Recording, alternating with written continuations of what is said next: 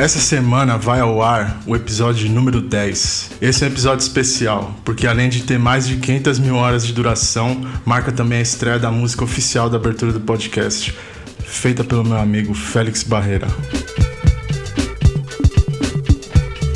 Fora isso, também queria anunciar o primeiro patrocínio aqui do podcast, que é o Hold Steel Supply, do meu amigo Fernando Gonzalez. Ele faz pedais e clipcords personalizados, com as cores que você escolher, e faz também adaptadores de RCA, para você não ter que ficar trocando o cabo durante a tatu. Todas as peças são feitas com todo o carinho do mundo, por um cara que perde o sono com o perfeccionismo dele. Então é certeza que não é aquele pedal clipcord Xing Ling de quinta categoria que você insiste em usar achando que não faz diferença nenhuma na sua tatu. Pare de se enganar, eleve o nível das suas tatuagens usando material que você pode confiar. Eu mesmo uso sempre e eu aprovo. E além de ser de qualidade total, ainda por cima tem garantia vitalícia. Ou seja, em vez de você ficar xingando e reclamando que parou de funcionar, é só entrar em contato que o cara arruma para você. Se todo esse discurso não teve efeito nenhum em você, então continue aí fazendo essas tatu ruins que você gosta de fazer. Só porque você não consegue deixar de ser mão de vaca para você poder investir na qualidade de vida no seu trabalho. E para quem essa propaganda aqui funcionou, e se interessou, é só mandar uma mensagem no Instagram, arroba holdsteelsupply, H-O-L-D-S-T-I-L-L-S-U-P-P-L-Y.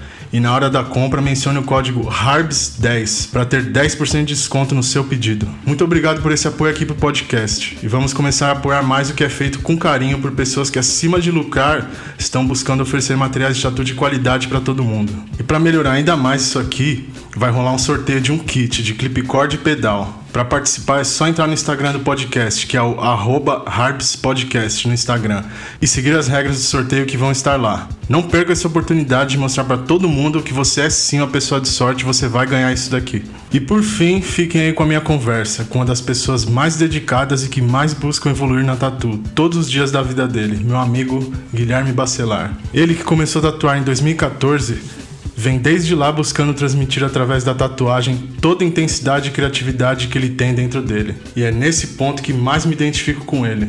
O fato de você conseguir mergulhar de cabeça e se permitir vivenciar aquilo que a gente gosta de verdade. Tanto que no mesmo dia que a gente gravou esse episódio, ele tinha tatuado as costas em um estúdio, atendido um cliente em outro estúdio e depois disso tudo ainda tirou três horas e meia do descanso dele para poder conversar aqui e compartilhar um pouco da visão dele sobre tatuagem, vida nos Estados Unidos, videogame, espiritualidade, alienígena e muitos outros assuntos. E agora, para encerrar essa introdução gigantesca, eu quero agradecer de coração todo mundo que acompanha o podcast e manda mensagem. É muito foda ver o impacto positivo que pequena iniciativa tem no, na vida das pessoas. Espero que esse seja o primeiro de muitos episódios especiais e que, acima de tudo, as conversas que tenham aqui sirvam para elevar o espírito de todo mundo e ajudar de alguma forma, mesmo que seja dar um pouco de risada de um bando de tatuador falando loucura. Valeu!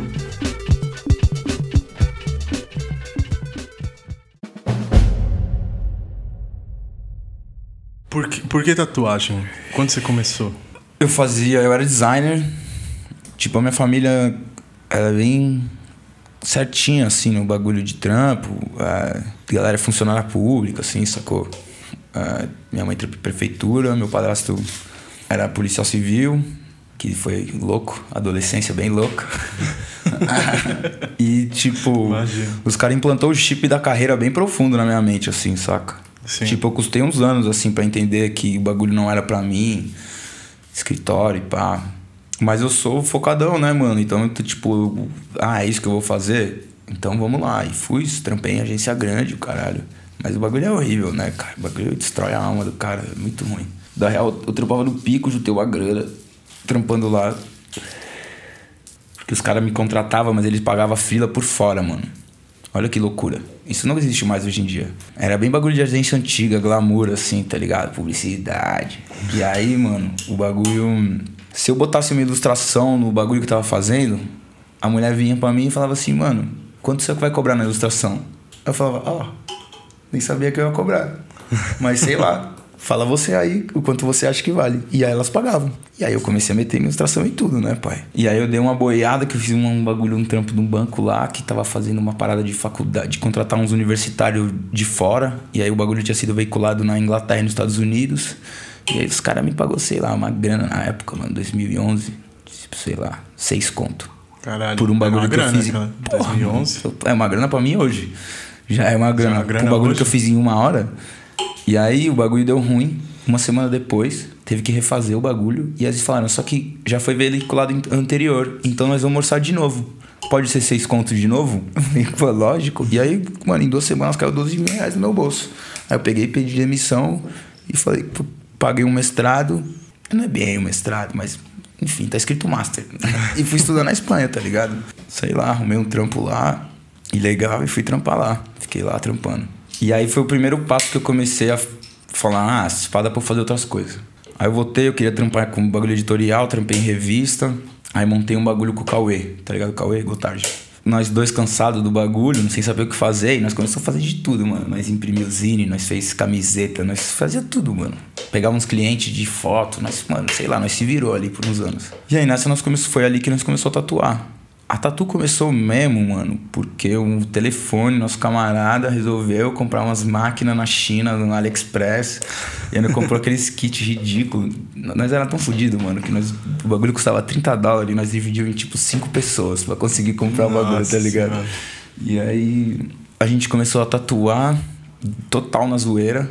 Só que eu já, eu já tinha muita tatu.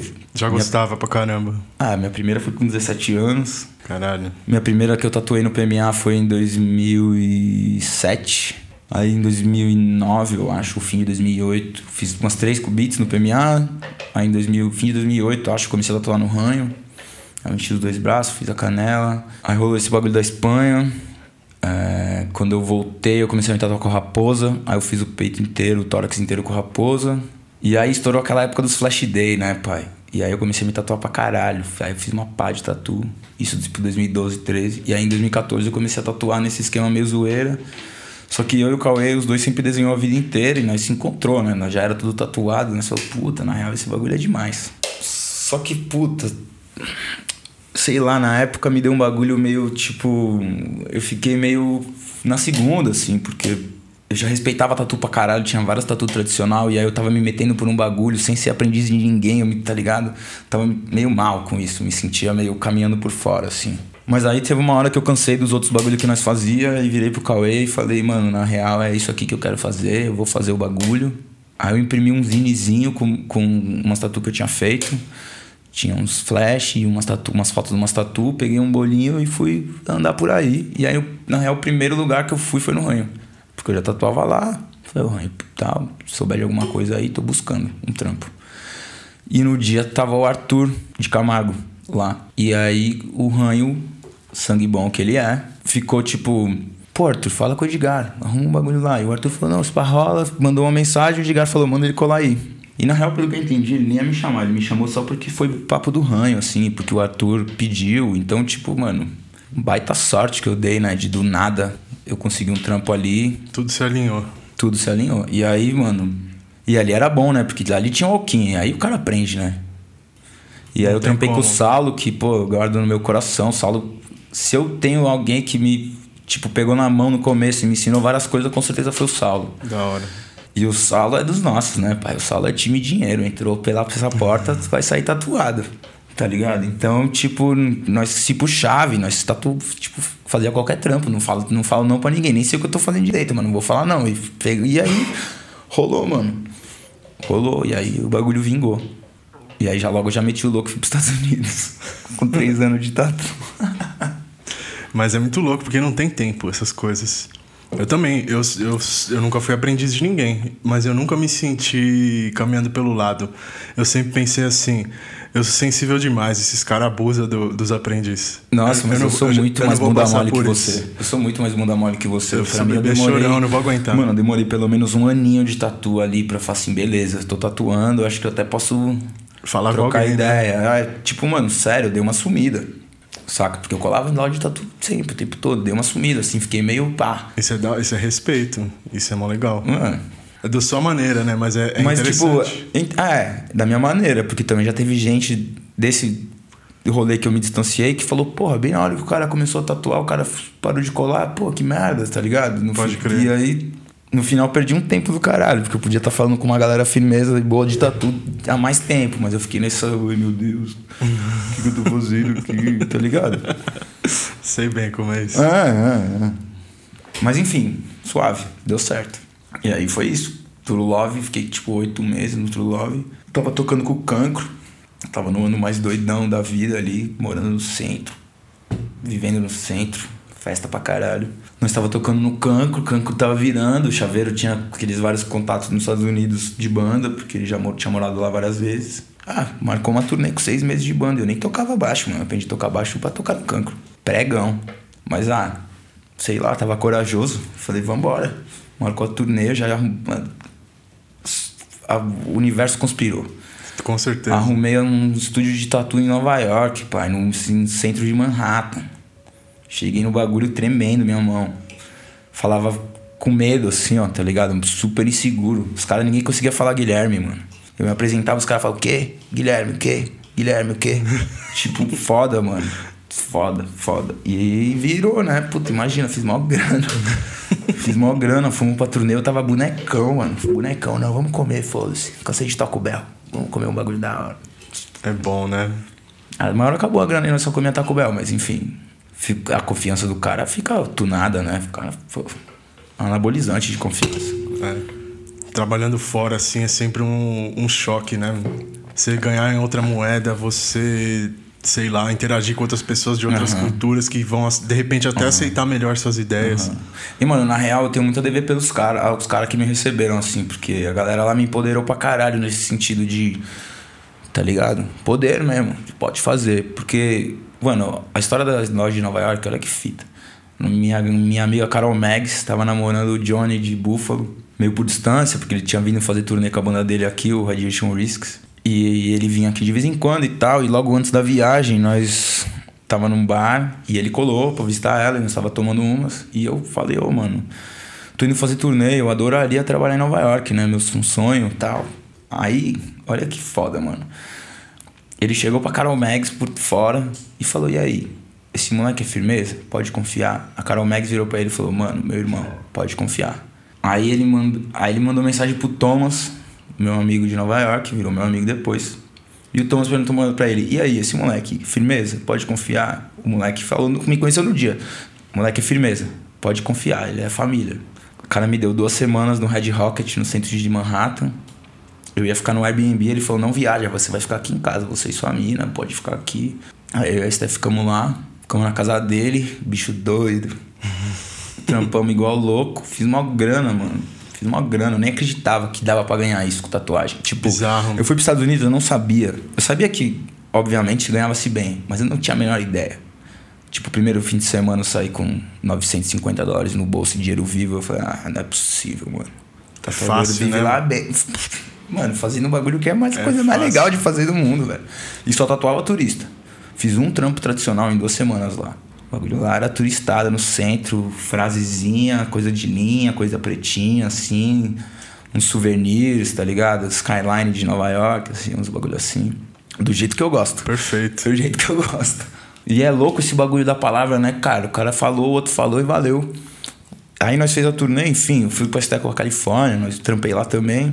E aí nós acabou voltando pra DC, onde nós tínhamos amigo, né? Quando você tá fora, você tem que ter onde você tem que ter apoio. Você tem que estar onde você tem apoio. E aí eu tatuei todos os punks, tava tatuando em casa. Acabou todos os punks da cidade pra tatuar, não tinha mais gente pra tatuar. Eu falei, bom, tá na hora de arrumar um trampo. Minha, a Esté tava me bancando, andava com cachorro no inverno, coitada, mano. Uma barra, uma barra, mano. É frio. E aí, mano, olha que loucura. Também por causa do chaveiro. Eu tenho muito a agradecer ao chaveiro. Eu quero que fique claro aqui no, no ao vivo no podcast que o chaveirinho fez, pra, fez muito por mim. Meio sem querer, mas fez pra caralho. E aí o Rico, que era um camarada dele, que virou nosso irmão lá de si, trampou na Paradise. E aí eu mandei mensagem para ele, meio no desespero, fudido de grana no gringo, passando veneno. Falei, ô Rico, é, você que trampou lá, mano, tô precisando de um trampo, o que, que eu faço? Ele falou, ah, vai falar com o Ryan, ele é meu melhor amigo. Cheguei na loja, mesmo, mesmo estilo do bagulho com o Thomas, que, do Johnny com o Thomas da palavra. Cheguei na loja, falei, ô, oh, queria falar com o Ryan. Ele falou, ah, sou eu. Eu falei assim, ô, oh, mano, então, eu sou amigo do Rico. E antes de eu falar qualquer coisa, ele falou, se você é amigo do Rico, você é meu amigo. O que você precisa? Aí eu falei, pô, enfim, sou brasileiro, tô aí, tô né? Já tinha dado um follow, seguido ele no dia anterior, dando uns likes, tá ligado? Pra não chegar totalmente desavisado. E ele seguiu de volta, deu uns likes. E aí ele falou: Você fala espanhol?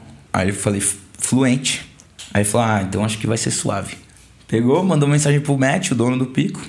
O Matt respondeu pra ele, falou assim: Ah, manda um e-mail pra ele, manda uma tatu sua, conta sua história mais ou menos na tatu. Faz questão de dar uma elogiada na Paradise que ele vai curtir. e, e pau. Ele me respondeu o e-mail bem americano, em uma linha, curto e seco. Falou assim: Pode vir trocar ideia comigo amanhã às duas? Falei, claro. Colei lá, ele falou. Ainda me pediu portfólio, né? Que lá os caras gostam de ver portfólio dos bagulho impresso com as fotos das tatu, não um flash, né? E eu não tinha, mas ele. Acho que ele tava precisando muito de alguém que falava espanhol. Ele falou, mano, demorou, eu vou ver aqui, eu vou ver. Acho que tem uns turnos pra eu te dar sim. Assim, mano, sim, sério. A entrevista que eu fiz com ele foi tipo. Três minutos. No dia seguinte ele me mandou seis dias por semana, velho. E eu fiquei lá oito meses na Paradise. O bagulho. Aí. Aí voou, né? Porque era muito trampo, mano. Era muita tatu, velho. E muita influência também, né? É, o louco da Paradise é que a DC é uma cidade muito rica. E o Matt conseguiu construir um bagulho que a melhor loja da cidade é muito tradicional. Mano, tem dois Bert Green, pintura original. Quatro Sailor, cinco Sailor Jerry, pintura original. Stone Sinclair, Ishibei, Mano, imagina aí, Greg Christian, Chad Coplinger. O Chad era sócio da loja. Né? Sim, sim. Tipo, você entra na loja, você toma um soco na mente. Você fala, nossa, isso aqui é tudo que imaginei que uma loja podia ser. Os caras. A sala de aplicação da loja principal, os caras estão na segunda camada de quadro. Tipo, já acabou, ele ganha umas pinturas, ele compra umas pinturas, ele começa a enfiar na frente das molduras das pinturas que já estavam na parede, o bagulho fica meio pendurado assim. E Nossa, tá... é muito americano, né? Muito. é muito americano. Um cara lotado de pintura, assim, ó. Ele ama o bagulho. E sei lá, que sorte, né, maluco? Eu não, eu não sei dizer. Não sei nem como te explicar. A sorte que eu dei, velho. É porque para mim é a única palavra, essa é a palavra que me fez chegar nesse trampo. Sorte, mano. Tava ali na hora certa, no momento certo. Fui indo na vida sem pensar. Foi a única essa viagem aí foi um dos poucos momentos na minha vida que eu tava, tava bem doidão na época. Que eu fui. Mas esse é o momento que você consegue. Ah, é. É, você viu também o, o, Joe Rogan com o Dave Chappelle. Você uhum. ouviu isso daí? Uhum. E ele fala um negócio muito louco. Se você enxerga a vida pela ótica do dinheiro, você perde muita coisa. Às vezes você, é, você tem que se jogar, uhum. você tem que uhum. fazer. Uhum. Sabe? Tipo assim, você tirou aquele dinheiro da agência. Você foi pra Espanha. Ali você calibrou seu espanhol. Calibro. É, olha que loucura. Tá ligado? Aí olha você voltou, aí você começou a estar tudo do jeito que você podia, onde se sentia confortável. Uhum. Aí quando você foi para lá, todas essas pequenas coisinhas contou, assim. Se uhum. você não tivesse esse Com preparo, certeza, mano. Com e certeza. Foi, e foi, tipo, se jogando. É quando você uhum. deixa a vida fluir que o negócio vai que vai. Assim, mano, se você louco. ficar controlando demais, não, não vai. Mano, foi louco, vai. porque nesse ano aí, antes da gente ir para lá, eu tava trampando no True Love e a gente tava com a banda. Se, sei lá, eu pensando hoje, olhando esse bagulho da banda, a arte de performance não é muito pra mim, tá ligado? Eu ficava muito inseguro no show, mano. Eu só fiquei confiante mesmo no show no fim da turnê, assim, quando a gente tava tocando vários dias seguidos. Só que, pô, pra mim ter uma banda era sonho de moleque, né? E puta, o Chaveirinho me abraçou e ele toca pra caralho. Então eu faço música foda. Do nada eu tava tocando numa banda que eu pirava no som. E eu falei, vambora, turnê, vambora. Quando a gente foi pros Estados Unidos, eu e a Esté tava junto há seis meses, pai. Nós tava, tipo, no começo da relação, assim. E aí um virou pro outro e falou assim, aí, vamos aí, vamos aí, bora, dá bora. E aí, quando nós foi, o chaveiro, todos nós, né? Mas a ideia foi de chaveiro, falou, ah, mano, já que a Esté tá aí, vamos fazer a turnê com duas guitarras. E aí nós toca nós quatro em vez de só nós três. E a Esté foi na turnê, tocou a turnê inteira. Então, tipo, esse ano aí, de 2017, 2018, nós viveu seguindo o coração mesmo, assim. Que aparecia, eu já falei, deu certo, graças a Deus, mas dava pra dar errado. Acho e... difícil. Você tem uns pontinhos lá em cima ali, os seus Será? pontos de karma, você não, você não se dá mal. Eu, eu acredito pra caralho nisso daí. Mas sei lá, eu não descarto a sorte, não. Eu agradeço Lógico. sempre a sorte que eu dei, Lógico. porque é como eu me sinto, sortudo. Sor sorte, sorte, sorte. Foi muito. Foi um dos anos mais loucos, né, cara? Imagina.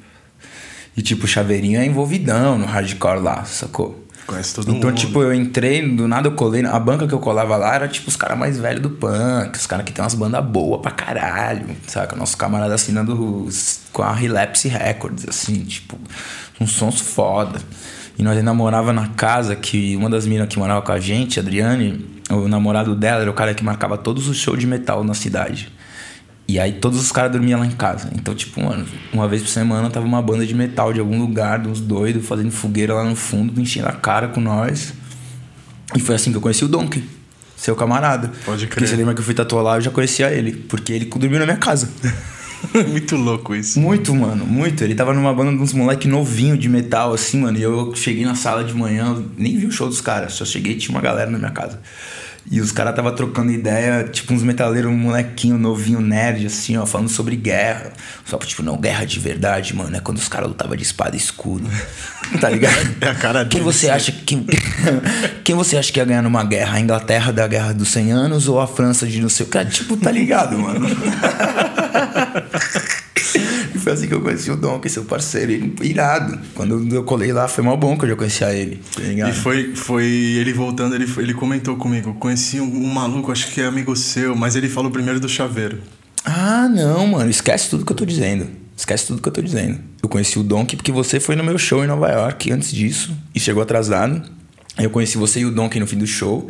E aí, do nada, no dia seguinte, no, quando ele foi tocar em DC, ele tava na minha sala e eu já conhecia ele. Só trocou a ordem, mas isso, era isso antes. Isso. Mas isso. você acabou conhecendo melhor ele. Ah, na minha. É. Eu conheci ele, na real, quando eu fui lá tatuar com você em, em New Jersey, mas. Um, quando você colou lá no, no show do Kanker em Nova York, conversei com ele muito raso. Quando ele tava na minha casa também conversamos um pouquinho. Mas quando a gente fez rolê, foi que eu conheci ele de verdade. Mas eu, esse é o único jeito de você conhecer um cara igual ele. Ele é, ele é, fechadão. Uhum. Mas quando tá ali no, no, na panelinha dele, eu acho que todo mundo é um pouco assim lá. Uhum. Tem um lance. A gente falou pra caralho e eu ia. antes, eu ia comentar com você. O lance da fraternidade lá é muito forte, né? Tipo assim, essa ah, cultura cara. de fraternidade que tem nas, no, nas faculdades e tal, se estende um ah, pouco pra vida das pessoas. É que você, sabe? é que você estudou em você estudou, desculpa, você morava em cidade universitária, onde eu morava não, não era fraternidade. Então, eu tenho eu observei isso. Uhum. E esse lance assim, ó, ser amigo do cara, então você é meu amigo. Isso, é muito americano isso. isso. Mano, muito forte é isso. É muito cara. americano. Muito forte isso. Que você conquista tipo, a confiança de um, você tem de todos. Tipo, é muito, e os caras te ajudam de verdade. Isso é muito louco lá, mano. Eu, eu tinha uma outra visão de dos Estados Unidos, assim. Uhum. Mas quando eu cheguei lá, eu falei, nada Mano, eu achei ver, que só ter nada. cuzão. Eu achei que os caras eram uma cuzão. Oposto. É, os caras foram muito sangue bom os comigo. Caras assim, são os melhores. de novo, eu sempre falo isso pras pessoas. Quando a galera fala que, ah, é difícil fazer amigo lá fora. E eu falo que pra mim foi muito fácil. Foi mais, foi mais fácil que aqui. É, foi mesmo. Mas eu só, é que lá eu só convivi com punk e com tatuador. Então também era uma comunidade ali fechada. Eu não convivi com tanta gente fora desse espectro, assim. Então eu não sei dizer como é chegar ali, cidadão padrão, sem amigo nenhum, não deve ser tão simples. Ah, mas aí você é vacilão. Não então é, você vai, porque, ter, mano, você vai viver a vida do vacilão. Ah, esse bagulho do tatu, da tatu e do punk ali, os caras se ajudam de um jeito bizarro, mano. De um jeito bizarro. É bizarro, cara. Os caras estão lá pra te ajudar mesmo. Ô, mano, esse moleque, o Ryan ali na Paradise, caralho, eu não seria nada sem ele, velho. Nada. Registrou minha moto pra mim, velho. Comprei a motinha do chaveiro, andei com a moto sem registro. Tomei do, fui parado pela polícia duas vezes, aí falei pro cara, mano, eu preciso registrar essa porra. Ele registrou o nome dele e deixou na minha mão. E foi o cara que me arrumou o trampo. E é meu amigão até hoje, cara. É, é, é foda lá. Uhum. Fiquei na casa do maluco lá do Tim. Pô, seis meses. Sangue bom. E o cara 100%. É. Mas tem um bagulho também, mano, que os caras são travadão lá, você viu, né, mano? Total. Travadão. E nós é brasileiro, vagabundo, né? Pô, de São Os caras adoram. Ama. Os caras adoram isso. Ama, ama. E nós é sincero também, então, tipo, tu tá ali você teve uma mini conexão com o cara, nós, nós já tá trocando ideia, falando alto, abraçando, não sei o que. Os caras, puta. Lá é travadão, mano. Ô, cara, que isso. Eu acompanhava meus amigos ali, a vida solteira dos caras, meu Deus do céu, mano.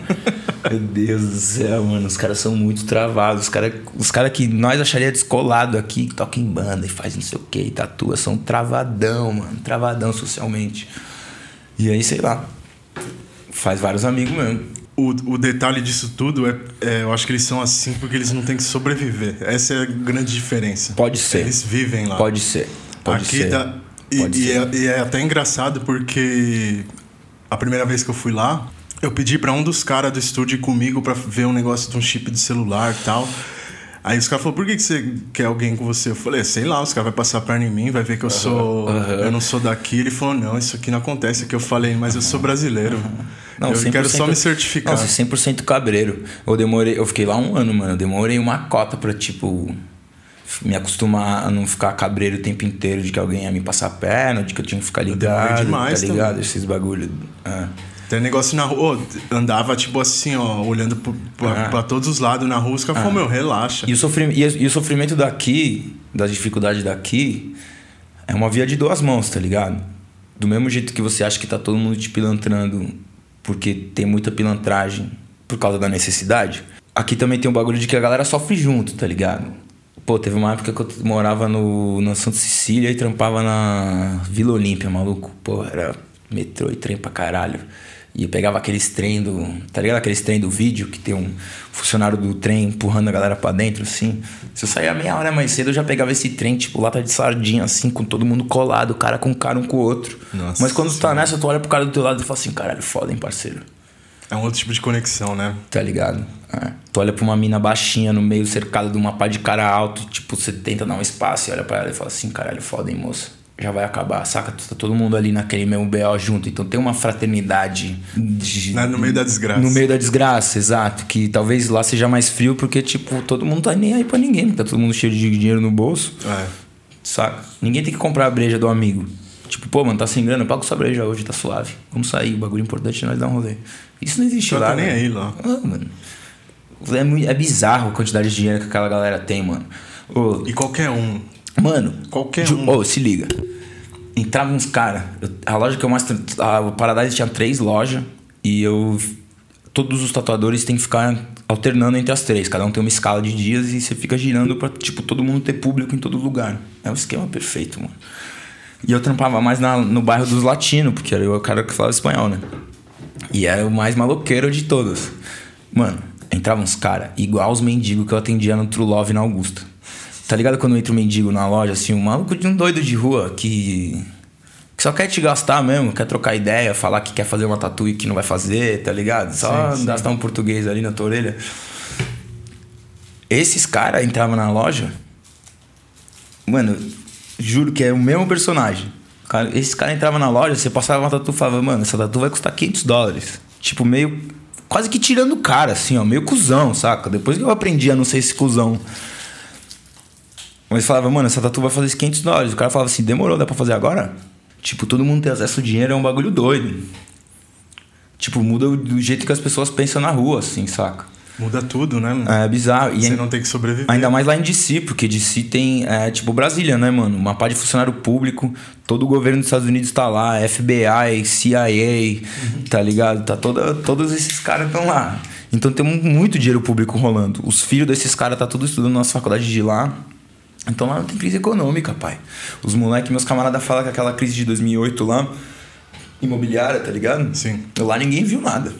Porque o dinheiro do governo tá ali, a galera tá gastando dinheiro nas lojas. Mano, em DC, tu anda na rua, o bagulho é uma placa atrás da outra de contratando, em todo lugar que você anda. E aí tá todo mundo tranquilão, mano. Tranquilão.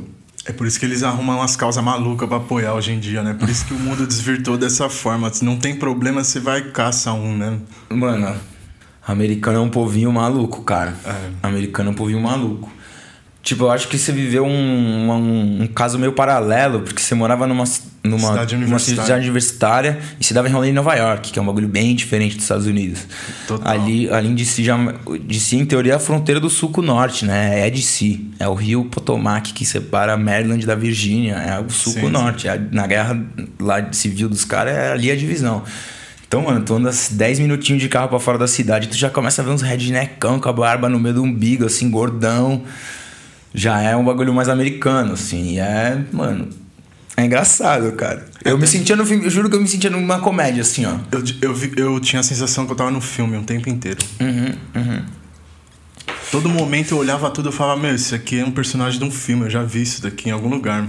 Queria aprender todas as gírias que eu vi no, no, na TV só pra falar pros caras, assim, ó, e dar uma risada interna, assim, ó. Nossa. Muito, muito engraçado ali, é muito engraçado, pai. É, é muito engraçado, mano. Eu, eu gostei pra caramba. Foi, foi uma viagem, assim, que mudou totalmente quem eu sou. Ah, pra mim foi um choque de realidade até de bagulho político, assim, porque eu sempre achei os caras os cuzão do mundo, tá ligado? O capitalismo é o vilão da humanidade. E aí eu cheguei ali, e aí eu vi um, moleque latino que vinha no país pobre, chegando ilegal, trabalhava ilegal, começou a trabalhar de pedreiro. Em seis meses o cara juntou dinheiro para comprar uma caminhonete, daí ele já era pedreiro e levava os material de construção. Em um mês o cara comprou um trator. Maluco, em dois anos o cara ilegal, tá pagando imposto, tem uma empresa de reforma, os filhos estão na escola, a mulher trampa, tá ligado? Você fala, porra, mano. Eu vi, tá ligado? Você vê a galera sair do buraco em um segundo, assim. E é meio chocante. Assim, de novo, eu tava em DC, uma cidade rica, que favorecia. Mas acontece em todo lugar. A maior ah. galera que eu conheci lá tem. É impressionante como todo mundo é ex-viciado naquela porra. Uhum. Uhum. Todo mundo vai no AA, todo mundo é ex-viciado. É. É. E... e homeless. Que, que, que, aqui nós pensa, tipo. Pô, mendigo aqui é uma situação precária, né, mano? É o cara que Demais. perdeu tudo e tá morando na rua. Lá, mano, homeless, eu conheci uma pá de punk homeless, que é uns caras que vivem no carro tá ligado? Acabou um contrato de aluguel, o cara tá meio sem trampo, tá meio quebrado, mas ele tem um carro e aí uma van. E ele tá ali morando na van, ele para no estacionamento do Walmart, toca dois shows por mês, tá ligado? É a liberdade, tem um é trampo, é tem, um, tem um trampo ali num boteco, tá ligado? Faz uma grana e tá se levantando de novo para alugar um pico novo. Isso é muito louco. É, é foda, e mano. E a grande diferença é no Brasil a oportunidade é foda. Você tem que hum. matar um leão por dia se o leão aparecer ainda. Ô, pai, que isso aqui é muito difícil. E nós é boy. E nós tem família boa, tá ligado? Se cresceu aí de legal. boa, pô, estudei, fiz faculdade, tá ligado? Mas eu, pai, eu sempre falava, ali pra você ganhar 100 dólares é mais fácil que ganhar 100 reais aqui. E 100 dólares lá vale 5 vezes. É foda, cara. Eu ficava chocado. Tipo, assim. na Europa não é assim, né, mano? Na Europa é tipo estilo de vida simples, ganhar pouco e viver bem, qualidade de vida extrema, todo mundo se respeita. Nos Estados Unidos, não. Nos Estados Unidos é 100% foda-se, todo mundo com dinheiro no bolso e vamos viver. tá ligado? Eu costumo falar que, tipo, lá é o pico mais fácil para você viver qualquer estilo de vida. Se você quer ser um bilionário, vilão da humanidade, ganhar dinheiro às custas do trabalho da classe trabalhadora é ali. É, lá é o melhor lugar. E se você quiser ser um hippie anarquista numa ecovila, viver 100% vegan, não desrespeitar ninguém, não, ter, não encostar em dinheiro, não ter nem RG, lá é o melhor lugar. É bizarro, mano. É muito louco isso. É bizarro, mano.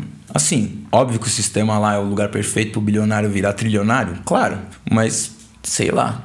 Também é, uma, é, é uma experiência, né? É, também é o lugar que o cara que tá quebrado se levanta em um mês. Ô, mano. Nós viajou. Nós foi pra lá fudido de grana, né, cara? Sem nada no bolso. Ganhei tatuando lá. Mano, eu cheguei lá com 500 dólares no meu bolso. Era tudo que eu tinha. Só que eu cheguei tatuando, ganhei uma grana. Fizemos uma turnê. Fui pra Califórnia porque em São Francisco a gente queria ir pra Califórnia e inclusive valeu o Gabriel Fortes que me arrumou o contato ali em São Francisco suave. Esse moleque é da hora. David tipo... Dog. David Dog, dono da loja, um maluco gangsta, assim, só que tipo filho de alemão, meio albino, assim, só que gangstão, boné baixo, fumava maconha o dia inteiro. E trampei lá, um trampo bom.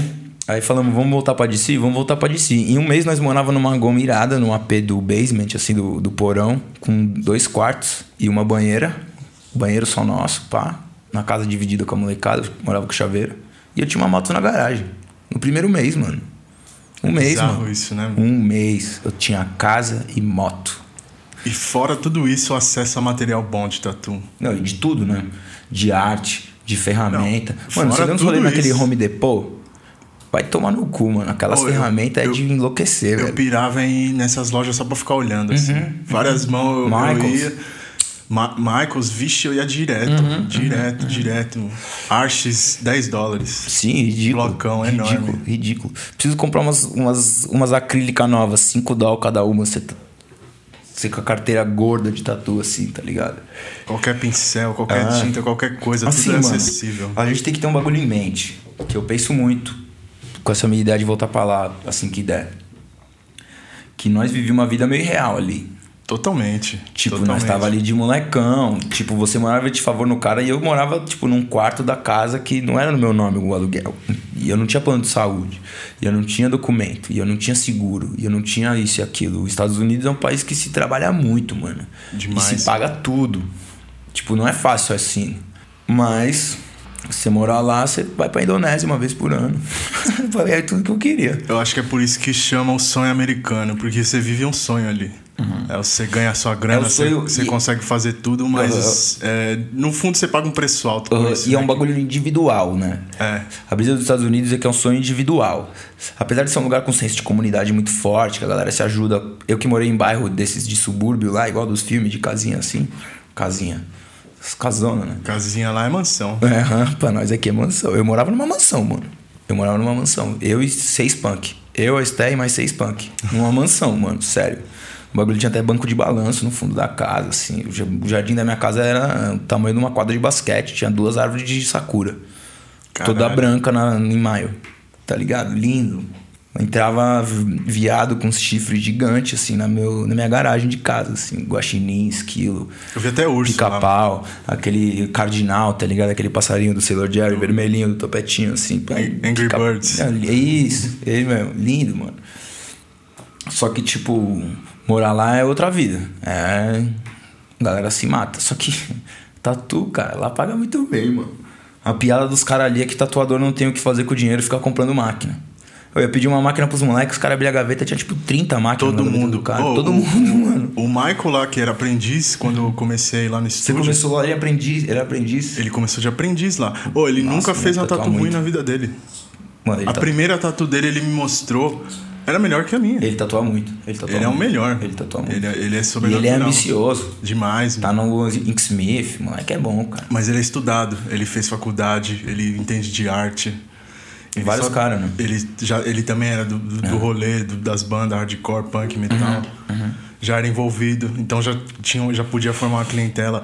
Oh, é, tudo esse lance do que a gente falou de tudo se alinhar, lá o alinhamento é muito fácil.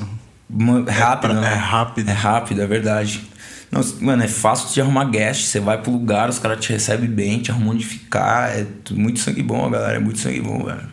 Eu juro que eu fiquei totalmente impressionado. Eu não achei que os caras iam ser sangue bom assim, velho. E você é mais aceito se tá fazendo dinheiro pros outros. O povo lá adora dinheiro. Exato, velho. E é foda, mano. Por isso tô, que é tão simples assim. Eu tô nesse cara bagulho. Vai dinheiro pra mim, demorou. Pega rápido, velho. Pega rápido. Você vai lá, os caras te recebem bem. É, bem... Eu, eu achei que ia ser todo mundo cuzão, velho. Eu achei os europeus bem mais cuzão. Total. Eu, tinha, eu não eu, gostei. Eu tinha esse debate do, com o Chaveiro, que ele falou, o Chaveiro sempre falou assim: ah, Europa que se foda, mano. Prefiro voltar pra casa da minha mãe na altura vindo que morar em, na Alemanha. Quero que a Europa se foda. Ele já nunca, foi ele... Você já foi pra Alemanha? Fui. Rápido, passei uns dias só. Eu fiquei uns seis dias em Berlim. Uhum. É mó legal, mas é, é muito chato. é muito chato, assim, as coisas. É, a cidade é até é meio cinza, eu achei. Mano, eu fui pra lá no, no. Mais que São Paulo, sabe? Por mais que tá todo mundo feliz, você vê criança andando sozinha na rua, sabe? Pegando o metrô, ninguém mexe com ninguém, ninguém faz nada. É, mó, é, é o que você falou, mó ética, mó bagulho legal. Mas é, é, tão certinho, mas tão certinho que é chato. Uhum.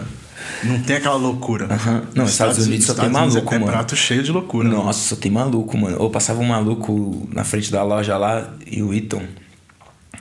Um, eu até tatuei ele depois, um salvadorenho. E ele passava ouvindo fone, assim, ó, dançando a música do fone, tá ligado? Gingando na rua.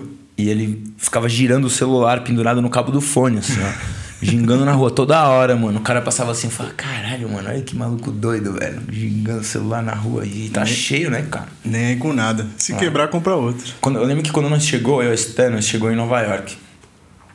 E nós ficou dois dias lá só, porque o voo tava mais barato, e fomos pra DC. E eu fui meio esperando a Europa, tá ligado? Eu fui meio esperando o primeiro mundo europeu, porque. A sua referência. É, a minha referência de primeiro mundo que eu tinha. Na hora que eu pisei, aí desci ali no, aeroporto lá de FK, peguei o trem e desci no Brooklyn. Na hora que eu pisei fora, já veio um cara me vender maconha no primeiro. Na hora que eu encostei o pé na primeira vez na calçada, o cara já tava me vendendo maconha. E já tinha uns loucos na rua e uns bêbados no bar fazendo barulho. Eu falei, ah. Nós é americano e eles são europeu. A América é um lugar e a Europa é outro lugar. Totalmente. É muito mais parecido com aqui lá. Muito mais. Tem cultura de rua, né? Rap, crime, tá ligado? Principalmente em Nova York, você anda ali. Demais. Pss, cultura Demais. de rua extrema. Andando naquelas avenidas do Brooklyn ali, a Broadway no Brooklyn, que é escura, aí tu chega num cruzamento que é cheio de loja e de bar, aí fica escura de novo, então você fica vendo vários doidos na rua. Igual aqui, mano. Igualzinho. Foda, foda. A gente fica falando em off, né? Tava falando do, do comediante David Chappelle. Cara inteligente. Ele é um cara foda, né? É. Muitas das visões, assim, que. E, e é engraçado, porque eu já falei em outros episódios aqui do lance do humor o quanto o humor é importante assim na minha vida. Você, uhum. você saber uhum. levar as coisas na brincadeira. Você sempre fala disso mesmo, mano. Você sempre fala de tipo o importante quando tá junto é fazer umas piadas dar risada junto e se divertir junto. Você sempre fala isso mesmo. Porque eu, eu tenho a visão que isso me salvou, tá ligado? Porque eu sempre fui muito dodói. Sempre fui o bebê chorão. Isso que a galera tá fazendo agora, essa revolta com uhum. tudo Uhum. Quando eu tinha 18 anos eu tive isso. Tive também, claro. Uhum. Sabe, eu passei por essa fase, essa indignação de você enxergar a realidade e. Você fala, peraí, tá errado isso daqui, né? Não tá certo. Talvez. Talvez hoje em dia, por causa da rede social, a gente esteja ouvindo, ouvindo muitas pessoas com é, 18 tá... anos, tá ligado? É, total, total isso daí. Ah, e fora que a gente tá exposto constantemente, né? Metralhadora de informação. Mas o eu vejo que o humor me salvou demais, assim. Você vê a, a, coisa por uma lente mais engraçada, sabe? Tipo, eu falo de Hermes Renato pra caralho, porque, meu, é cada situação que eu vejo, uhum. se eu não tivesse o Hermes Renato na cabeça, eu não ia rir do negócio. Uhum. Eu não ia ver da forma engraçada. Eu nem ia associar uhum. um personagem e falar um cara mais sofrido, ó, o cara é Charlinho. Tá e, mano, é, é foda mesmo. Tipo, eu e a Esther, a gente. Pô, a gente curte uns bagulho cabeça, né, cara? Filme europeu, arte, cinearte, TV, pá coisa boa. É legal pra caramba. Mas a gente gosta muito de comédia pastelão, assim, boba. A gente gosta muito, mano. A gente assiste direto. A gente tá assistindo, inclusive, moleque, aquela série dos anos 2000, Malcolm, tá ligado? Puta, é foda. Mano, eu nunca, eu nunca tinha assistido, tô assistindo nunca, pela primeira é demais, vez. Mano. É demais. O bagulho é muito bom, mano. Sério, é, é muito, muito engraçado. Bom, mano, e aí, ainda no meio do bagulho, a gente leu um, um, uma, uma resenha recente da Vice, bem cara de Vice, assim que na real o bagulho, a chamada era assim: Malcolm in the Middle na real é sobre socialismo. Era a chamada do bagulho. E aí eu li o bagulho e, mano, é tipo total diferente de todas as sitcom americanas. Os caras são uns fudidos extremo. É tipo extremo, tá ligado? Underachiever, assim, que nem eles falam, tá ligado? O cara trampa num trampo de escritório bem tá ligado? Qualquer coisa, assim. Ela trampa numa farmácia de balconista, eles têm três filhos, tá? Ela tá grávida do quarto filho. Os moleques são os demônios que aterroriza a, a vizinhança. E o cara da matéria que eu li, ele falou assim, mano, quando eu vi que eu era adolescente, eu achei que era uma, era uma série sobre três moleques que faz merda. Mas depois você fica vendo, mano, o bagulho tem vários níveis, velho. Fala de tudo, mano de empoderamento de gênero, de é, racismo pra caralho, de um jeito leve. Mano, é muito bom. É muito bom. Eu recomendo pra todo mundo ver esse bagulho, é, porque é muito engraçado, mano. É exatamente isso. Esse tipo de assunto, se você não vê de uma forma leve, você fica biruta, mano. Igual uhum. todo mundo tá ficando. Tá uhum. ficando louco com isso, porque, meu, é foda realmente os problemas que tem. Não, e era o que, eu, mano, era o que Mas a indignação tava... não vai resolver nada. Não, e tipo, é, é eu acho. Eu acho que se a gente, a gente só consegue superar uns BO quando a gente conseguir conversar sobre as coisas com uma certa leveza. Exatamente. Tá ligado? Às vezes parece que com essa a guerra cultural da internet, tá ligado? Azul versus vermelhos. tipo, parece que o bagulho, a galera gosta tanto desse estado de treta, de debate, a galera gosta tanto de se afirmar nessas tretas e nesses debates, mostrar suas ideias, suas ideias ideais para todo mundo, que ninguém tá percebendo que na real nós está mantendo o bagulho sendo um tabu. Tipo. Não pode falar disso. Tipo, não pode pensar nisso. É, e, e, e, eu, assim, eu não tenho muita proximidade com uma galera direitona mesmo. Assim, nossos amigos são mais de esquerda, mas. Eu imagino que seja igual. Você não pode falar isso. É a mesma coisa. Tipo, ah, meu padrasto às vezes me dá uns papos desse. Ah, você tá falando de é lulista então? mano, que isso, velho? Tá ligado? Calma aí, mano. Calma aí. Palavras são só aí, palavras. Nós só tava conversando, cara. Relaxa, tá ligado? E é foda, porque é isso mesmo. Tipo, tá todo mundo combatendo a injustiça do mundo com as suas ideias e não percebe que na real o seu comportamento só tá mantendo a parada um tabu que não pode ser conversado com as pessoas. E é difícil, né, cara? É difícil. É demais. Assim, eu sempre falo isso também, né, cara? Essas discussões e tudo isso que a gente tá falando é uma coisa meio recente. Então, é um debate novo. Vai ter uns inocentes que vão morrer nessa guerra. É óbvio. Sacou? Pra galera é aprender. Tipo, o, herói, o herói sempre morre. Ah, entendeu? Vai, não vai acontecer, vai acontecer um monte de coisa, cara. Quantos, tá ligado? De escândalo e denúncia a gente não viu que teve gente que sofreu injustiça, mas que a injustiça que essa pessoa sofreu serviu para todo mundo se ligar que tem que respeitar os outros, tá ligado? É. Então, tipo, esse debate que a gente tem hoje é importante. Realmente, não pode deixar passar. Racismo, homofobia, não pode deixar passar. De forma alguma. Eu concordo. Mas nós temos que ter um plano de perdão. Porque afinal de contas nós vai continuar vivendo no mesmo lugar que a pessoa. Ou você quer pegar o cara que fez um comentário errado e dar um tiro na cabeça dele. Você quer enforcar ele na forca, tá ligado? Não, nós temos que ter um diálogo, eu acho, tá ligado? Eu já vi uma parte de amizade se dissolver, uma parte de relação acabar, banda, sacou? Emprego, uma parte de coisa acontecer. Por ideologia. Por ideologia e ninguém tá bem hoje com isso. O cara que cobrou o outro não tá não resolveu, não falou com o cara. O outro cara, às vezes, que foi, tá ligado? Com o dedo apontado na cara, ficou mais puto e virou mais nazi. Vai saber, mano.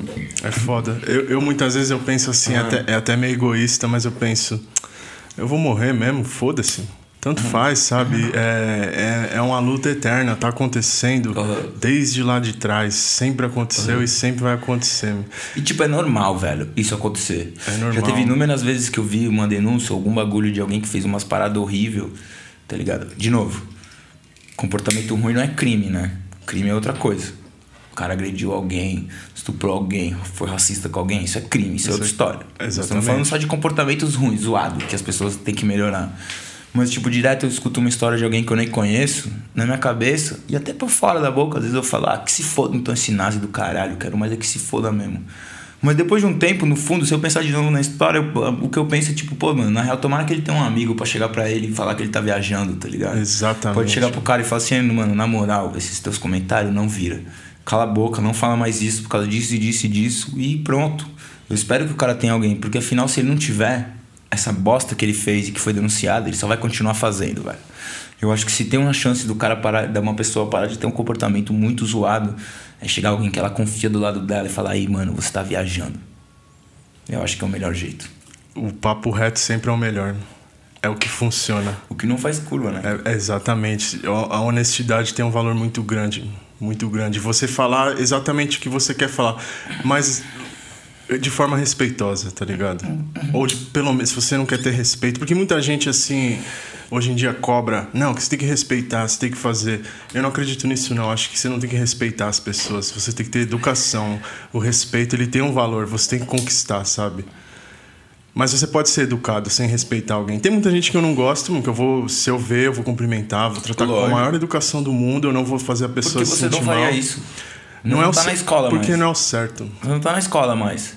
E outra... Aquele cara é teu inimiguinho. Que isso, mano? E outras, se você faz isso, como que você vai cobrar uma postura que você não tem, da, sabe, dos outros? Uhum.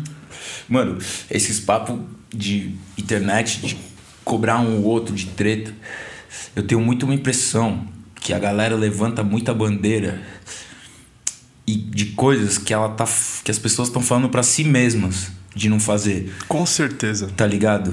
Com Parece certeza. que a galera levanta uma bandeira pro mundo e eu tenho a impressão que a pessoa tá falando consigo mesmo. Não seja esse cuzão. Não seja esse cuzão.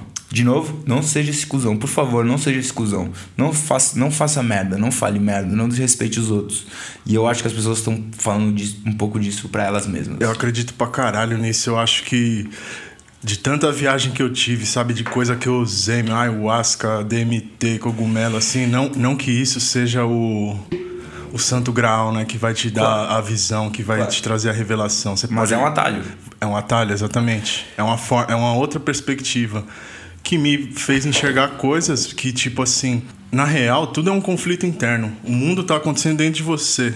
Ele só é projetado pelos seus olhos aqui sabe? Você enxerga o que tá acontecendo dentro de você. Uhum. Então, às vezes, quando você grita com alguém, você tá pilhado. Você tá querendo que as coisas se acalmem, uhum. mas você tá responsabilizando o outro. Uhum. Você não tá uhum. tomando as rédeas da situação, tá ligado? E se você começar a ver por esse espectro, eu acho que até meio falando até de espiritualidade ajuda um pouco nisso, né? Te dá um norte de você falar, peraí, o problema sempre sou eu. Se você partir desse pressuposto, tudo se resolve mais fácil, porque tá ao seu alcance. E se não tá ao seu alcance, não é problema seu. Não enche o saco dos outros, sabe? Porque você também não gosta que enche o seu saco.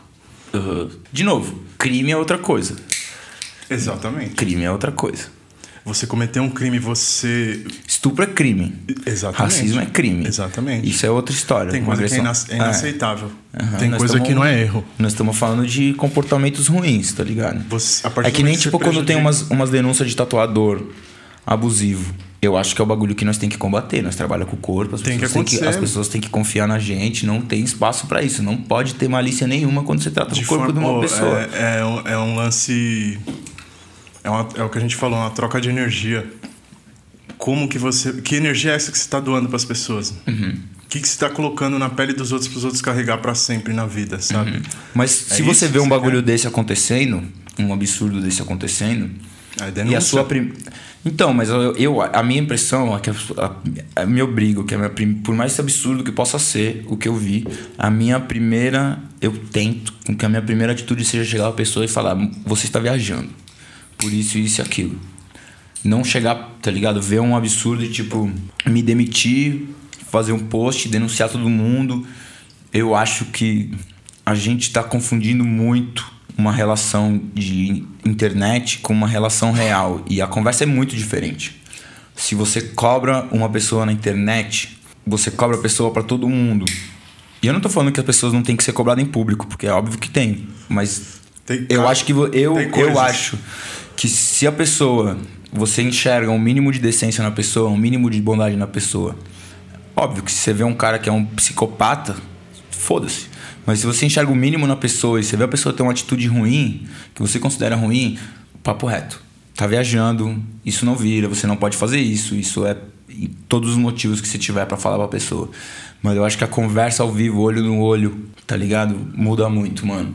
Muda muito. Porque se relacionar em público é foda, é diferente. Exatamente. O olho é a janela da alma, né? é, né? Você cara. tem que falar com o espírito quebrado da pessoa, né? Porque para você fazer um mal horrível para alguém de forma consciente não, é inaceitável. Eu acho que aí, a partir disso, configura um crime, assim, ó. Quando você tem consciência do que você está fazendo e você vai e faz. É, é, é, é absurdo isso para mim. Uhum. É verdade. Porque cara. eu imagino que. Mas, ah, ela, cara. Ela tá desconsiderando como que essa pessoa vai se sentir. Eu que sou um cara sentimental pra caralho, eu me preocupo entendi. muito com isso, sabe? Até, acho que é por isso que eu vejo dessa forma. Entendi, entendi. Você Exato. não pode fazer uma tipo, pessoa se você se é uma mal. pessoa que leva os outros em consideração, todas as, o, como a pessoa se sente em consideração, você percebe que todas essas defesas sociais que todo mundo tá fazendo é para quem não tem. Porque é fácil. Respeitar os outros é fácil. É simples, mano. É simples. Não é difícil. É só você deixar seu eguinho de lado e pensar em como a pessoa está se sentindo. Se você fizer isso, você não vai desrespeitar ninguém. Você não vai ser nenhum ista. Exatamente. Tá ligado? Você não vai, você não vai ser vilão de ninguém, velho. Você não vai precisar escolher um lado. Exato. Não, e, ah, exato. Exatamente. Você não vai. Se você considerar os outros, mano, você nunca vai ser nada de ruim para ninguém. Em termos de social, né? Nós estamos falando de. É saber ver mérito em tudo, sabe? Uhum. Uhum. É, até voltando no, no videogame que a gente estava falando, tem jogo que é bom, tem jogo que é ruim. Mas até o jogo ruim tem um mérito, sabe? Pô, o cara teve maior trampo pra fazer aquilo. Uhum. É, pode não ter saído melhor. Por que, que não saiu melhor? Uhum. Aí você abre aquela investigação, né? E você vai um pouquinho mais fundo e vê, pô, isso, isso, isso aconteceu para isso virar o que virou. Entendi. Se você levar isso para a realidade uhum. e tratar as pessoas dessa forma, você tenta acompanhar a métrica do, dos acontecimentos, dos fatos. Se você enxergar isso, de repente você pode transmitir isso pra pessoa. Você não precisa. Lógico que tem gente que é filha da puta mesmo e, e você tem que chegar chegando e, e pôr ela no lugar dela. Até porque tem, eu acredito muito na lei do karma. E às vezes você tá putão, você tá fudido um dia que você, meu, você quer matar alguém, hoje você não vai matar. Então você vai falar um caminhão para alguém ou você vai arrumar uma briga no trânsito. E nessa situação, se você vê que a pessoa tá na mesma sintonia que você, abraça. Abraça. Lógico, não vai se matar, né? Uhum. Tenha, tenha consciência um pouco do que você tá fazendo, mas solta um pouco da, dessa raiva, assim. Ah, é. Existem ah, situações. É. Mas... É, um bagulho, é um bagulho que eu tenho dificuldade, assim, tá ligado? Eu não sou um cara que extravasa muita raiva, assim, eu nem gosto de brigar com ninguém, então. Eu já tive muitos casos na minha vida que eu fiquei remoendo por muito tempo. Falei, caralho, eu devia ter mandado se fuder. E deveria devia ter mesmo. dado um tapa na cara. Eu devia ter mandado, oh, puta que te pariu, não entra mais aqui. Não, se me vê na rua, finge que não me conhece, filha da puta desgraçado, saca? Inúmeras vezes.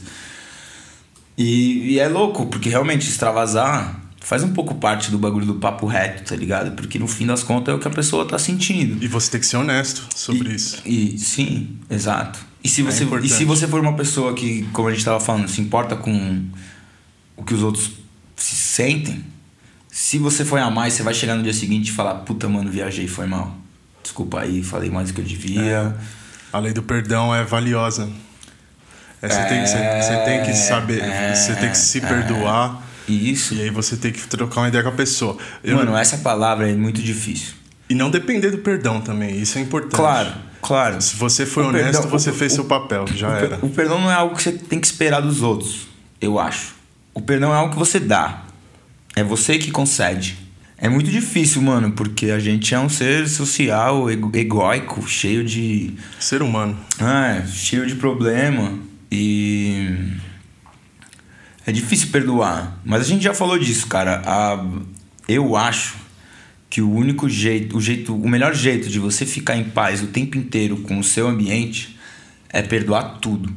E isso é muito difícil. Se você perdoar tudo, se você tudo que você vê na rua, você perdoar, você vê um cara sendo cuzão, você fala, não sei qual é a condição dele, não sei de onde ele veio. Você vê alguém sendo, sei lá, ruim com a outra pessoa, o que for. Se você conseguir dentro de você achar perdão para tudo, de novo, nós não estamos falando de crime. Crime não tem perdão. Estupro não tem perdão, racismo não tem perdão, assassinato não tem perdão. De é, nós estamos falando de outra coisa.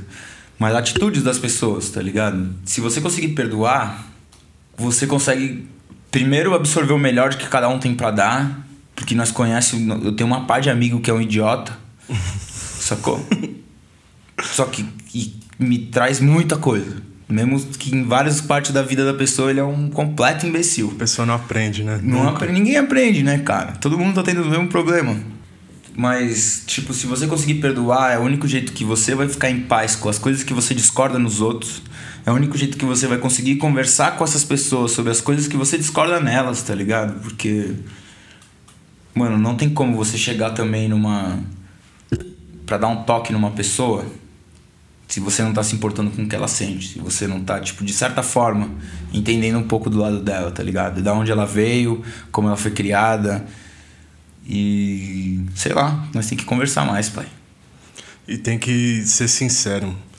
Você, a partir do momento que você é sincero com você mesmo, eu acho que fica muito mais fácil você chegar no perdão. Uhum. Porque você fala, não, peraí, ele fez isso, mas eu também fiz isso. Eu também falei isso, eu também me coloquei nessa posição eu participei dessa, dessa situação aqui. Então, se eu for sincero comigo mesmo, eu também errei. Uhum. Então, se eu, se eu conseguir me perdoar, fica muito mais fácil perdoar o cara. Com certeza, mano. Com certeza. Perdoar Perdão é pra você o tempo todo também. Eu acho que esse, esse talvez seja até o mais difícil. Muito. Sabe aquele vacilo que você deu quando você tinha uns 18 anos? Que volta e meia, quando você tá bem depressão, ele volta para te atormentar na tua cabeça. Volta, vira até o olho às vezes. Uhum. Vira Aquela, a cabeça, entorta uhum. todo. Mano. Aquele fantasminha velho, conhecido, que te fala. Bem quando você tá mal, fala assim: ah, puta, lembra quando você tinha 23 e aí você fez aquele bagulho? Você fala, filha da puta. tá ligado? filha da puta, achei que eu não ia pensar mais nisso. Tem que perdoar, cara. Não tem. Por que, que você não vai fazer isso? É, é, é muito difícil, mas se você analisar friamente, por que, que você não vai se perdoar do mas sabe, vacilo? sabe o que é mais difícil? Ser um copo cheio, assim, ó. Que qualquer gota que cai em você se transborda. Isso é muito mais difícil que perdoar, porque você está vivendo hum. sempre à beira do, de um colapso mental. Uhum. Constante, assim. E isso, eu acredito que se manifesta no corpo, meu, através de doença. Você, tudo isso que você acumula, você tem que deixar fluir. Se não fluir, vai ficar ali e vai virar um câncer, você, uhum. vai, você vai passar um veneno, você vai ficar com a dor nas costas fodida, uhum. você vai ter uma hérnia. Uhum. Você tem que pôr para fora. E é o que eu falei da situação. Lógico que, sei lá, eu falo pra caralho de budismo, de, uhum. sabe, de você meditar, você ser mais zen, mas, meu, se, seja humano completamente. O ser humano ele, ele tem dois lados, ele tem um lado bom e um lado ruim. Lógico, não, e, tipo... e você tem que abraçar seu lado ruim também. Você não tem que se dedicar a ele, mas você uhum. tem que agir muitas vezes de uma forma que socialmente é vista como claro. ruim. Claro. Para você viver a consequência disso e você aprender a sua lição, que senão esse fantasma vai voltar sempre, sempre. sempre. Mano, todo mundo já foi fraco, todo mundo já foi injusto, todo mundo já foi pau no cu, todo mundo já foi cuzão, todo mundo já foi uma má pessoa em algum momento. Aceita aí, né, cara? Aceita que senão você vai projetar nos outros. É, vai... vive nessa sociedade do ego, de se mostrar. E, puta, na tatu é foda, porque é de muita imagem, né, cara? É muita imagem e hoje em dia ainda é muito baseado em rede social, em arrumar cliente na internet, tá ligado? E sei lá, mano. Falta humanidade na parada. Mas isso daí não é sustentável, sabe? Você sustentar essa imagem assim, ó. Quanto tempo você consegue ser aquilo? Mano, Quanto tempo você consegue pra aparentar que, que, que, você que você é vai sustentar uma imagem na hora, no horário comercial e vai chegar em casa chorando à noite, ou se odiando. Não vale a pena. Amargurado, ou cheio de rancor, tá ligado? Mas aí você chega no trampo, na hora do social, você chega cheio de sorriso, e aí beleza, pô, da hora, mano. Caralho, fiz um trampo louco ontem, caralho, você não sabe o que aconteceu, sabe? Por quê, mano? Acho que tem muito do medo de ser odiado, de ah, não ser aceito, né? Ah. Mas eu, eu prefiro que as e, pessoas tipo, me odeiem pelo ah, que eu sou. Tá e tipo, ligado? pra nós que é homem também, na, na, na época que nós cresceu, a gente ainda pegou um, um resquício desse bagulho de ter que ser durão, tem que ser fodão, tem que aguentar o tranco mesmo. Tem porra nenhuma. Tem porra nenhuma, mano. Tem porra nenhuma. Tem porra nenhuma. Isso aí funcionou numa época que você precisava disso. Você trabalhava em fábrica, você. É.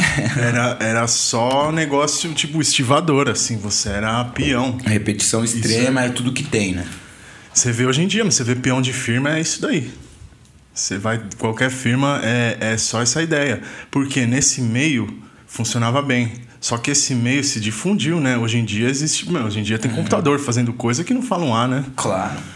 Claro. Sabe? E, e as pessoas precisam evoluir. Lógico que vai ter sempre esses nichos assim, firmeza. Eu não pego mal uhum, com isso. Parte tem do gente, processo também. Tem gente que se dói, né? Tipo, ah, ainda existe isso. Firmeza. E outra, tipo, com toda essa informação que a gente vê hoje e analisando as pessoas da geração antiga, que apesar de ter muita sabedoria pela experiência, não tem a quantidade de informação que a gente tem, você vê o quanto, sei lá, nesse caso que eu falei de ser machão, você vê os homens tudo fudido das ideias quando tá velho. Tudo alcoólatra, é. tudo doido. Uhum. Sendo umas criançonas adultas, tá ligado? Querendo ter um carro grande, uma mulher nova, sacou? Cor de laranja com silicone, saca? Sacou? Parece é que tá pousando isso. pro ensaio de, da revista Caras, mano. Só que é 24 por 7. Todo mundo vai passar pelo, por esse momento de verdade, assim, que você vai enxergar quem você é. Você não pode fugir disso. Mano, é bem mais fácil aceitar que você é um merda do que ficar tentando provar para você que você não é. É, não dá. É bem mais, mano, é bem mais fácil. É bem mais fácil. Dá pra curtir bem, eu acho, pra mim, pelo menos, talvez. E dá pra você dar risada das coisas. É, mano. Você saber que você também é um palhaço, né? Você, você não é esse não. cara. Tipo assim, a gente constrói muito a nossa imagem a partir de, do trabalho. Uhum. Então, ah, eu sou diretor. Aí eu vou e meto é um foda. terno. Aí eu vou e eu mudo o jeito que eu falo. Aí eu mudo alguma coisa no visual, faço uma cirurgia de estética. Aí eu vou, sabe? Tipo assim, para de trabalhar a sua imagem um pouco. É, mano. Pensa em quem você é de verdade, não no personagem que, que você precisa ser no, no na sociedade. Aham, uhum, uhum. Até Ainda porque nem um... vale a pena. Hoje em dia todo mundo é um personagem, nem tem graça. Quando antes era tinha um glamour, assim, você ser um personagem, tipo ator, esses negócios. Tinha uhum. um glamour, mas hoje em dia todo mundo pode ser isso daí. Então perdeu a graça. Uhum. E é por isso que tá todo mundo, acho que, entrando em parafuso, assim. É. Pô, agora que dá pra fazer não tem mais graça, uhum. então eu vou causar. Uhum, eu, vou, eu vou falar um caminhão para todo mundo aqui. Eu tô indignado, eu não, eu não cheguei nos meus sonhos, eu não virei o, o que eu queria virar. Mas até aí, foda-se. Hum. Tanto faz. Mas mano. é foda esse bagulho que você falou dos sonhos agora. Porque a nossa geração, maluco, anos 90 ali de criança, vendo TV, a mensagem de todos os filmes que você curtia era: seja quem você quiser ser. Todo mundo é feito para brilhar. É a pior mensagem essa. É, exato. Porque não tem, você não pode Não tem senso tudo. de dever nenhum. Exatamente. Tá ligado? Não tem, não tem ideia de responsabilidade nenhuma. Saca? Assim, é foda eu falar também, porque eu sou um cara que, tipo, mudei de carreira três vezes e já trabalhei com um milhão de coisas na minha vida, já fiz um milhão de coisas diferentes, tô sempre mudando de ideia sobre as coisas, mas sei lá. Acho que tem, a vida tem umas regrinhas básicas, assim. Tem, tipo, lei da física, lei de não sei o que, sabe? Boleto no fim do mês. É, essa, pra é mim, mano, eu diria que talvez seja a, a regra fundamental da minha vida que tá ali mais presente. No fim do mês, a conta chega a conta sempre se, chega. Se vira nos 30, tá ligado? Se vira nos 30. E não tem personagem, não tem nada. É, é como você lida. E, e, às vezes você não vai ter esse dinheiro. E, e, como que você vai segurar essa onda? Você vai chorar? Você vai xingar na internet? Você vai pedir dinheiro pros outros? Você vai fazer vaquinha? Tipo assim. O quão a gente se torna dependente desses meios uhum. para poder ser a gente. Você uhum. não, e aí chega na, na, vida real, você não consegue ser você. Uhum. E, mano, assim, a gente tá falando também sobre a nossa ótica aqui de São Paulo, né? Porque, na, na, moral, na nossa vivência aqui, as pessoas que a gente conhece são as pessoas mais desenroladas que eu conheço no mundo. São Com as certeza. pessoas que eu conheço daqui de São Paulo.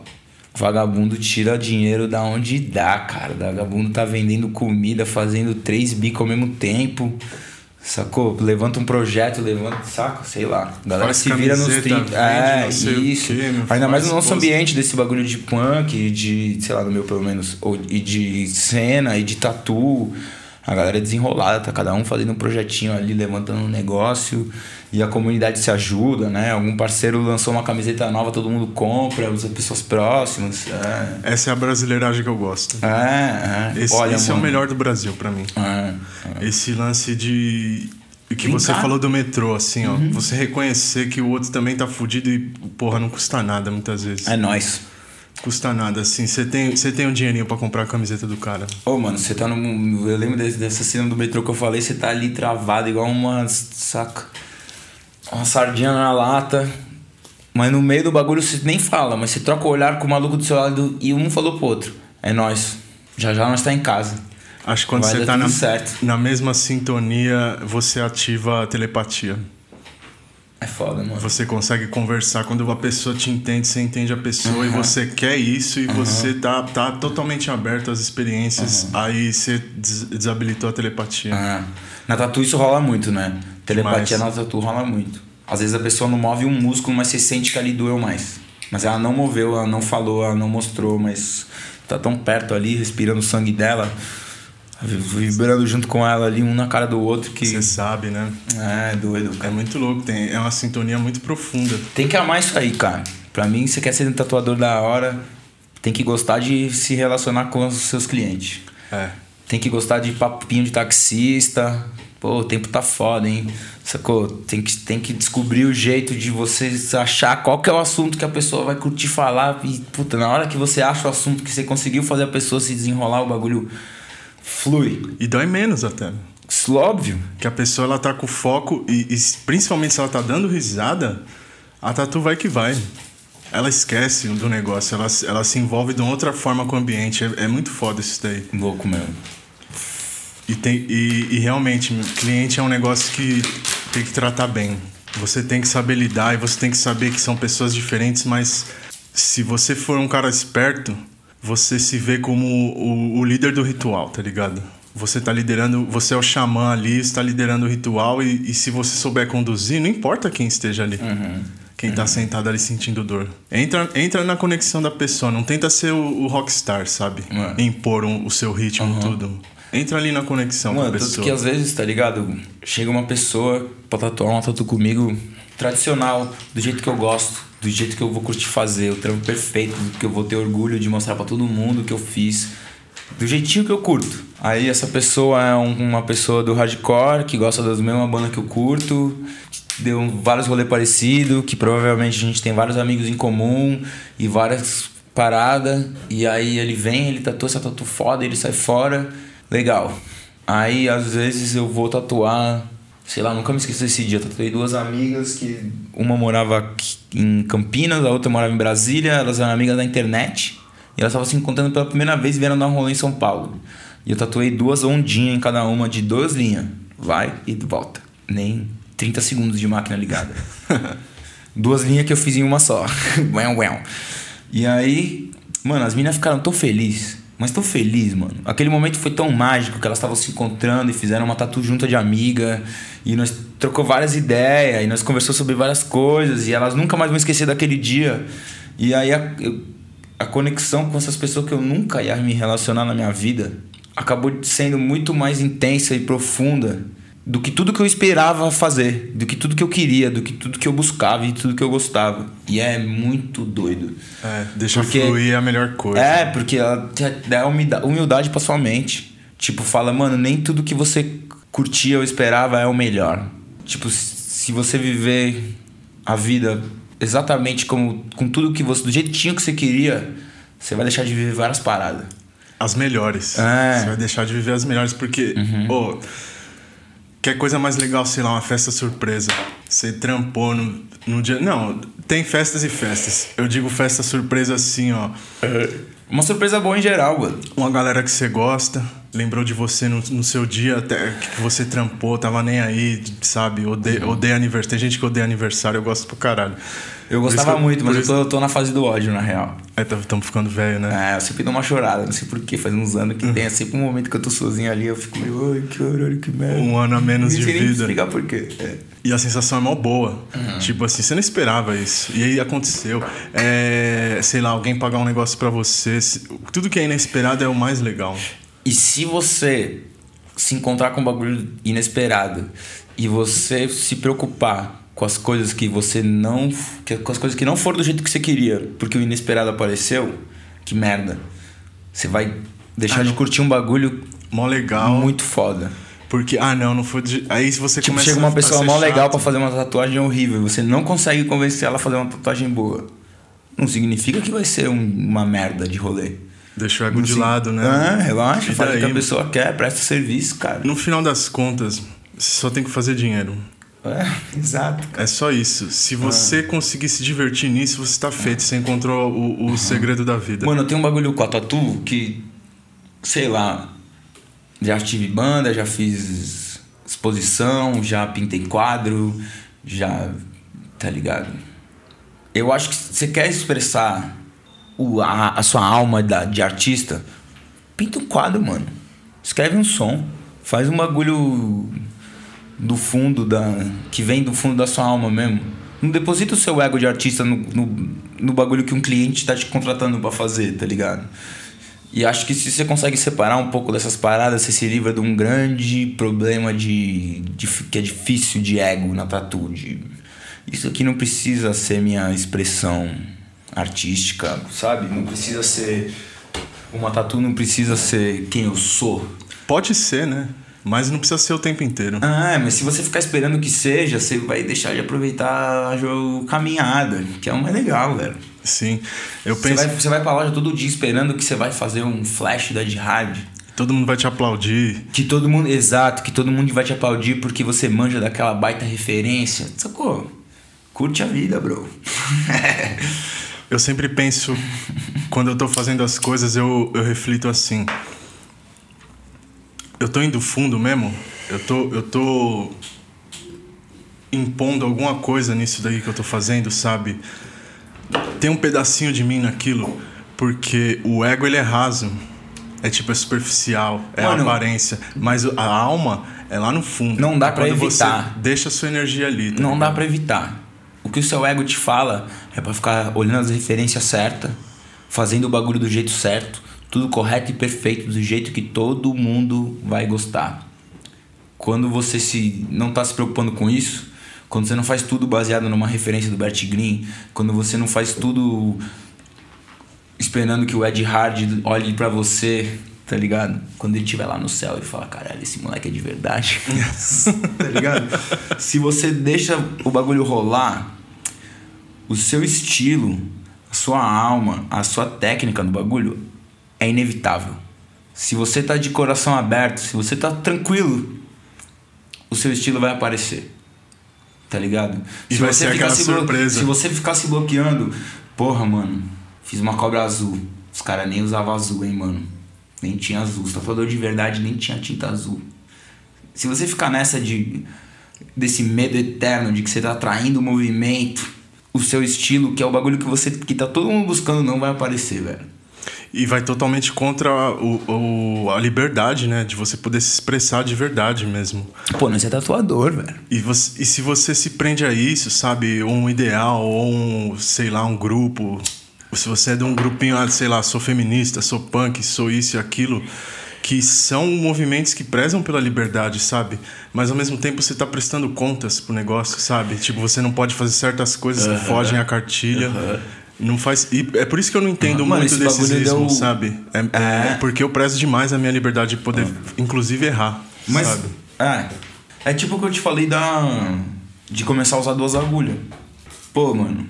Foi difícil começar a me arriscar com esse bagulho, tá ligado? Eu ficava numas.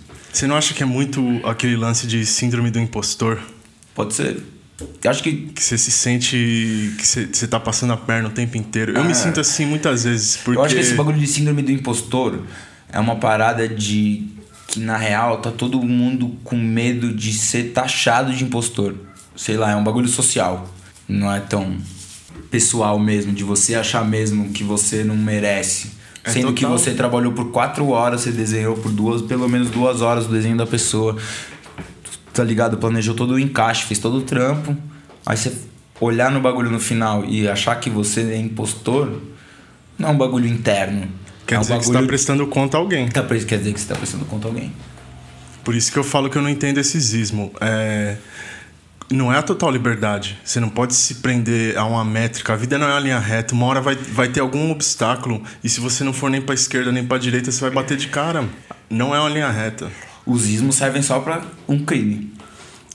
Totalmente. Um crime serve. Totalmente. Uhum. Pra você iniciar um culto. Exato. O que eu quero dizer é que, tipo assim, os ismos são para combater um crime. E, tipo, nós não estamos falando de crime aqui na, seguindo a lei e a Constituição. Não, estamos o que, que a gente considera um crime. É isso. É. Qualquer ismo que está defendendo uma atrocidade séria, vale a pena. Agora, um ismo que está, tipo, Mas só te fazendo não conversar. A partir do momento que as pessoas tomam conhecimento dele, a proporção aumenta e a forma que as pessoas enxergam muda. Então, assim, todo ismo começa com uma ideia mó boa. Eu tenho certeza disso sabe? Falei de feminismo assim, importantíssimo, sabe? É, é... Eu não sei claro. como as pessoas não achavam inaceitável, assim, tipo, caralho, mulher é gente, porra. é lógico. Ela é pode isso. tudo. Mas é isso, a gente tá. É, é, é, é claro. Eu, eu, hoje em dia, assim, claro. sabe, com toda a informação, tudo, para mim sempre foi nítido isso. Não, exato. Não, acho que é isso que a gente falou, a gente, a gente que se importa. Mano, Edu, nós é uns. Uhum. Nós é uns gordinhos nerd, cara. Sim, tá ligado? Foi. Já é, tá ligado? Tipo, esse bagulho de. Todo o bagulho que, que essa galera. Que, que a maioria dos ismos critica era um bagulho que a gente odiava também, assim, ó. Que tipo, sei lá, mano. Sei lá, pra mim ser machão, homem branco, assim, na escola, era um bagulho muito difícil, velho. Eu sofria pra caralho com isso. Eu me sentia obrigado a ser. E eu não era, obviamente, tá ligado? Não era natural para mim. Não, mano, Nunca não, foi, mano. Sabe? Meu bagulho era tipo ficar de boa conversando, não era jogar bola, não era ser, tá ligado? Pá, mas eu me forçava a ser. Sacou? Horrível isso. Ah, horrível. Todo, todo moleque passou por isso. Tipo, mas olha, eu vou te falar. Era horrível, mano. Eu sofria. Sacou? Eu era. Puta, demorei para superar. Que eu não era igual os caras fodão, leque de Santos que eu cresci junto. Esse cara malandrão, malandrão, pegador. malandrão, exato, exato, exato. Eu nunca, eu, eu sempre pensei como será que é ser isso daí, mas é. quanto mais eu vivo, mais satisfeito eu fico com quem eu sou. Tá Sim, ligado? é lógico, porque velho. eu vejo tipo, que, eu, mas o que eu ia falar é que assim, por exemplo, eu ter me forçado a várias coisas por causa dessa pressão de ser mal, principalmente de ser malandro em Santos. Eu vivi uns bagulho que eu não ia ter vivido na minha se eu tivesse ali na minha bolinha confortável de, em casa que eu queria, beber chorão, sacou? Que foi foda.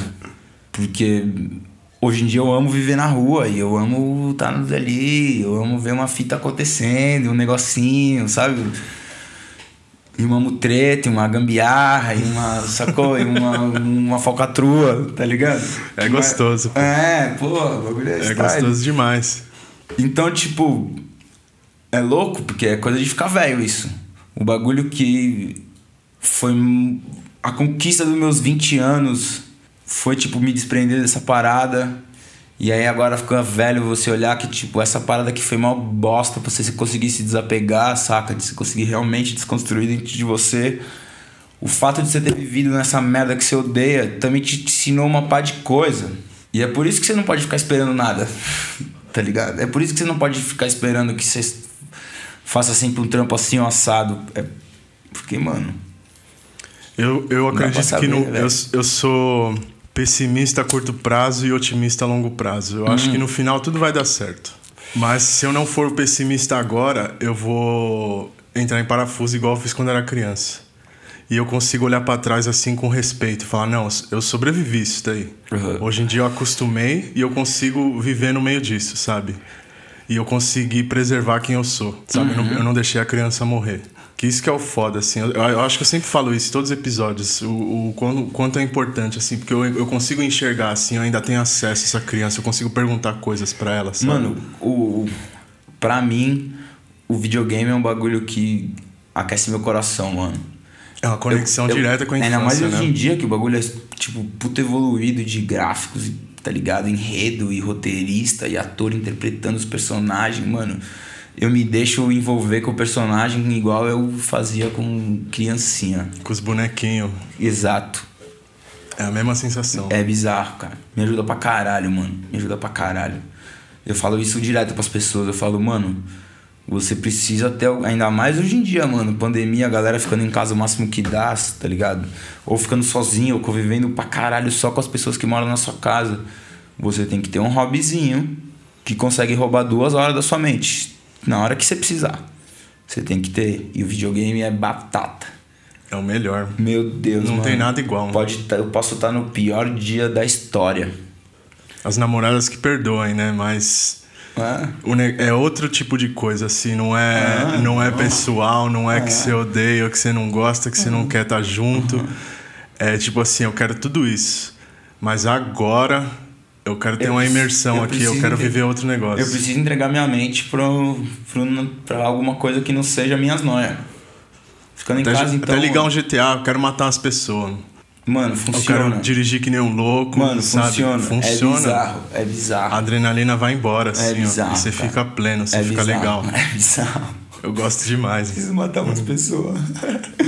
É bizarro, ah, não ligo não, eu falo, eu falo, mesmo porque todo mundo pensa isso, eu tenho certeza. Mano, que, em que momento que você não pensou, puta, mano, essa pessoa tinha que morrer? Todo mundo já pensou isso. Não, não vamos ser hipócritas. Se qualquer pessoa. Imagina que todas as pessoas do mundo sabem jogar GTA e tem um GTA em casa. Todo mundo já sabe como jogar.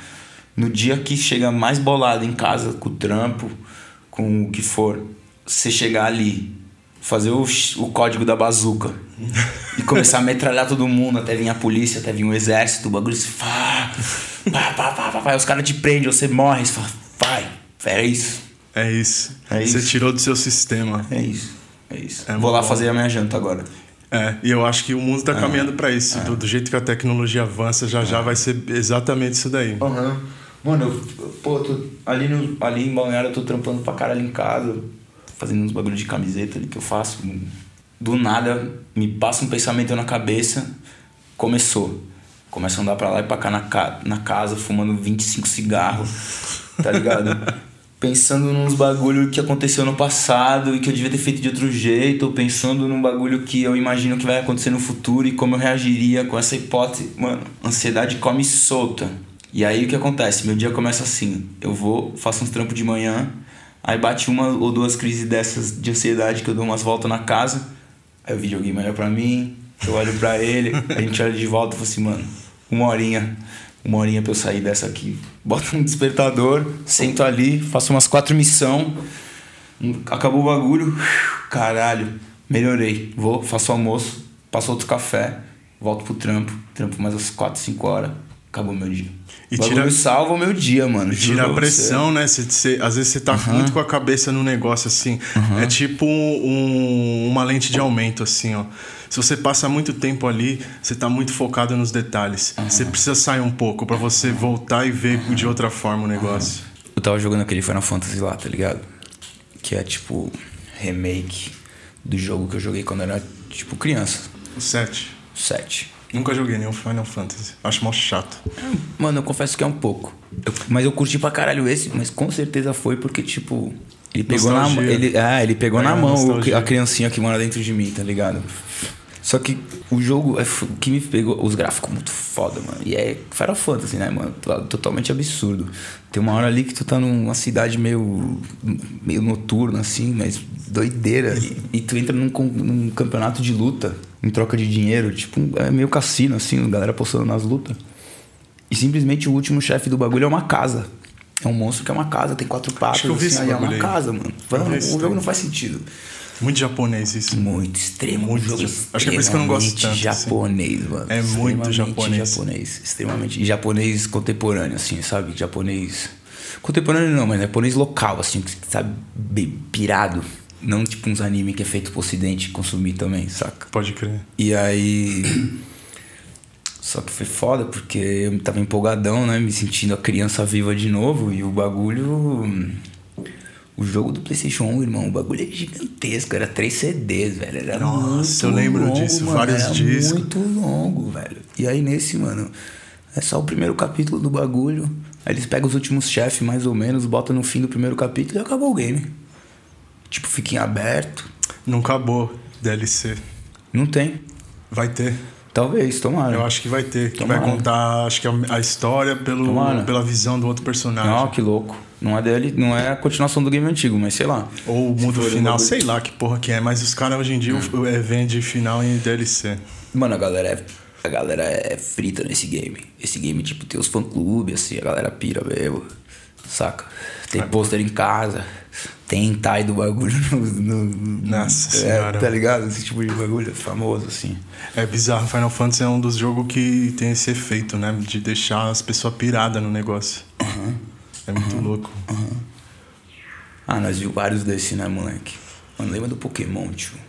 O Pokémon. Game Boy. Nossa senhora. O bagulho, a galera enlouquecia. Eu tinha, eu, eu tinha uns 11 anos, eu acho, na época. Por aí, eu tinha 10, 11. Meu Deus, era a idade perfeita, né? Pra tu se jogar naquele mundo bizarro.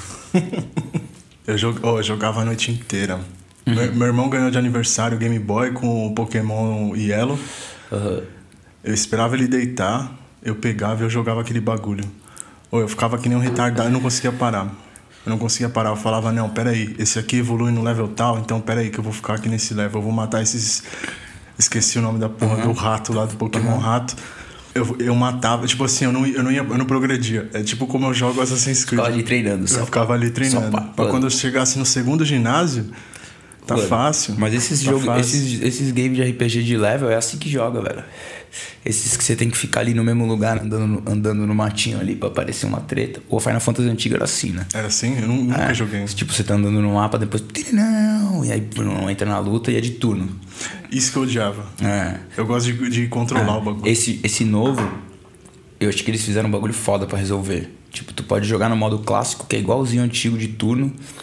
E é assim, né? Você tem três personagens no seu, na sua crew. E você muda durante o jogo, eles vão mudando. E cada um tem uma velocidade. Então o turno vai enchendo uma barrinha de cada um, assim, ó. Então os caras é mais rápido que os outros.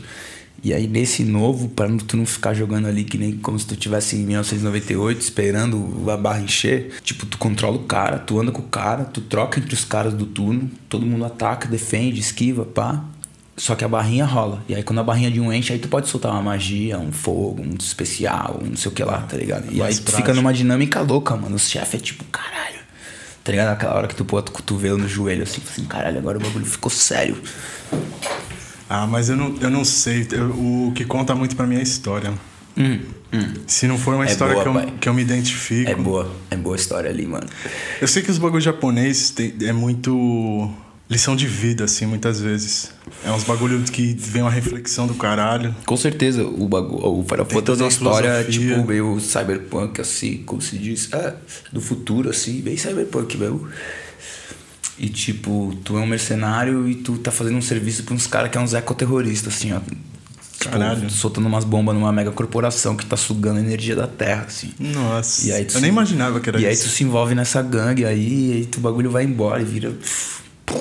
Uma loucura, mano. Você tá doido. Loucura, loucura, loucura.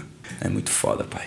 Se ficar de graça no, na PSN. Eu... É, eu peguei por causa disso, tava de graça. Tava de graça? Tava de graça. Jamais compraria. Final Fantasy é mal caro, mano. Tipo, de celular, o jogo do Super Nintendo que os caras botam no celular é tipo 45 reais o aplicativo. Você tá doido. Aham, uhum, 30 reais. Eu pirei no The Witness. Eu falei pra você. Hum. Tava de graça também esse mês. Vacilei. O mês passado. Não joguei, como que é? Você manja Braid? Do. É um joguinho tipo Mario, assim, ó. Que você é um bonequinho, que você vai pela fase, só que tem um fator tempo. Cada fase tem um tempo, assim. Numa fase você consegue voltar no tempo. Na outra fase, ah, as coisas voltam no tempo, mas você não. Isso tá naquele filme dos Indie Game, esse jogo. Esse jogo é muito foda. é muito foda. E acho que é barato hoje em dia. Acho que eu vi na Steam por 35 reais, alguma bom. coisa assim. É bom pra caralho. Jogaço. Enfim, o cara que fez esse jogo, ele Beleza. fez esse The Witness. Que no começo eu odiei, achei uma bosta, pior jogo do mundo. Eu falei, reclamei pra uhum. caralho pra você. Falei pra você reclamar. Mas depois eu comecei a entender, porque o bagulho é pura lógica, é matemático o jogo. É pura lógica. Tipo assim, você começa o jogo preso num lugar e o jogo basicamente é assim, ó, tem uns painel no uhum. meio do nada com os cabos ligados. E em cada painel tem. E é nesse esquema plataforma. É em primeira pessoa. Oh. É em primeira pessoa e você só anda e corre mais nada. E o X interage com, com, os, coisa. com uhum. os painéis e outras coisas. Então tem essa introdução. Tem um painel, aí tem uma bolinha e tem um quadrado. Você, você sempre faz tipo uma cobrinha, sabe? Você sai de um ponto e aí tem umas linhas interligando. Tem um quadrado é, embaixo e em cima. E dentro desse quadrado tem um, sei lá, uma bolinha e um quadrado uhum. também, um triângulo. E aí meio que você pensa, o que, que eu faço? Você pode ir para cima e fechar, você pode ir para o lado e fechar, uhum. você pode separar os Isso dois. Isso no painel? No painel. É um minigame. É tipo um minigame. Uhum. Aí, você, aí você para os dois, aí deu certo. Aí você fala, pô, legal. Aí liga outro painel. Aí o painel tem uma versão mais avançada disso daí. Pode crer. E aí você tem que ir seguindo uhum. uma lógica e tem e mesmo você tem que pensar de uma forma muito correta assim, ó, de como tem que fazer o cálculo, com, com, e vai Uhum. ficando mais e mais complexo com outras imagens, outras crer, figuras. Tem uns lances tipo assim, ó. Na ilha, você tá numa ilha. Cada ilha tem um. meio que representa um campo de visão seu, assim. Numa parte da ilha tem o lance da perspectiva. Então os painéis meio que interagem com o ambiente. Que doideira. Você tem que olhar a perspectiva assim, ó. O painel ele casa com uma árvore e com uma árvore menor. Aí você tem que seguir o caminho dessas árvores. Você alinha um painel mais ou menos assim, olhando, interage, aí você segue esse caminho. Aí tem outra parte da ilha que é luz e sombra. Então, assim, dependendo do ângulo que você olha no painel, uhum. o sol tá batendo de um jeito que faz a sombra com o, a resposta do negócio. Que doideira. Ou tem algo na frente, você tem que meio que entender intuitivamente como que você completa o negócio. Uhum. É tipo uma versão legal daquelas pedras lá do Assassin's Creed de novo. Isso, exatamente, exatamente. É tipo uma versão legal. É, é tipo isso. Uhum. E só que a brisa é esse painel. E em cada parte da ilha tem um pântano, tem uma montanha, tem não sei o que, tem uma floresta. E cada parte tem esse lance da sua, de você mudar a sua perspectiva. O jogo basicamente é isso. Você sempre tentar olhar, pro, porque tem desafio que repete. Mas a forma que você faz é diferente, porque muda uma cor, muda isso, muda aquilo. E aí você tem que estar tá sempre vendo de vários ângulos o bagulho. Assim, no começo eu sofri, mas por quê? Porque eu não gosto de ver as coisas de forma prática. Eu gosto de ficar viajando na maionese, assim, hum. fazer do meu jeito. Uhum. Só que o jogo ele não, não parece permite. um jogo bem cabeçudo. É cabeçudo. É. Tipo assim, não é do seu jeito. Tem uma lógica. Uhum. Segue essa lógica. Uhum. E aí eu lutei no começo com isso. Eu falei, porra, não dá pra fazer do. Tipo, você pode fazer em qualquer ordem. Você tá livre na ilha. Faz se você quiser. Então, assim, você foi em uma, fez, fez, fez, travou sai fora, vou para outro canto. E eu comecei a jogar, jogar, jogar esse bagulho e eu falei, puta, agora eu entendi qual que é. Uhum. E eu fiquei viajando nisso, pensando nisso. Oh, na vida real, assim, ficava vendo até os negocinhos do jogo, assim, fiquei uhum. bitolado com o negócio. Mano, imagina as crianças Você tá louco. De hoje em dia. Você tá maluco. Enquanto nós jogávamos um joguinho de tirinho que o cara só andava reto e atirava e pulava. Os moleques tá jogando uns jogo de lógica. Tá ligado? Absurdo, absurdo. Mano, e esse jogo, oh, abriu minha mente de uma forma, porque depois que eu, eu, eu não zerei ainda, mas eu tô bem no final. Eu comecei a refletir, eu falei, caralho, o bagulho, a brisa do jogo é você explorar e mapear a sua própria mente. A hum, ilha é tipo doideira. é um reflexo da sua mente. Porque na sua mente tem todos esses campos que te ajudam a enxergar de diferentes perspectivas e você usa todos. É meio que assim, você tá é, profundo se, se programando e, e, entendendo como você funciona como as coisas funcionam qual é o jeito certo de você interagir. Porque tem uma ordem certa, tipo assim, você não vai ver a sombra do negócio se não estiver na posição certa, não tem como. É uma lei da física que o cara aplicou no jogo. Eu achei muito foda isso. Me botou pra pensar. Aí eu comecei a jogar Assassin's Creed. Tem uns puzzlezinhos chato pra caralho. Ruim, velho. Meu, mas eu resolvi o bagulho assim, eu falei, nossa, que óbvio. Em um segundo. Que óbvio. Por Lógico. quê? Porque eu tive esse negócio, esse treinamento desse Tava jogo. treinado, né? Pô, é bizarro. E, e, não tem nada a ver com gráfico, não tem nada a ver com história, porque o jogo é um silêncio total, nada acontece. E tem uns Doideira, e tem uns puzzles assim que você interage com o ambiente assim. Você tá no meio, em cima de uma montanha, aí você vê um lago, mas o lago é uma bolinha seguindo o lago assim. Uhum. E Todo painel é assim, você começa na bolinha e você segue o caminho e chega num lugar. Aí você olha o lago de um certo ponto da montanha, ela forma esse bagulho. Aí você aperta para interagir e interage. Aí você ah, sai da bolinha e faz. E tem vários desses. Tem um alinhamento tipo de nuvem. Que doideira, mano. Os alinhamentos de objeto, assim, quando você tá num barco em movimento, fica perfeito o alinhamento pra você poder fazer. É bem louco. Cara, é que doideira, mano. Mas você tem que dedicar um tempo, porque você, você entra em conflito com você. Uhum. Isso é muito foda. Teve uma época que eu joguei aquele One Man's Sky. E ele é um pouco contemplativo, assim, também. Tipo, não é, não é de puzzle exatamente, mas ele é bem tipo, dar um rolê de nave, para no país, no planeta. Aí esse planeta tem carbono. E aí carbono se alimenta a máquina do teletransporte. E Caralho. aí com a máquina tá ligado. É, ou carbono você joga na mineradora que você mesmo construiu, consertando outros bagulho, e aí o carbono vira o super carbono que você consegue alimentar a máquina do teletransporte, aí você consegue voltar pra tua outra base, que é do outro lado do universo. E, mano. É um jogo meditativo. Um pouco, um pouco. Dá uma cansada, né, pai? Dá, lógico que dá. Não acontece porra nenhuma, mas enfim, é, me pegou um tempinho ali. Você também tem essa pira de você aprender no videogame e tentar trazer para a vida real? Porque esse daí de reprogramar minha mente é um negócio que eu trouxe. Quem jogar é só um jogo. Mas eu escolhi ver dessa forma, tá ligado? Cara, eu, eu tento ir mais fundo e tentar aplicar na minha vida. Acho que essa é a forma mais fácil para mim. Você tenta fazer isso também? Mano, eu acho que esses videogames, principalmente esses que a gente joga de, de level, tá ligado? Que você vai subindo o personagem, você usa o bagulho, você pega os itens que se adequam ao seu estilo de jogo. Você... Com certeza é o tipo de coisa que você traz pra, traz pra vida. Esses joguinhos antigos que a gente tava falando no começo do Game Boy, de você ficar no matinho ali pra treinar seus bichinhos, pra você ficar bom pra bagulho, mano. Diz muito sobre você, né? é, mas é sério, Diz velho. Muito sobre você. Tipo, mano, tipo, parece que incrustou na minha mente que tudo é treino. Não adianta. Qualquer coisa, mano. Absolutamente. É, eu penso pra caralho isso. Tem que a mesma forma que eu, que eu entro em conflito, assim, ó, não tem que planejar nada, a vida é para viver, uhum, tem que. Uhum, uhum, sabe? Uhum. Ao mesmo tempo, eu também penso, eu tenho que estar preparado. E eu tenho que estar constantemente, não em alerta, sabe? Uhum. Mas num estado emocional que eu consiga enfrentar a maioria das coisas. Tem coisa que você não tá preparado, obviamente. Nem nunca não, vai Tipo, o treino também é, é subjetivo, tá ligado? Tipo, eu tô fazendo um comparativo com um jogo de, dos anos 90 que tem uma mecânica básica que você, se você jogar hoje, você domina essa mecânica em 15 minutos. Sim. E você debulha esse tipo de jogo rápido.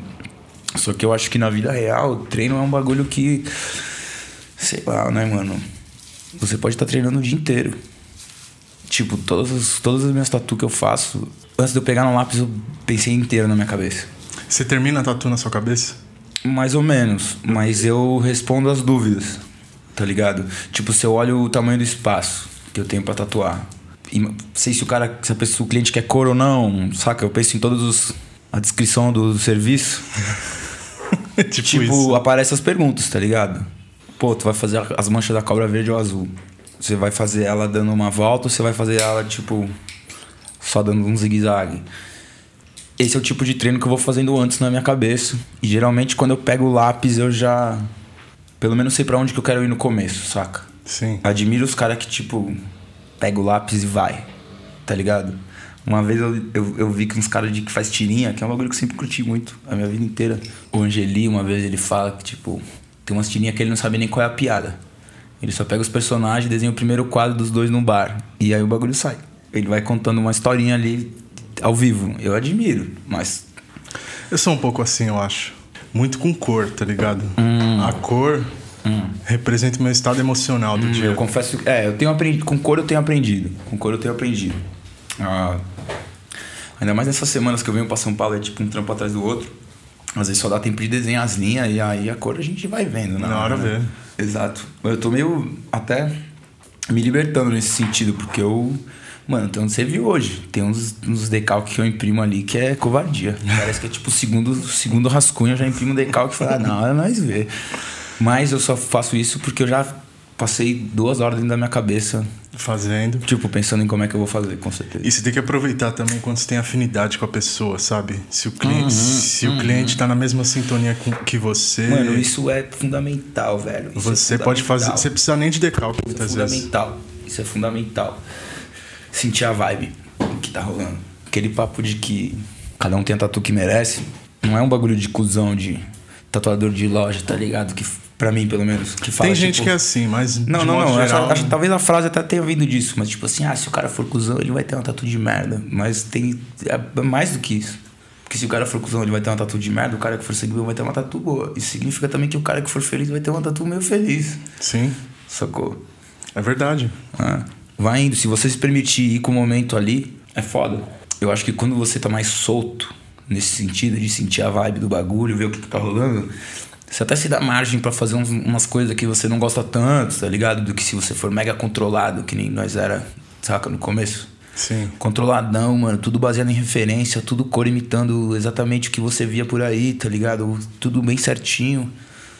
Eu acho que é, é uma boa defesa, saca? Você entra de guarda levantada, você faz um trampo ali mais puff, tá ligado?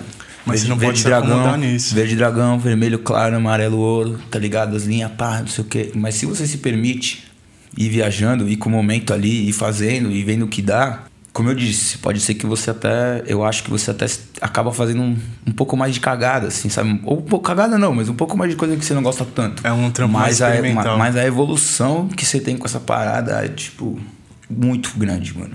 Muito é. grande, muito grande. E tem que fazer. E é, e é legal também, falando de referência, buscar referência fora da tatuagem. Porque senão, aí que você fica bitolado. Puta, eu gosto muito de desenhar, né, mano? Você falou isso pra mim hoje, é.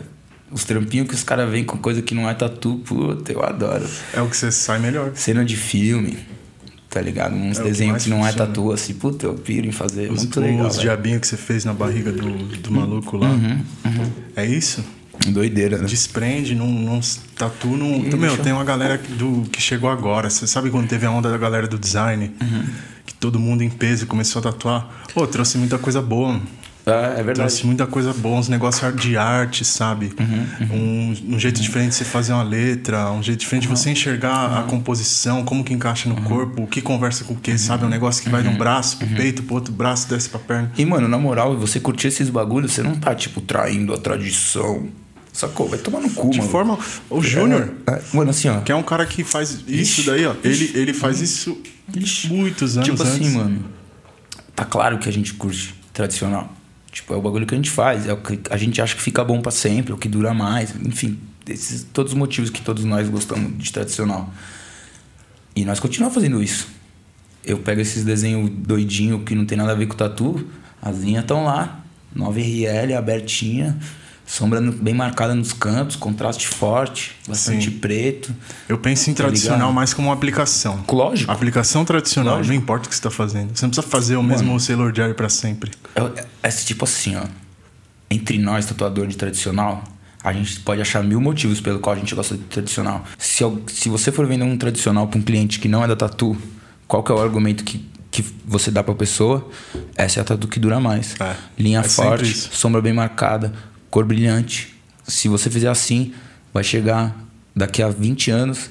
Se a gente fizer tá tudo do jeito que você quer, ela vai borrar. Se a gente fizer do jeito que eu tô falando, ela vai estar tá com a mesma cara daqui a 20 anos. Esse é o argumento.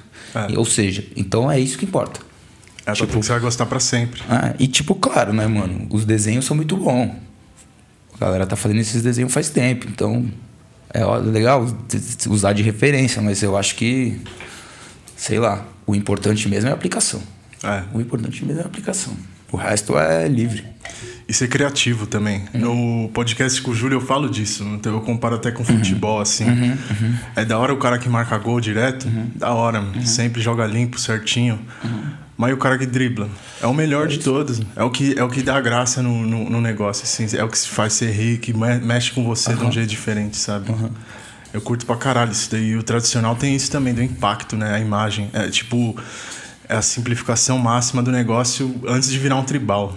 Fica, hum. fica um negócio, fica um símbolo, é um emblema, sabe? Seja o que for. Seja o que for. Tá ligado? O Júlio, o Sujo, hoje me mostrou a tatu que ele fez com o Saravá, que é um Burning Question, tá ligado? Do Ed Hard. Pode Só que com a caveira do Hokusai. As linhas fininhas, cheias de detalhinho. Meu Deus, irmão. Que Perfeito. esculacho, que esculacho. Baita tatu. Isso é porque a linha é de 7 e o bagulho é bem aberto. Você vai falar que não é tradicional? Lógico que é. Tá louco. Lógico que é. Tá louco. Tem vários. Até tipo uma linha de tradicional italiano. É uma linha mais fina, mais refinado, sabe? Não tem como ter fórmula, não tem fórmula pronta, né, mano? Não. Não pode ter. Eu acho que é o lance do simbolismo. Tem ah. que ser a, aquele carimbo. O famoso uhum. carimbo que todo mundo fala. Uhum. Uhum. É, se tem uma coisa que eu gosto no tradicional é ver de longe o que, que é, assim. Já causa um, Isso que eu gosto, forte, já né? causa impacto. O bagulho fala, ser forte. Parece tatuagem. Forte é a palavra que eu mais gosto. Tipo, você pode ver, se eu tô, fiquei feliz com o trampo que eu fiz, eu se eu gostei do trampo de alguém, eu sempre uso esse adjetivo, assim, caralho, forte, mano. Porque é força mesmo. Você Tem vê força de longe, cor forte, você fala, caralho. Pode nem. Isso é força mesmo, não é tipo ser bem desenhado, não é ter tipo técnica refinada, usar três agulhas de linha, usar 20 máquinas na tatu, 18 cores. Não. Tem tatu que tem uma cor e o bagulho é uma paulada, tá ligado? Vai dar muito da personalidade da pessoa também, que é o bagulho de se soltar, né? Uhum. Deixa fluir. Faz, faz o que é você ali. Representa você no desenho. Uhum. É o, sempre é o melhor, Com sempre certeza, é com certeza. Se você tem uma técnica, todo mundo, lógico, se você não tem técnica, você tá começando agora, você vai penar. Mas se você já dominou a técnica de você tatuar, mas você tá em harmonia com suas máquinas, você sabe o que você gosta, faz o que você pensa. Uhum. Seja você na tatuagem. Se você vai desenhar um bicho, você gosta do bicho agressivo, faz o mais agressivo possível. Claro, óbvio. Mostra, mostra um pouco. Põe, põe um pouco de você, porque é uma doação de energia, né? Na real, é uma troca. Uh, e eu tenho. Uh, acho que essa é a maior palavra da tatu, assim. Se você quer ter uma, uma carreira saudável, psicologicamente saudável, assim, de ficar bem com, com você, com o seu trampo, é sempre pensar nesse bagulho de troca. E quanto, mano, quanto mais você trocar, mais vai dar certo. Mais o cliente vai ficar feliz, sacou? Mais, mais você vai entender o que o cara gosta, saca? E testar, né? Lance de cor mesmo. Tem que testar as cores. Tem, quantas cores tem aí pra usar? Antigamente não tinha isso. Mano, por isso testar... que os caras não usavam. Por isso que o tradicional Mano, parecia... testar tudo. Eu comecei... Tudo esses... igual. Eu comecei a usar esses dias duas agulhas, né? Tô cheio dessas. Minha, minha ondinha agora é usar agulha fina pra alguns detalhes. As agulhas fechadas bota mais tinta no mesmo lugar, então ela abre mais o traço do que as buchas. Então ela se iguala um pouco depois. E a quantidade de detalhe que tu consegue adicionar é bizarra. É. E eu comecei a perceber que uma pá de gente que eu seguia faz uma pantera brigando com a cobra, a cara, das, a cara dos dois é de agulha fina. As agulha grossa faz os contornos, as formas do corpo, assim, mas a cara inteira é de agulha fina. E tipo, eu nem sei se eu gosto tanto dessa forma, eu tô só testando um bagulho aí. Esse é só meu teste de agora. É Esse é meu novo testar. teste, tá ligado? Até porque você já tem o conhecimento do, de como é seu trampo cicatrizado. Uhum. Que isso muita gente não vê, né? É legal a foto do Instagram e tal, fica bonito, mas não vai sair mais. Puta, não é sobre isso, né, cara? E é difícil se confundir, confunde muito hoje em dia, né? É. Dá pra fazer Todo mundo foto. é muito apegado na foto. Você vê muito trampo de sume que fica claro demais por causa disso, que a galera fez para foto. Ainda mais com essa tecnologia que tem hoje em dia, sabe? De, de filtro, de não sei o quê. Uhum. Tipo, é legal, porque eu, eu, mesmo faço isso. Eu saturo pra caralho minhas tatu, sabe? Porque Não porque eu quero enganar alguém, mas porque não representa. Muitas vezes a foto não representa. Nunca, mas nunca vai representar. A tatu de verdade, que, assim. assim. Bagulho forçado demais na, na cor é foda porque na hora de ver no celular ali, o bagulho pega o. Pega o cara pelo olho, assim, né? Você agarra na, na hora. É estratégia. É muito forte, é muito forte. Mas é que nem o bagulho da tatu que eu te mostrei hoje. O, sei lá, eu gosto quando a tatu dá pra ver que é uma pele, assim, ó. Às vezes eu gosto até de que apareça um pedaço do fundo, assim, da loja, sabe? Do chão com o tênis da pessoa embaixo, assim, ó. Porque dá uma ideia de que eu tô no mundo real, velho. Saca? Que nós estamos em três dimensões aqui. Tem, saca? Tem dois planos de. Saca? Dois fundos no bagulho rolando, dois Sim. planos, sei lá. É honesto, né? É. É bem honesto. É só cara isso daí. É. O mais sincero possível. Hum. Meu bom amigo Vini me, me falou uma vez, ô oh, mano, eu acho que esse cara aqui faz umas piadas parecidas com as suas. E eu acho ele engraçado, velho. Eu acho aquele programa dele com a, com a esposa dele, a Your Mom's House. Uhum. Mano, eu acho engraçado, cara. Eu nunca, esse é um podcast que, que todo mundo fala que é bom, mas eu nunca parei para prestar atenção. Sabe? Acho que eu vi um episódio ou outro. Tem que, tem que assistir em vídeo. Porque eles agora eles estão numa brisa que eles caçam uns bagulhos. Ah, tipo, eles mostram conteúdo. Das né? profundezas do TikTok, assim, uns redneck maluco. E eles botam pros entrevistados ver. É engraçado, mano. O jeito que ele, esse cara faz piada é engraçado. É um tiozão gente boa, né? Uhum. Ele não é muito tiozão, não, mano. Não, mas a personalidade, assim. É. Suavão, bem tranquilo. Tranquilão, de bem com a vida. Uhum. Mas bem sarcástico. Não é uma piada que você gargalha, você dá uma risada. O Tindy não tem umas que você tipo, se rola de rir no chão. Não, já, já teve é vez de eu chorar, mano. É, dele é uma chorar. que eu gosto de ouvir ele falando assim, é engraçado, engraçado. Mas, mano, tô virando e ouvindo mais coisa em português, velho. É mesmo? Uhum. Tô ouvindo um cara de. tô viciado num cara de história ali. Tô ouvindo. Ah, sei lá, né? Trampando em casa bastante, é, muito tempo em casa é. Quem que é o cara? Eu gosto do História em 30 Minutos, que é um professor carioca aí. Nem é muito bom, mano. É até um bagulho pra uma galera que tá fazendo cursinho, assim. Mas, mano, meia horinha é uma aula de história, tem vários. Tá é legal. Pô, é cada um vez é um, legal. cara. Um filósofo, um país, ou uma guerra, ou um não sei o quê. Conteúdo de história, mano. E eu gosto de um tiozinho que faz, pô, professor Moreno, faz um bagulho chamado Noites Gregas, que é um bagulho sobre mitologia grega. E eu pirava quando era moleque na escola, achava da hora. É bom, mano. É bem calminho, assim, ó. É bem bom pra tu ouvir, tipo, fazendo um almoço, tá ligado? Lavando uma louça. Ele conta a história ali do Deus que fez isso, tá ligado? Eu piro, podcast eu piro por causa disso, porque ele entra no. É um negócio, é um conteúdo legal de você consumir enquanto você tá fazendo suas coisas. Sabe? Até por isso que eu fiz áudio só. Claro, porque ainda mais nossa mente ansiosa É um costume dia, né, meu, né, sabe?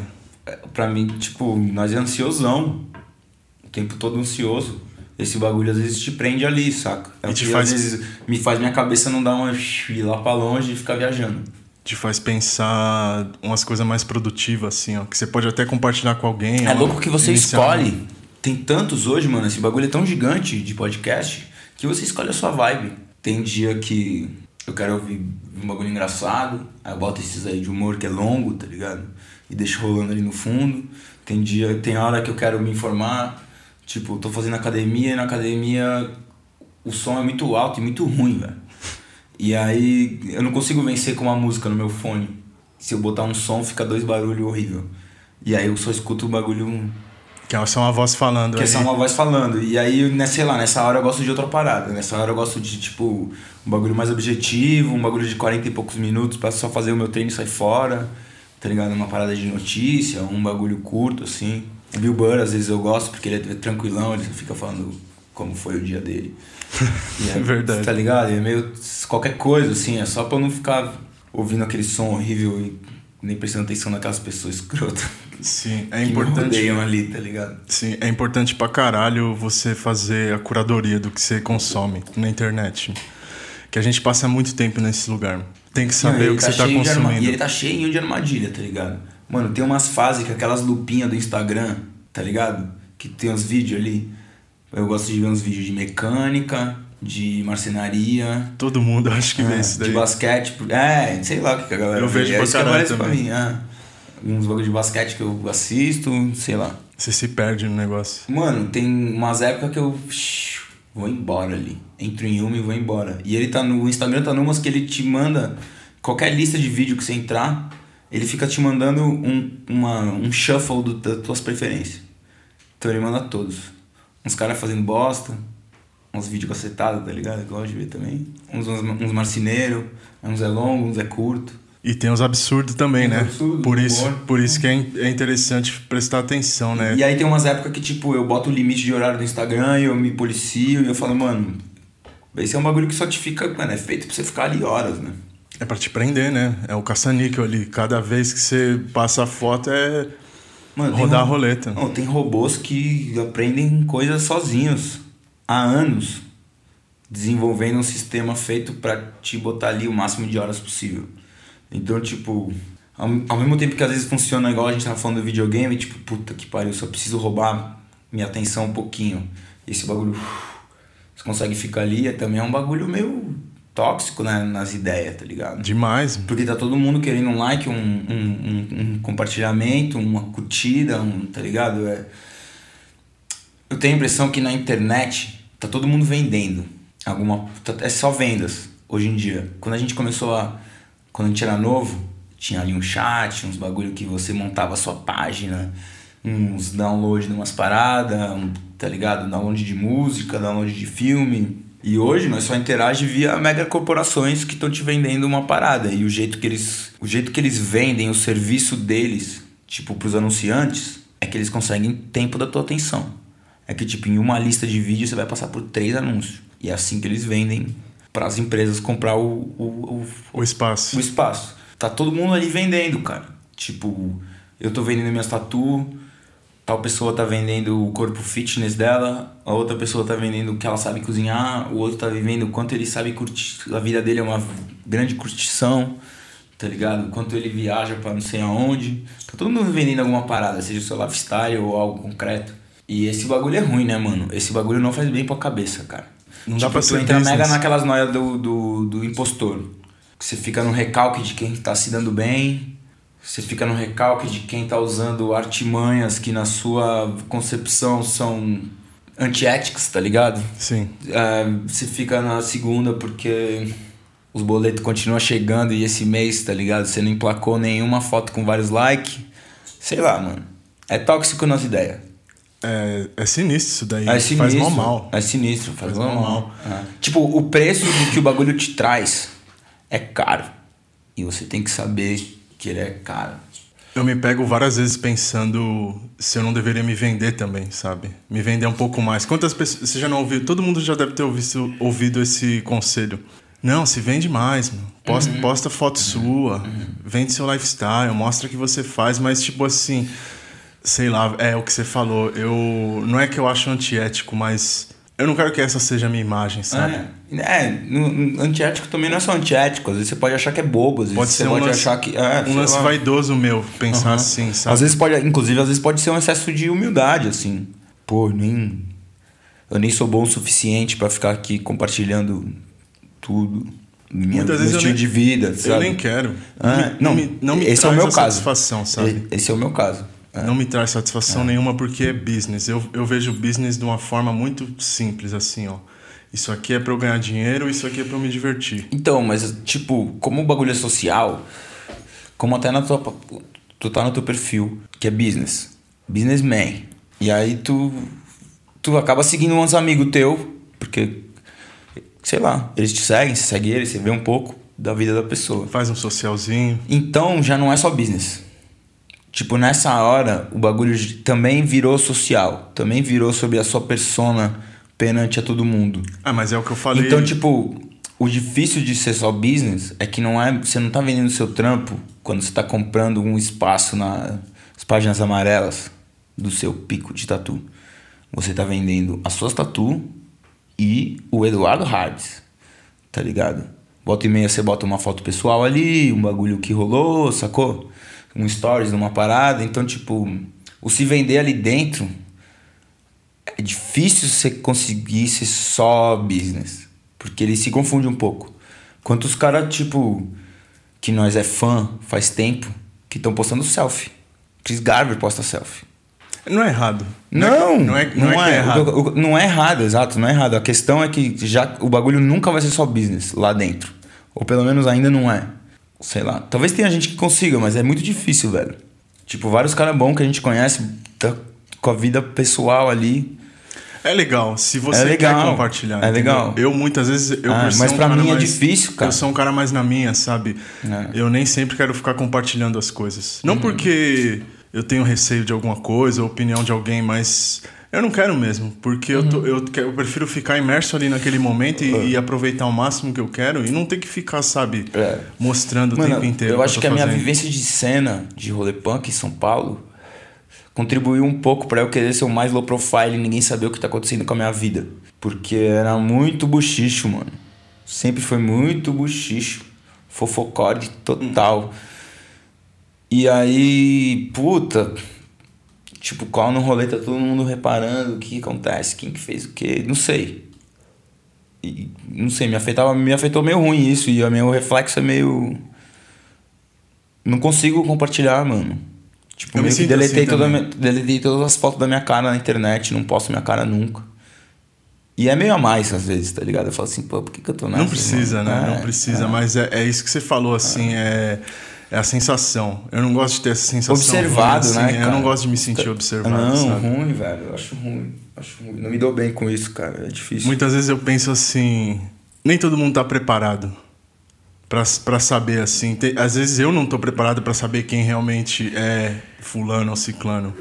Assim como eu penso, pô, tem gente que não tá preparada para saber que eu sou isso aqui mesmo. Às vezes a pessoa tem expectativas e eu tenho preguiça de lidar com, esse, com esse, tipo de coisa, sabe? Tipo assim, tem não, que vai responder. Ter. Vai ter. Vai ter. E você tem que fazer, porque você tem que ser educado com todo mundo, né? Mas é chato, cansa, sabe? Não, e é um bagulho que te demanda, tipo. É o tipo de rolê, principalmente esse rolê tatu e punk que parece que você tem que provar o seu gosto musical, o seu gosto de tatu, o seu gosto de roupa. E de novo, é legal. Nós gostamos de tatu, nós gostamos de música, nós gostamos de umas umas roupas da hora. E é, mas sei lá, eu parece, não sei. Pode ser um pouco da síndrome do impostor, mas eu fico. Sei, prefiro ficar na minha. Então, é natural gostar, ah. mas não é natural você ter que expor isso. E eu gosto, e eu gosto, na moral, eu gosto do papo do Sailor Jerry. Meu trabalho tem que falar por si só. Tipo, eu não, eu não quero ganhar nada por que não seja o trampo. É, é mais, é mais legal. É, é bem mais lá. legal. Eu não assim. acho que eu. É, lógico, eu não acho que. É, é exato. É o lance de, de sustentar o que não é sustentável, uhum. assim. Tipo, o, é o lance de treinar seu personagem no game. Assim, não, eu vou fazer porque eu mereço. É, tipo, é... tá ligado? É que você joga um pouco diferente, mas sabe o que eu quero dizer? Eu, eu sempre falo isso. Se eu quiser jogar, eu, eu jogo um game. Eu não vou ficar jogando na vida real. Eu gosto de ter, tipo assim, ter uma conversa sincera, sentar com o camarada. Tipo, isso aqui que a gente tá fazendo, sabe? Ah, pra mim é muito mais. É, é, é disso que eu tiro minha satisfação, ah, assim. Ah. Tipo, não dá para jogar o tempo inteiro. Tem gente que você joga porque a pessoa é jogador e você precisa lidar uhum. com a pessoa. É não, e de novo, uma sala de palmas para quem joga esse game. Porque Sim, tá ganhando lógico. mais dinheiro do que eu. Tá eu tô aqui, ah, eu tô aqui falando que tudo que importa é eu pagar, conseguir pagar meu boleto no fim do mês, mas tô nessas com essa parada, tá ligado? Não tô fazendo tudo. Eu acho que é, é importante você ter um pouco então, de tipo, orgulho assim. Onde, orgulho demais te, te atrapalha. Mas, tipo, admiro. Um admiro quem faz o corre, cara. Eu admiro quem faz o corre. Eu admiro quem tá dando seus pulos. Tá ligado? Sim, com certeza. É. Eu vejo dessa forma também. É, é, é honroso também. É. A pessoa é, é um esforço tipo, para você reconhecer e falar: tipo, peraí, eu, o que eu tô pensando tem coerência, mas olha o esforço que a pessoa tá fazendo. Cara, e eu, eu, aqui reclamando. A situação faz o ladrão. Tipo, eu, tô, eu ainda posso manter esse orgulhinho aqui. Mas, sei lá, eu não tenho filho, né, mano? Tipo, a hora que a água bate na bunda, aí a gente se vira, né? Eu tô, Mas... eu tô morando num pico que o aluguel é barato, eu consigo me virar, tá rolando uns trampos aqui, tá, tô, tô de boa. Podia estar tá melhor, mas se também podia estar tá pior, batendo né? na bunda, se eu tivesse, sei lá, outra pessoa dependendo de mim, isso talvez mudasse, saca? Então, palmas para quem tá fazendo esse corre aí. Com certeza. mas se eu conseguir fazer o bagulho ser só sobre o trampo, vai ser muito louco. É legal. Enquanto eu puder tentar, eu vou continuar tentando. Porque é legal, é legal. É legal. Você, é, eu, eu tiro uma onda com cliente, assim. Eu, eu gosto pra caralho, assim. E todos esses clientes curtem a experiência. É mó bom, assim. E eu sou eu o tempo inteiro, uhum, assim. Uhum. Falo meus absurdos, faço umas brincadeiras malucas, uhum. falo sério também. E aí começa a viajar, falar de signo, falar de, sei lá, qualquer coisa que, que seja interessante, assim. E flui e é, e é mó bom, assim. É uma experiência da hora. Lá no PMA é legal um pouco isso, porque a gente tatua perto um do outro e ali chega cliente, cada tatuador é de um jeito, cada um tem uma maneira, mas meio que a troca é maneira, assim. É, funciona. Tipo, os clientes juntos, sempre rola conversa de todo mundo tá conversando junto. É tipo, o mais legal. Esse bagulho da vivência ali é louco. Do, é engraçado uma que... parada ser meio humana, assim, saca? Todo estúdio tem um jeito, né? Uhum, uhum. E aí você... Uhum. Eu, não, eu não sei o que me atrai, assim, até o ponto de, pô, hoje em dia eu trampo lá, sabe? Mano, até no mesmo estúdio, se você... Dependendo de quem tá com você na hora, se você trampa no pico que tem, sei lá, 7, 8 tatuadores você tá só você e uma pessoa é um jeito, se tá todo mundo é outro, você tá só dois é do outro. É legal pra caralho. É a melhor dinâmica possível. É, é. Por isso, e, e sei lá. Mas só acontece isso. Por isso que eu acho que tatuador tem que gostar de papinho. Sim, exatamente. Assim, é o que eu ia falar. Só acontece isso se for papo reto, se for honesto, sabe? Meu, uhum. fala besteira também. Uhum. Troca ideia, troca ideia. Não precisa. Firmeza, muita gente não gosta. E tudo bem a pessoa não gostar. Não, não tem problema nenhum. Mano, tem cliente meu. Mas o fato de rolar é interessante. Sim, porque mano, tem cliente meu que eu não consigo arrancar uma palavra do cara. Eu tenho uma cliente ali em Santa Catarina, que ela. Eu já tatuei ela umas duas vezes, ou três. Mano, toda, ela é mó gente fina, mas e toda sessão eu puxo um assunto, ela responde monossilábica, assim, ó. É louco como é diferente para cada um. E aí, essa é a grande brisa.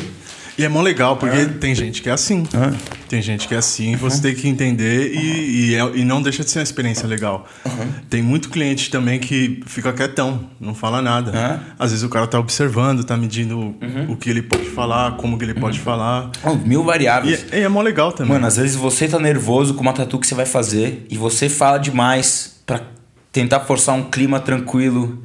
Pra você, na verdade, você tá querendo se acalmar, tá ligado? Lógico. E o cliente saca e, tipo, joga isso com você, é foda. Eu piro, eu gosto muito, mano. Muito gratificante, né, mano? O cara chega pra você e fala, mano, eu quero fazer esse desenho aqui com 10 centímetros. Fala, legal. Aí você faz um desenho de uma pantera, ou de uma flor, ou de um, tá ligado? Sei lá, ou de um castelo, ou de um dragão, ou do que for. E aí você encaixa no lugar, você troca uma ideia com uma pessoa que você não conhece. Você tatua um bagulho que, que o cara vai levar pro caixão. Ele ama, ele nunca mais vai te esquecer. E ele te paga aqui, ó. Valeu. Sofre pra caramba. Sofre pra caralho, baita conexão. Você acalma ele, mó rolê louco. Ele te paga uma grana no final e acabou. Tá ligado? Qualquer outro trampo, você fica um mês para ver o resultado, nem vê. Tá ligado? Você só liga, fala no telefone com as pessoas, resolve umas paradas. Não tem. O bagulho, mano, que isso? É, um, é muito gostoso, velho. Um é ciclinho, legal. um mini ciclo, mano. Começa, desenha, tatua. Obrigado, valeu. Incrível. É uma forma de se expressar que atrai esse tipo de pessoa, né? Por mais que não fale muito ou fale muito, mas as pessoas elas querem mais fundo né? em mano, alguma coisa. A tatuagem ajuda pra caramba. Hoje eu tive uma sessão de terapia bizarra, mano. De tipo, falar uma coisa e o cara começar, mano, acabei de terminar com a minha mulher.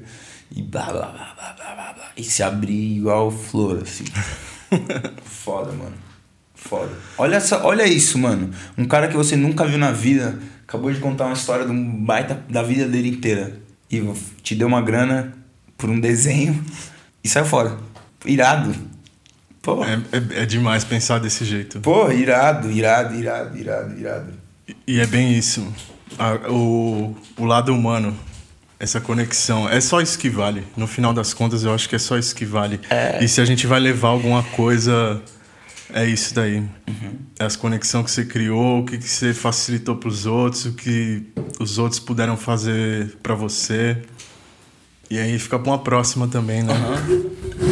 Tá Pô, aqui. baita recompensa. O bagulho acaba com uma recompensa muito grande, mano. Numa próxima a gente se tromba e, e, e, a gente vê qual vai ser a próxima interação. E né? é outra história. A outra vez é outra história. A pessoa tá em outro humor, você tá em outro humor, o trampo é em outro lugar, a dor da pessoa é outra dor.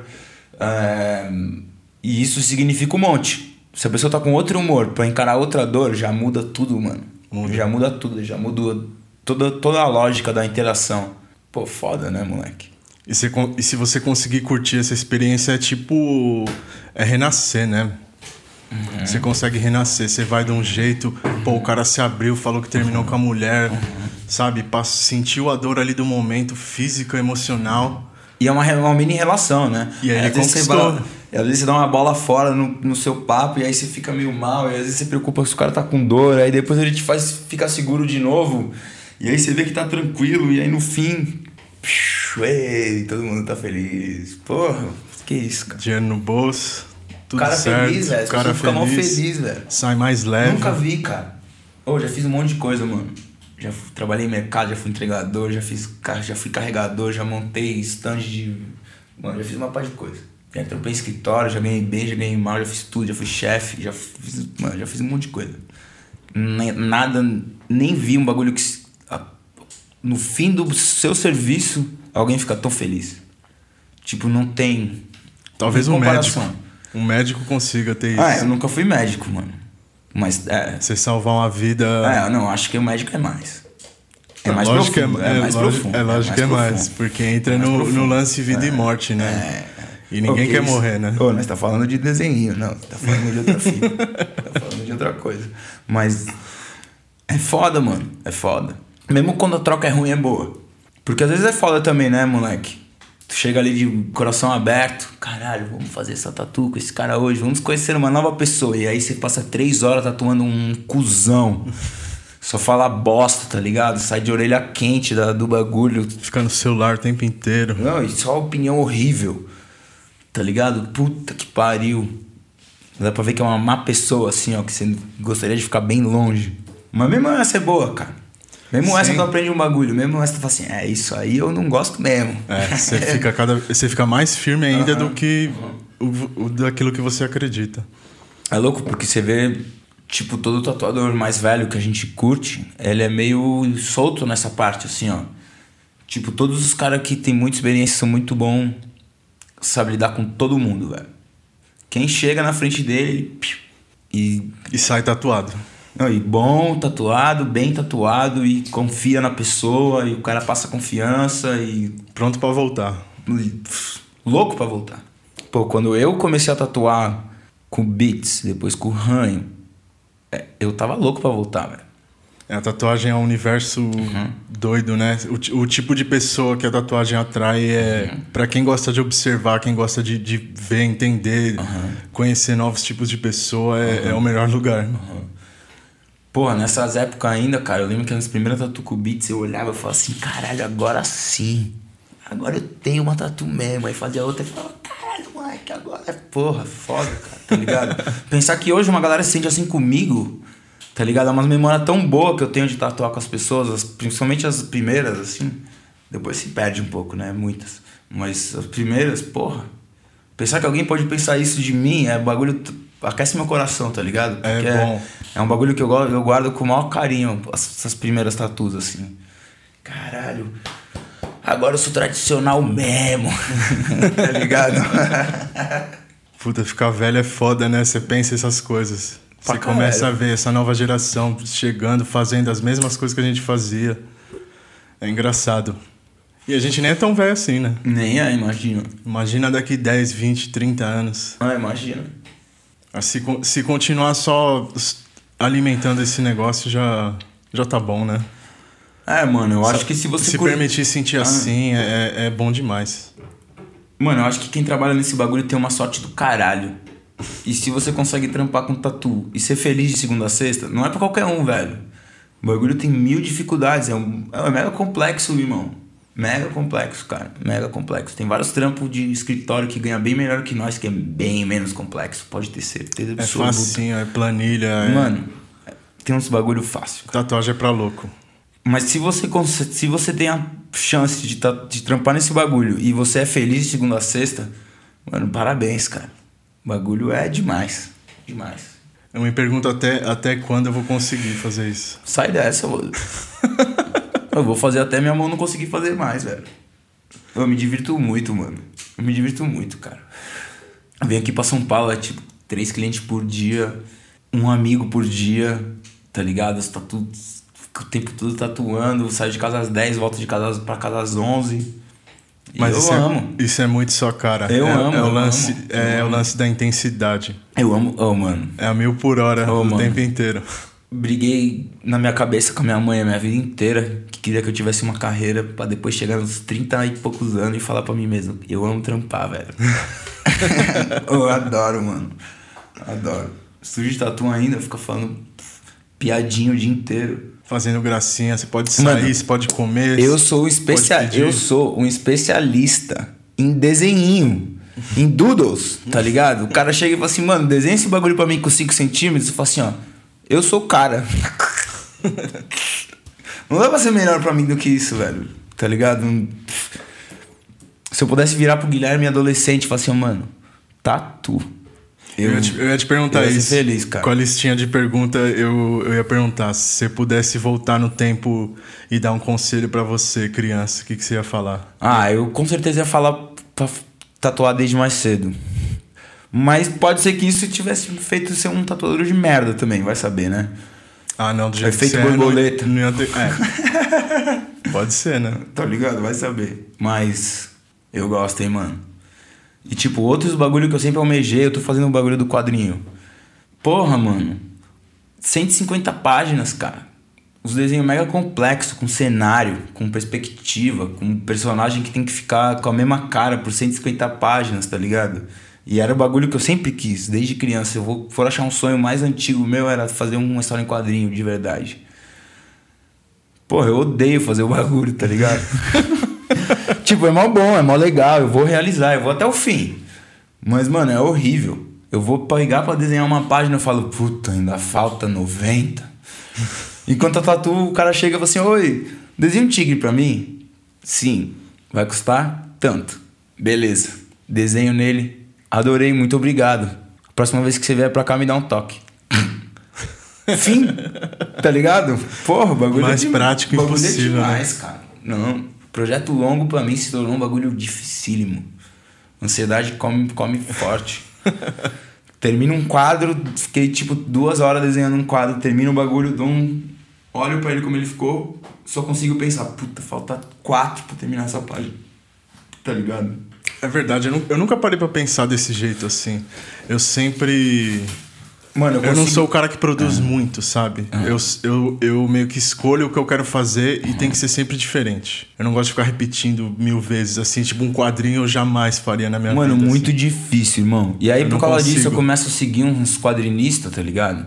E os caras desenham como se, tá ligado? Do jeito que eu frito um ovo. Sacou? Rapidão, perfeito. Bico de pena, tá ligado?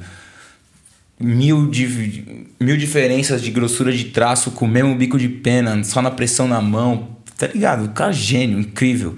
Sai desenhando o corpo humano de cabeça, assim, sem rascunho. Sacou? Eu demoro, mano, em média, pelo que eu senti, oito horas para fazer uma página. Se eu fizer seguido. O que eu quero dizer é assim, ó, se eu chegar de manhã começar a fazer uma página, no fim do dia eu termino uma página. Como eu sempre faço picado, é mais do que isso, porque a mão demora para esquentar ali. Você fica fazendo. Fica errando um pouquinho no começo, até o bagulho. Tá. Então, tipo, em oito. Se eu pegar de manhã e trampar o dia inteiro, eu faço uma página. O quadrinho vai ter 151 páginas, mano. O bagulho é um terror na minha cabeça, cara. É um projetão. Horrível, velho. Horrível. Você pensa em fazer mais? uh -uh. Eu acho que você faria. Se tivesse oportunidade, você faria. Sei lá se for publicado e eu ganhar uma grana. Sei lá, Dark vai Horse ser te chama pra fazer. Então, se eu for publicado e eu ganhar uma grana, exato, num bagulho assim, ou é a Image que tá fazendo uns bagulho alternativo hoje, mesmo que fosse um parto fazer, mesmo que fosse, sabe, um inferno. Tipo, aceitar um projeto desse um ano de inferno. Mas se eu fosse ganhar uma grana, ia ser difícil brigar com o cara da minha cabeça aqui, que, tá ligado? É bom. Quer, quer ganhar uma grana. Porque no final das contas é isso que precisa. É.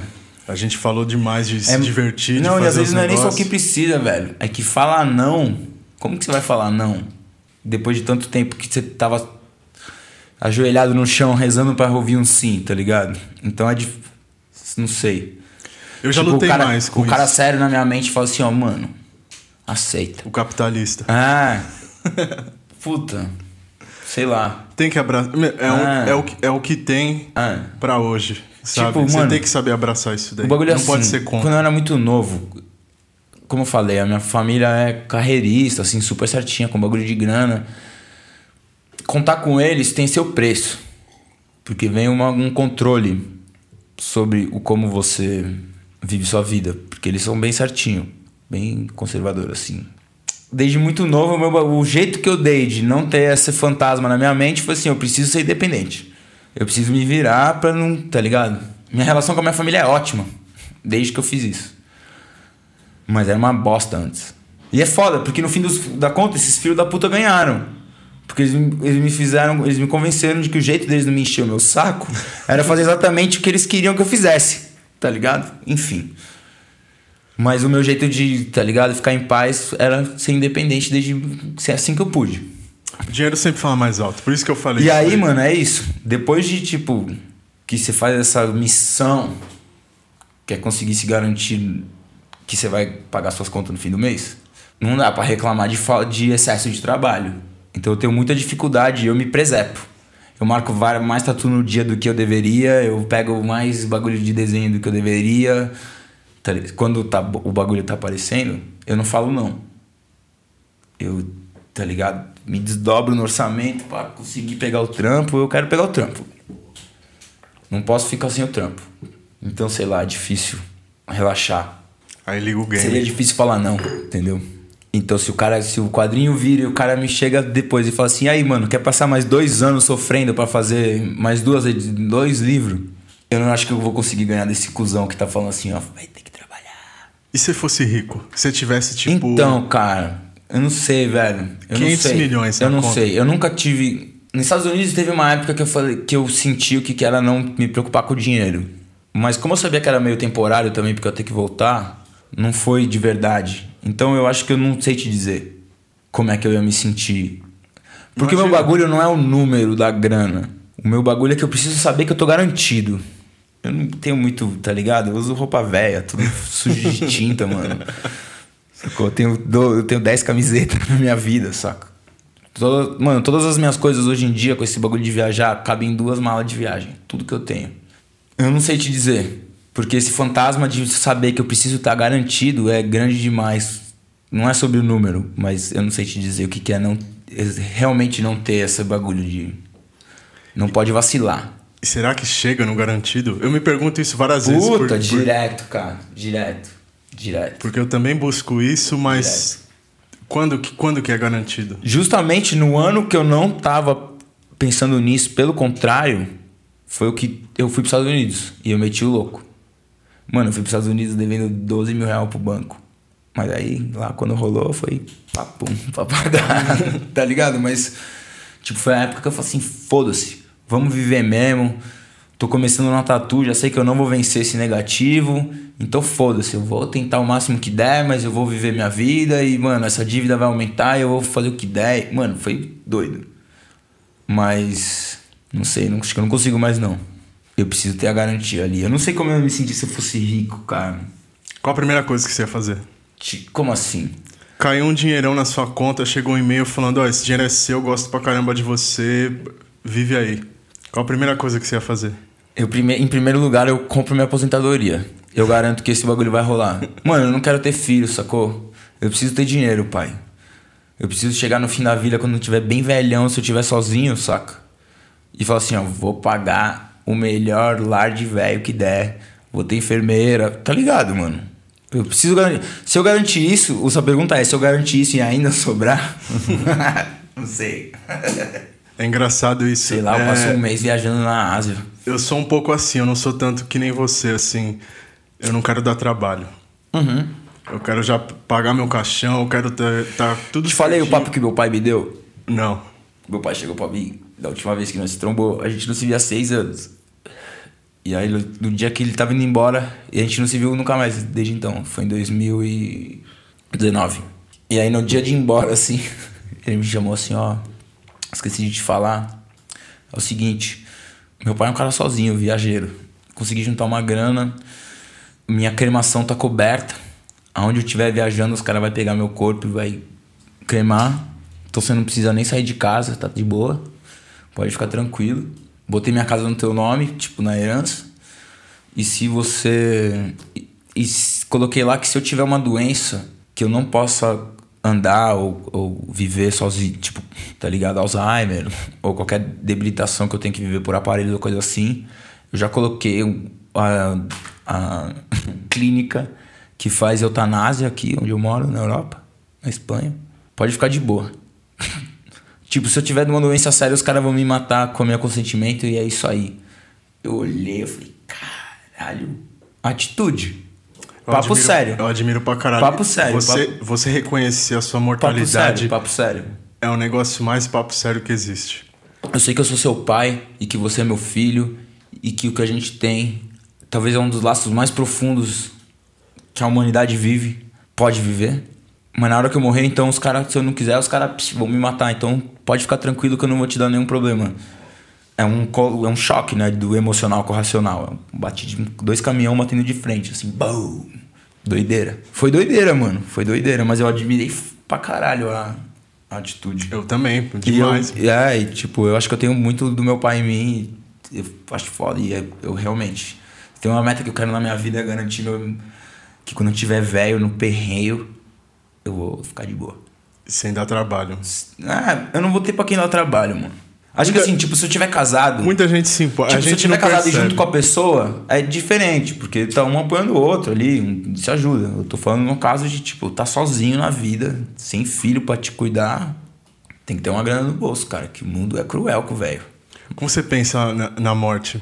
Não Como sei, você mano. vê? Você não pensa? Eu penso direto. Na morte?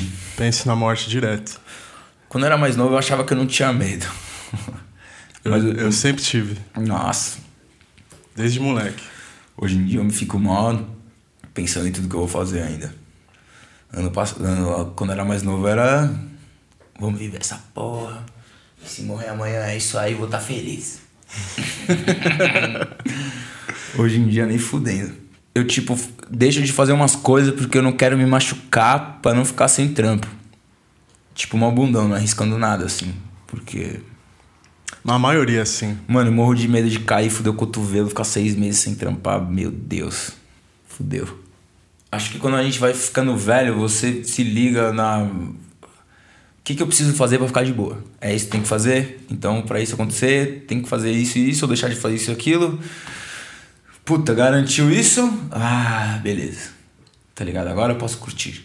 Porque eu garanti todas essas fitas. Acho que você deixa, até pode deixar de viver umas paradas de quando você metia o louco pra qualquer merda. Mas foda-se, né? Tá louco? Eu quero, o que eu quero mesmo é dormir 8 horas por noite, pai. Que isso. É o caminho natural. É, eu, é, cada dia, eu penso isso. Cada dia você tá se preparando para morrer. Uhum. O budismo fala muito disso, né? A meditação, por exemplo, é, é o preparo para a morte. E, é, e a Foda. coisa que mais te põe no lugar é saber que você vai morrer. Você quer morrer um cuzão? Você quer morrer um cara que só faz merda com os outros? Eu não quero isso pra minha vida. Uhum. Porque eu acho que isso tá ligado à minha tranquilidade. É tipo plantar árvore, assim. Você não planta para você. Uhum. Você tá plantando e lá na frente vão colher os frutos, assim. Eu acho que isso é o que mais prepara. Foda. E você entender isso daí tra traz um pouco, pelo menos um pouco dessa tranquilidade para poder chegar lá na frente e falar: eu fiz minha parte. E tem também o lance de confiar, assim. Eu sou igual você, eu sou bem desconfiado e, e eu quero me garantir.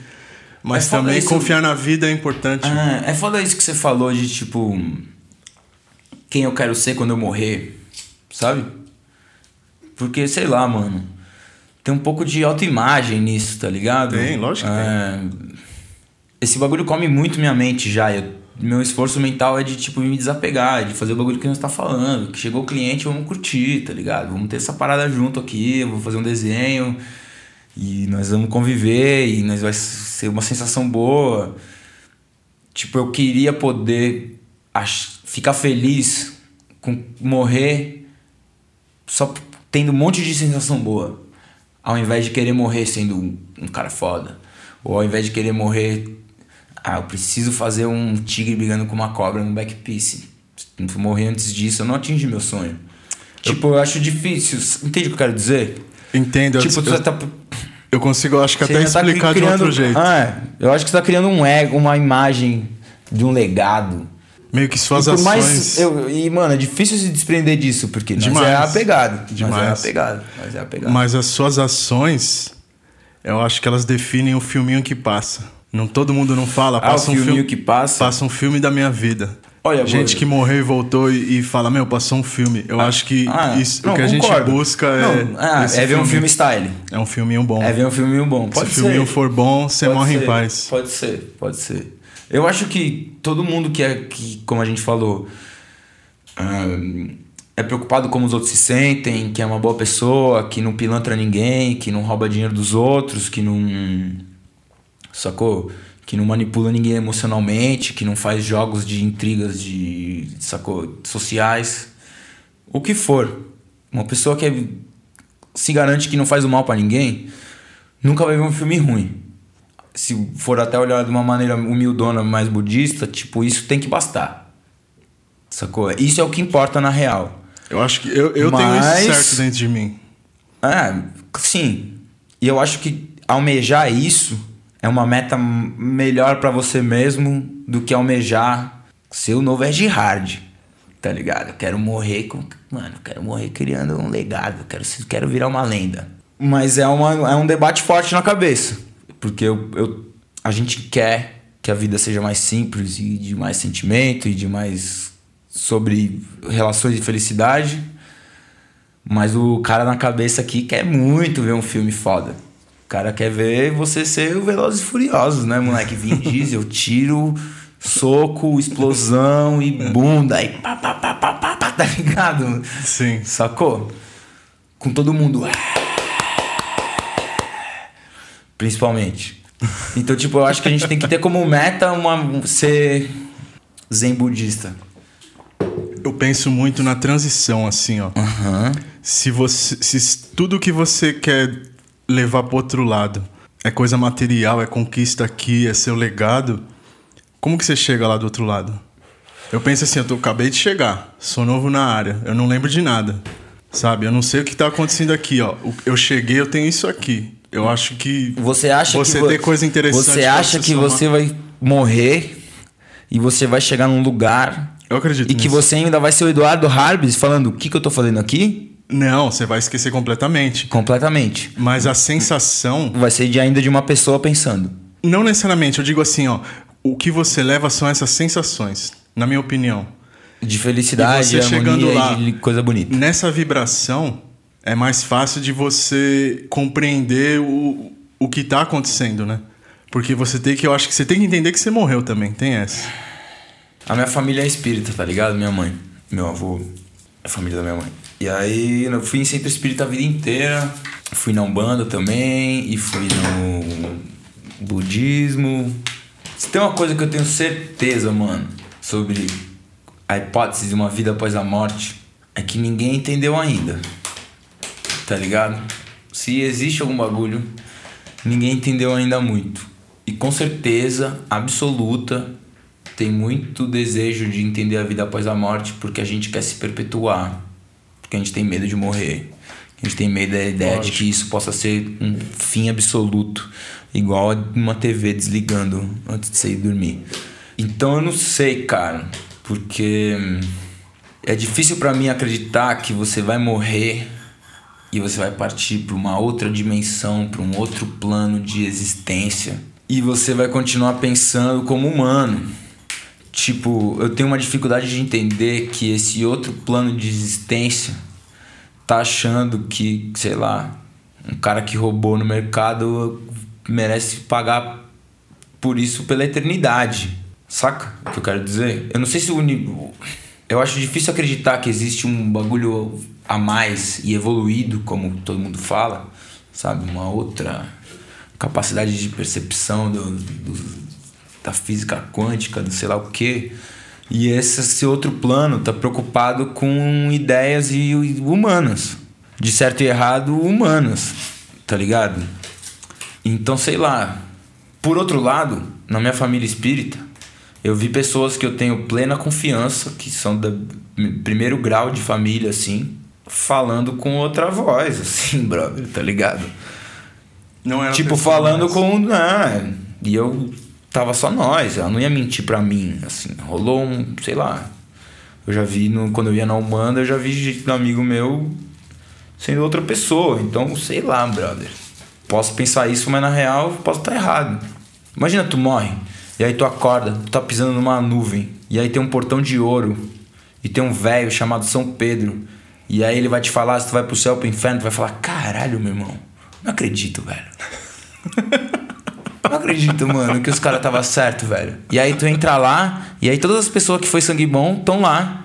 E aí tu vai conviver pela eternidade com a tua mãe, com o teu vizinho, com o cara que trabalhava com você, tá ligado? É, mas isso é o tipo, que você falou, é um pensamento muito humano. Eu, eu é, não consigo acreditar entendeu? que seja então, tipo, isso. É muito difícil da gente achar se existe um outro plano evoluído, é muito difícil a gente para mim acreditar que esse bagulho vai funcionar numa lógica humana.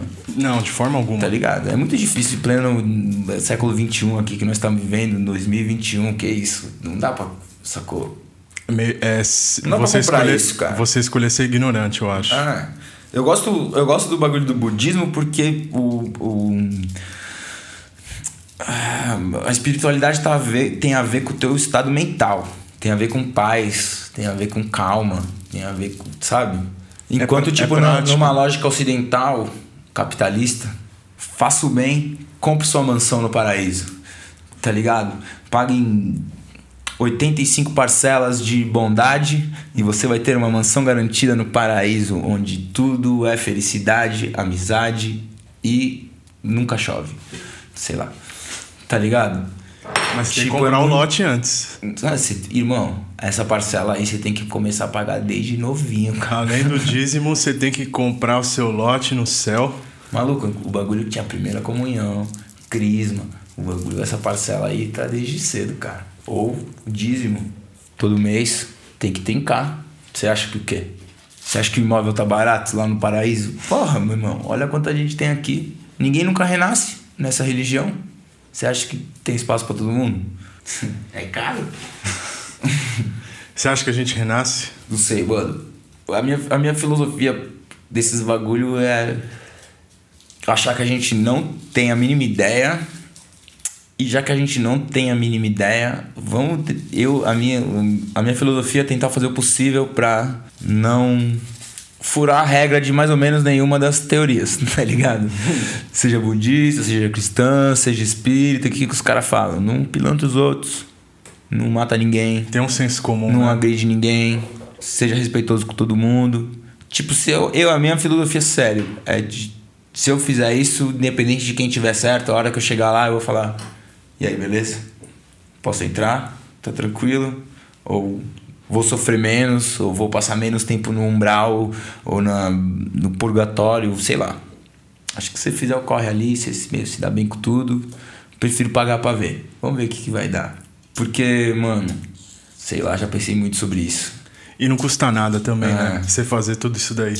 E mesmo que não dê em nada, não custa nada se fazer, né? É de graça. É por isso que o. o mano, o que eu, eu acho que a maioria dessas todas as religiões, todas as filosofias têm em si é, é, você colhe o que você planta, amigo. Sacou? Então, faz que volta. Mesmo se não voltar de verdade, mesmo se a ciência, se o ateísmo científico tiver totalmente certo, e nós somos nada mais do que poeira de estrelas, nada mais do que um fungo vivendo nessa bolinha de pedra, igual a vários outros fungos que estão vivendo pelo universo infinito sei lá, se você fizer o bem para os outros achando que isso vai voltar, acho que você vai estar tá, você vai tornar sua situação propícia para que ele realmente volte. Tá ligado? Você vai estar tá positivo, você vai estar tá feliz, você vai estar tá, se você fizer, se você achar que você está dando para os outros esperando que volte, acho que você cria uma situação para que fique propício que volte, tá ligado? Faz Sim, sentido. Faz, lógico. Até no budismo tem o lance da ascensão, né? Você reencarnar em dimensões mais, mais altas, de vibração mais alta. E você fazer esse tipo de coisa eleva a sua vibração, né? Você fica em êxtase, você fica uhum. mais feliz. De repente, uhum. se você vai embora nesse êxtase, uhum. na hora que o chicote estralar e voltar, você volta num lugar um pouquinho melhor. Eu, mano, eu, eu acho que eu entendi um bagulho de física quântica esses dias. Mas eu posso estar errado, porque é muito difícil entender essa fita, velho. É muito complicado, mano. Eu não consigo entender. Mas eu acho que eu entendi um bagulho. Pelo que eu entendi, os caras fez o seguinte: uma partícula X numa situação Y tem que se comportar de tal forma. E aí eles observam essa partícula e ela vai e ela se comporta de tal forma, de acordo com o cálculo que a nossa ideia de física fez. Mas o que os caras percebeu é que quando a galera não está olhando, não está observando, essa partícula faz outro tipo de movimento. Eu já vi esse experimento. E pelo que eu entendi, o que ninguém consegue explicar essa porra, mas o que eu peguei da parada é que talvez a intenção do olhar e da observação e a energia que você está aplicando naquilo faz com que aquilo aconteça. No sentido de que você quer tanto que aquilo aconteça que essa é a linha do tempo que o seu multiverso segue, tá ligado? E. Eu comecei a falar disso mesmo? É... Você tá falando de morrer, de ascensão. Ah, e, e tem o. E o que eu, isso, obrigado. E o que eu queria dizer é que, tipo, tem a ascensão, a, a intenção na parada. Que a intenção tem um poder. Os budistas falam, a galera da meditação, a galera do yoga fala, mano, traz uma intenção para a prática de hoje. Traz uma intenção para sua meditação Põe na sua meditação que você quer evoluir em tal coisa. Põe uma, uma meta naquilo. Que isso tem um poder. E eu acho que esse, essa é a fita. Tipo, se você tiver aquela intenção, pode ser que quando você morrer não exista nada. Mas se você colocou aquela intenção na parada, você vai ter uma recompensa e uma reação aqui agora. Tá ligado? O bagulho vai funcionar aqui agora. Se você quer fazer se você quer que seu trampo seja o melhor, se você quer jogar um game bem, se você quer se divertir de tal forma e se botar o coração naquilo, acontece alguma fita. Tipo, existe uma. Algo acontece. A magia. exato. Exatamente. A magia. Exatamente. Alguma, ia... alguma coisa acontece. Eu ia acrescentar nisso que você falou. Esse experimento é uma lição de que todo mundo tem o poder de manipular a matéria e conseguir materializar alguma coisa específica. Uhum. A sua intenção, de repente, é, altera como aquela partícula se comporta. É tipo o, aquele experimento da água, sabe? Xingar uma água uhum. e tratar uhum. bem uma outra água. E, e há mil anos atrás, um japonês escreveu o budismo japonês sobre isso. Você tem o poder de controlar o seu destino, você tem o poder de controlar o caminho que você quer trilhar. Esse poder está na sua mão, ele está dentro de você. É só querer. Namyo Rengekyo, tá ligado? Aquele, aquele kanji grandão que os caras tatuam no japonês. Assim. Tá dentro de você. É só botar o seu. De verdade, botar a sua alma no bagulho. E é bem isso mesmo. E um filho é da puta, alma. e um filho da puta de um PhD de física em 2021 levantou uma hipótese que ainda não foi contrariada de que o, o budista de mil anos atrás estava certo. De que a intenção na, na observação, na análise, o olho, o seu foco, tem o poder, tem algum certo tipo de influência. Prática. É muito doido isso. Voltando àquilo que eu falei no começo. Você tem que ter firme em você quem você é, o que você quer, para você poder enxergar as coisas como elas realmente são.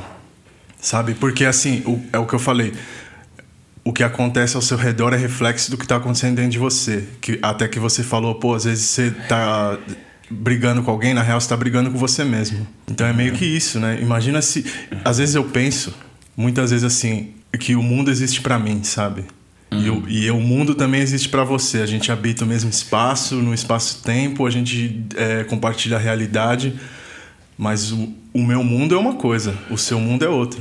Mesmo a gente vivendo no mesmo mundo com certeza a percepção e a projeção de cada um distorce totalmente a realidade.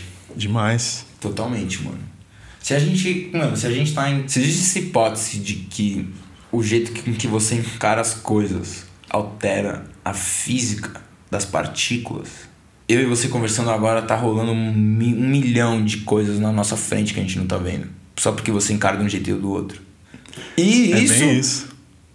Considerando que a gente pode estar tá que eu posso estar totalmente errado no que eu falei e que eu entendi uma parada totalmente errada do que o cara estava tentando explicar dessa Não, mas eu, eu, acho que você está certo. Você está seguindo a linha de raciocínio do negócio. E volta no negócio que você falou lá no estúdio, antes da gente vir para cá gravar. É, Se você entra para perder, você tá fudido. Mano, se você entrar num jogo preocupado se você vai perder ou se as pessoas vão te ver falhando, você vai perder. A física se vai conspirar contra você. Se você for transar preocupado com brochar, vai cair. Se você for tatuar preocupado com as linhas ficar tremida, vai tremer. A mente é foda. O inimigo ali de dentro é o verdadeiro inimigo, é o seu vilão máximo. Se você tiver de boa, o bagulho vai, mano. É bizarro, velho. É bizarro. E tipo, a hipótese de que os caras possam um dia comprovar que isso tem um poder real significa que a gente pode muito manipular a realidade. Eu penso é... sempre nisso. Sempre, Mano. sempre. Eu acredito em magia, tá ligado?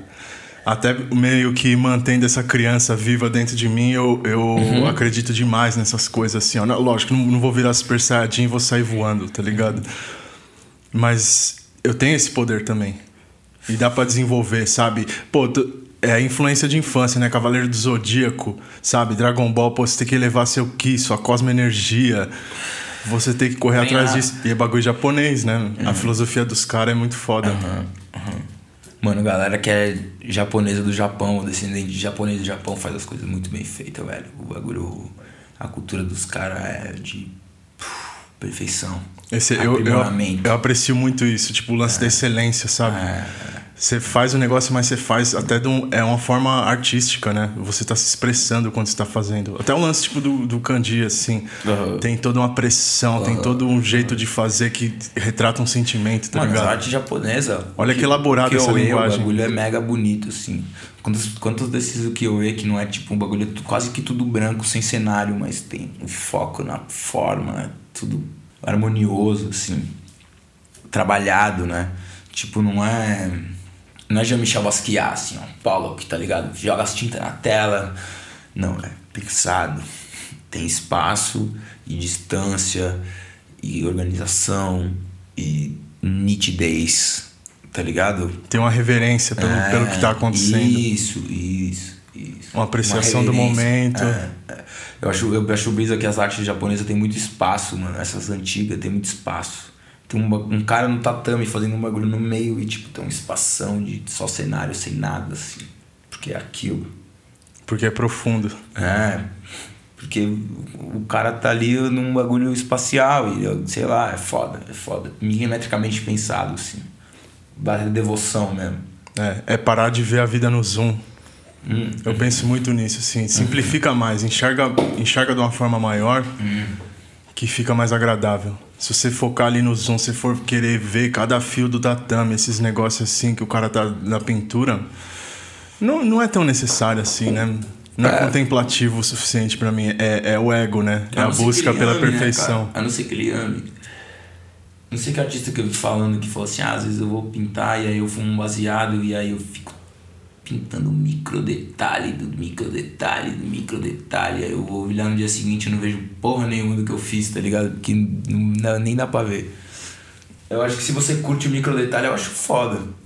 Pô, eu que lia quadrinho pra caralho, li uns, mano, tem uns quadrinhos japoneses que os cenários é tipo fotográfico. E se você olhar de perto, dá pra ver que o cara fez na canetinha 0.05, assim, você vê que tá mais grosso nas duas pontas da linha porque ele fez de régua assim, ó, tá ligado? Com é, micro detalhes, perfeito, parece uma foto num lugar que não existe. E aí sei lá, se você tem a brisa, eu acho que é, o importante é curtir a brisa, velho. Mas eu tô com você, eu também não sou o cara do micro do micro detalhe. Eu gosto de, de ser detalhista, mas mano, tem uns caras que é muito técnico, tem uns caras que brisa muito no É bonito de ver também. É legal. Mas aí não tem, eu acho que não tem o um lance com o sentimento, com a sensação. E eu busco demais isso. Por ser o cara sentimental. Às vezes, às vezes perde a força. Que é o bagulho que eu falei, é força. Quando eu falo força, é tipo, é tipo poder mesmo. Tá ligado? Poder. Poder é um bagulho foda, sabe?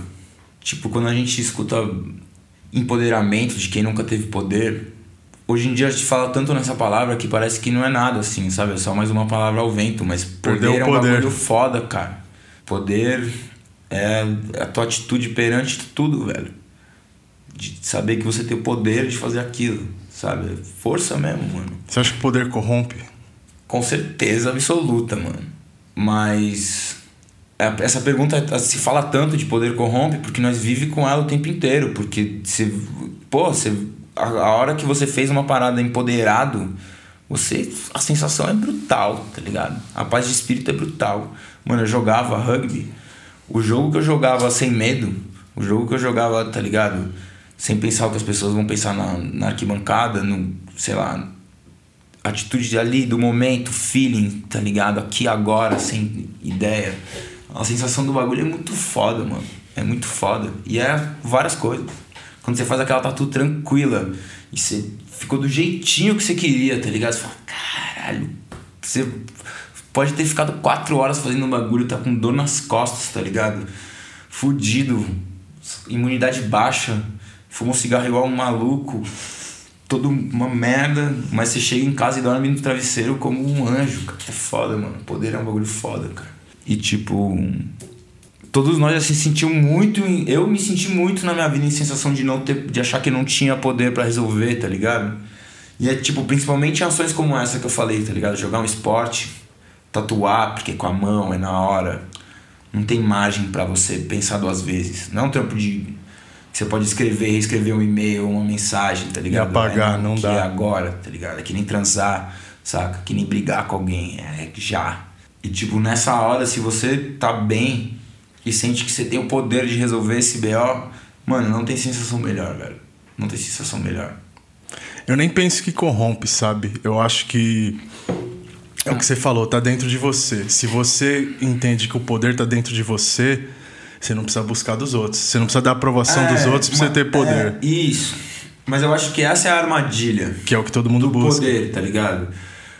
Porque ele, se você quer que esse bagulho funcione para você, ele tem que ser para você se sentir bem, para você não para você ganhar palmas ou aplauso. É para você olhar para si mesmo no espelho e falar: "Porra, hoje eu fiz o bagulho que eu queria ter feito e deu certo e legal". Só que isso tem um pouco a ver, isso, esse papo fica um pouco a ver com sucesso, tá ligado? E aí é fácil de confundir com like, rede social, tá ligado? E o que as pessoas pensam, é bem fácil. Porque afinal de contas, quando você se sente confortável e faz um bagulho bom, a nossa primeira reação no dia de hoje, o que, que é? Vou postar. Esse, esse é o post de amanhã. Tá ligado? Qual é o segredo do sucesso para você? Gostar do que você faz. Não só do, do ofício em si, mas do produto que você fez. Terminar uma tatu e falar firmeza. Acho que para mim sucesso é ter expectativa baixa. Não assim, não achar que você não vai se desempenhar bem, mas independente do que você desempenhar, tá bom. Isso é o segredo do sucesso, com certeza. Se você não ficar criando expectativa, se entender, sabe? Numa, numa... Falar não, hoje eu não tô legal. Você hoje vai... vai ser mais difícil. Uhum. Eu tenho que respeitar mais uhum. o meu ritmo. Vou mais devagar. O sucesso é você saber negociar com você. Pô, essa... e legal. Tipo, é isso que você falou, negociar com você mesmo. Você vai fazer um bagulho muito difícil, bota na sua cabeça. Mano, eu vou fazer bem devagarinho, vou sentindo como o bagulho vai, vou respirar bastante. Quando você tá fazendo um bagulho confiantão, você vai. Já era. Uma hora e meia, obrigado. E, mano, minha cabeça é uma mesa de negociações o tempo inteiro. Você não acha que. Pelo menos para mim, eu, eu tô dizendo isso porque é como eu, eu me sinto. É meio que preservar esse sentimento bom. Uhum. Mas é isso, é por isso que o bagulho você cai numa armadilha. E aí você quer ficar escolhendo como você se sente o tempo inteiro. Uhum. E, e, aí tem, tem tudo a ver com esse lance do empoderamento, né? Que, que você quer se sentir bem, mas você precisa de poder para isso. Só que você tá precisando do poder uhum. dos outros, ou você tá precisando da aprovação dos outros para você ter esse poder. Uhum. Mano, tipo, faz, faz seu corre, sai do armário, é, se uhum. joga, faz o que você tem que fazer. Isso.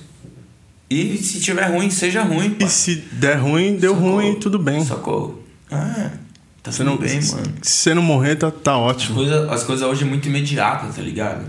O cara fez uma tatu média, postou, deu pouco like, e ele só vai sossegar até ficar boa de ter, like, ter uma de like bom de novo. Ufa! Precisava dessa confirmação. O cara tá num relacionamento, tem uma situação de merda, treta ou sente que, sei lá, a chama se apagou, ou sente que não, o bagulho não tá suprindo todas as necessidades dele. E aí tá vendo um monte de gente feliz no Instagram e acaba com um bagulho que não teve a calma de falar, Cai na ilusão, hoje tá né? ruim, pai. Cai na ilusão. Tá ruim, mano, tá ruim. Fica Mas amanhã, ruim. amanhã vai tá bom, né? É, e se não tiver, vai tá bom daqui a um mês, mas vai tá bom. Aguenta. E aguenta, tem o que é, o que não é, não dá pra ser, velho. Tipo, é de novo, mais um bagulho aqui daquilo que a gente falou. Eu tô falando desses bagulho porque eu falo isso pra mim mesmo. Porque eu sou noiadão, mano, ansiosão e pá. E o que eu fico falando na minha cabeça é tipo, é isso. O que é, é, o que não é, não dá pra ser. É, o que tá aí é o que tem. Não, não tem outra. É isso. Pode fazer o máximo que der pra moldar a situação pra ser do seu jeito. E você tem um, muito poder pra fazer isso. Mas aonde não vai, não vai. Relaxa, aceita. Isso, isso volta no budismo, né? É você estar satisfeito. Parte do, também do que a gente está falando tanto de dessa sensação boa, de paz, de é meio que isso também, né? Falar, ah, quer saber, tá ruim mesmo e é isso aí, tá. Eu aguento, sabe? Eu aguento é buscar esse poder, buscar essa força dentro de você e falar, não, tá, tá legal, Não, e vai aceita- passar. E aceita um pouco, cara. Eu acho que, tipo, quando você aceita um bagulho que você não queria aceitar, ah, você quer, queria que fosse de outro jeito, mas não foi. E aí você aceita o bagulho, sei lá, mano. É mais fácil. Tá triste, cara. Compra um pote de sorvete, mano. Bota, bota, uns, bota Marley e eu no- na TV, tá ligado? Tá ligado? Assim, vive a parada. Te garanto que amanhã vai estar suave, tá ligado? Sabe Marley e eu, esses filmes que. é A fórmula de Sim, choro sim, do sim. filme. Você vê o bagulho começar assim, ó. Hum, agora é hora de chorar. Hum, o cara vai abraçar o filho dele. Eles nunca mais vão esquecer dessa hora. Porra, a relação. Pum. Sabe o que é legal? Ah. Isso é Aceita. Isso é visto como coisa de mulher, mas mulher é inteligente, porque é exatamente isso. Mano. É exatamente Mano, isso. Tipo, aceita. Porque é, é muito louco isso. Nesse lance, até voltando, empoderamento, blá blá blá, Uhum. feminismo. Tem essa coerência, sabe? De tipo. Presta atenção no que eu tô falando. Eu sei das coisas também. Vocês não são os bambambam, bam, bam, Moleque, sabe? moleque. E, e os caras que ouvem Eu sempre falo. evolui, evolui, vai pra frente, espiritualmente falando, sabe? Você fala, não, é isso mesmo. É isso mesmo. É o que ela fala tem coerência. Tem que sim comprar um pote de sorvete, tem que ver o filminho, sabe? Você tem que chorar, você tem que pôr pra fora, você tem que ser vulnerável. Você tem que ser aberto, sabe? Você não pode ficar sendo aquele machão que engole Vai. tudo, engole tudo e, e explode em alguém, sabe? Mano, os caras só se deram melhor que as minas na humanidade porque nós é um pouco mais alto e mais pesado. Tá Exatamente. ligado? Porque, mano, ainda mais nós atendendo o público, é bizarro. Mulher tem mais respeito, se preocupa mais com você e com seus horários e com as suas prioridades, tá ligado? É, aguenta mais dor, tem mais maturidade emocional. Nós só é um pouco mais forte, cara. Tá ligado? Foda. Sente dor e Porque, sangra tipo, mano, todo no mundo- mês. no mundo de hoje, velho, sei lá. Puta, pra mim tem que fazer esses bagulho, cara. Que.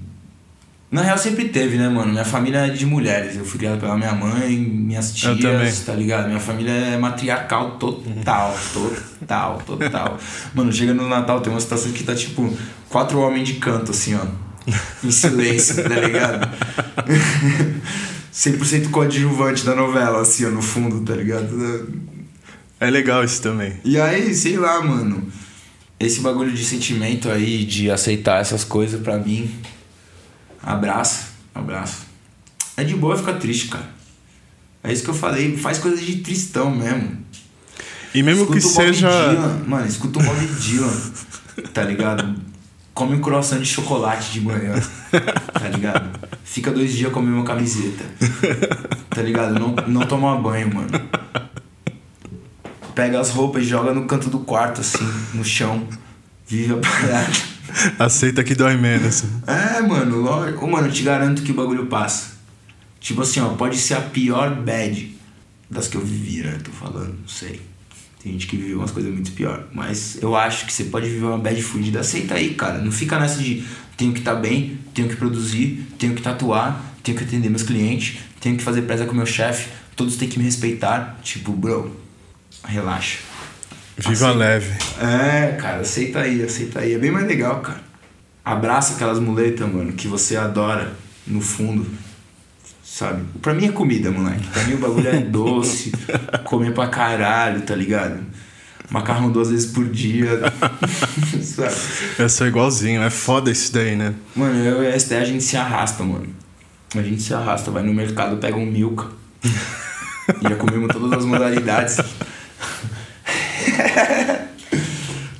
Foda, vamos no atacado, no mercado atacado, vários rangos. A vida é melhor assim. Puta, comer é bom demais, cara.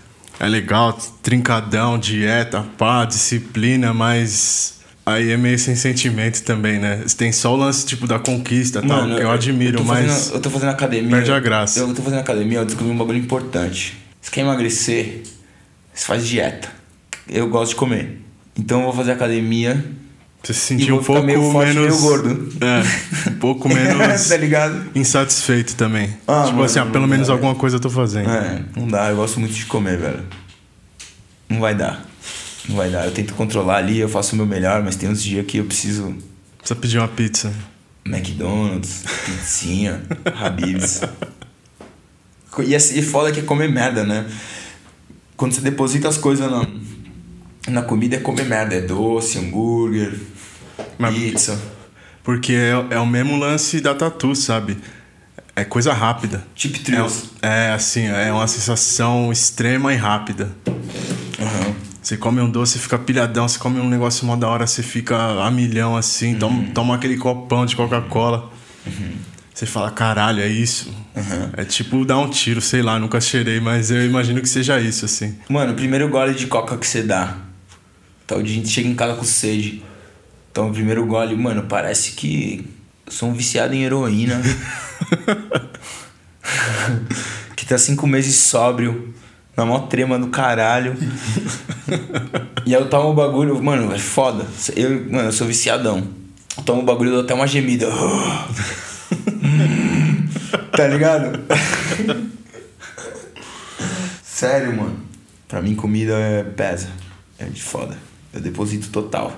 Mas eu acho de boa. Todo mundo tá se destruindo de alguma forma. Uh, por mim, comida e cigarro. São as duas melhores coisas. Eu gosto de várias outras, mas essas duas. São as mais instantâneas. Pra mim é bom trampar no PMA quando eu tô em São Paulo, porque eu tenho que descer pra fumar. Eu fumo mó pouco, velho. eu fumo mó pouco, mano.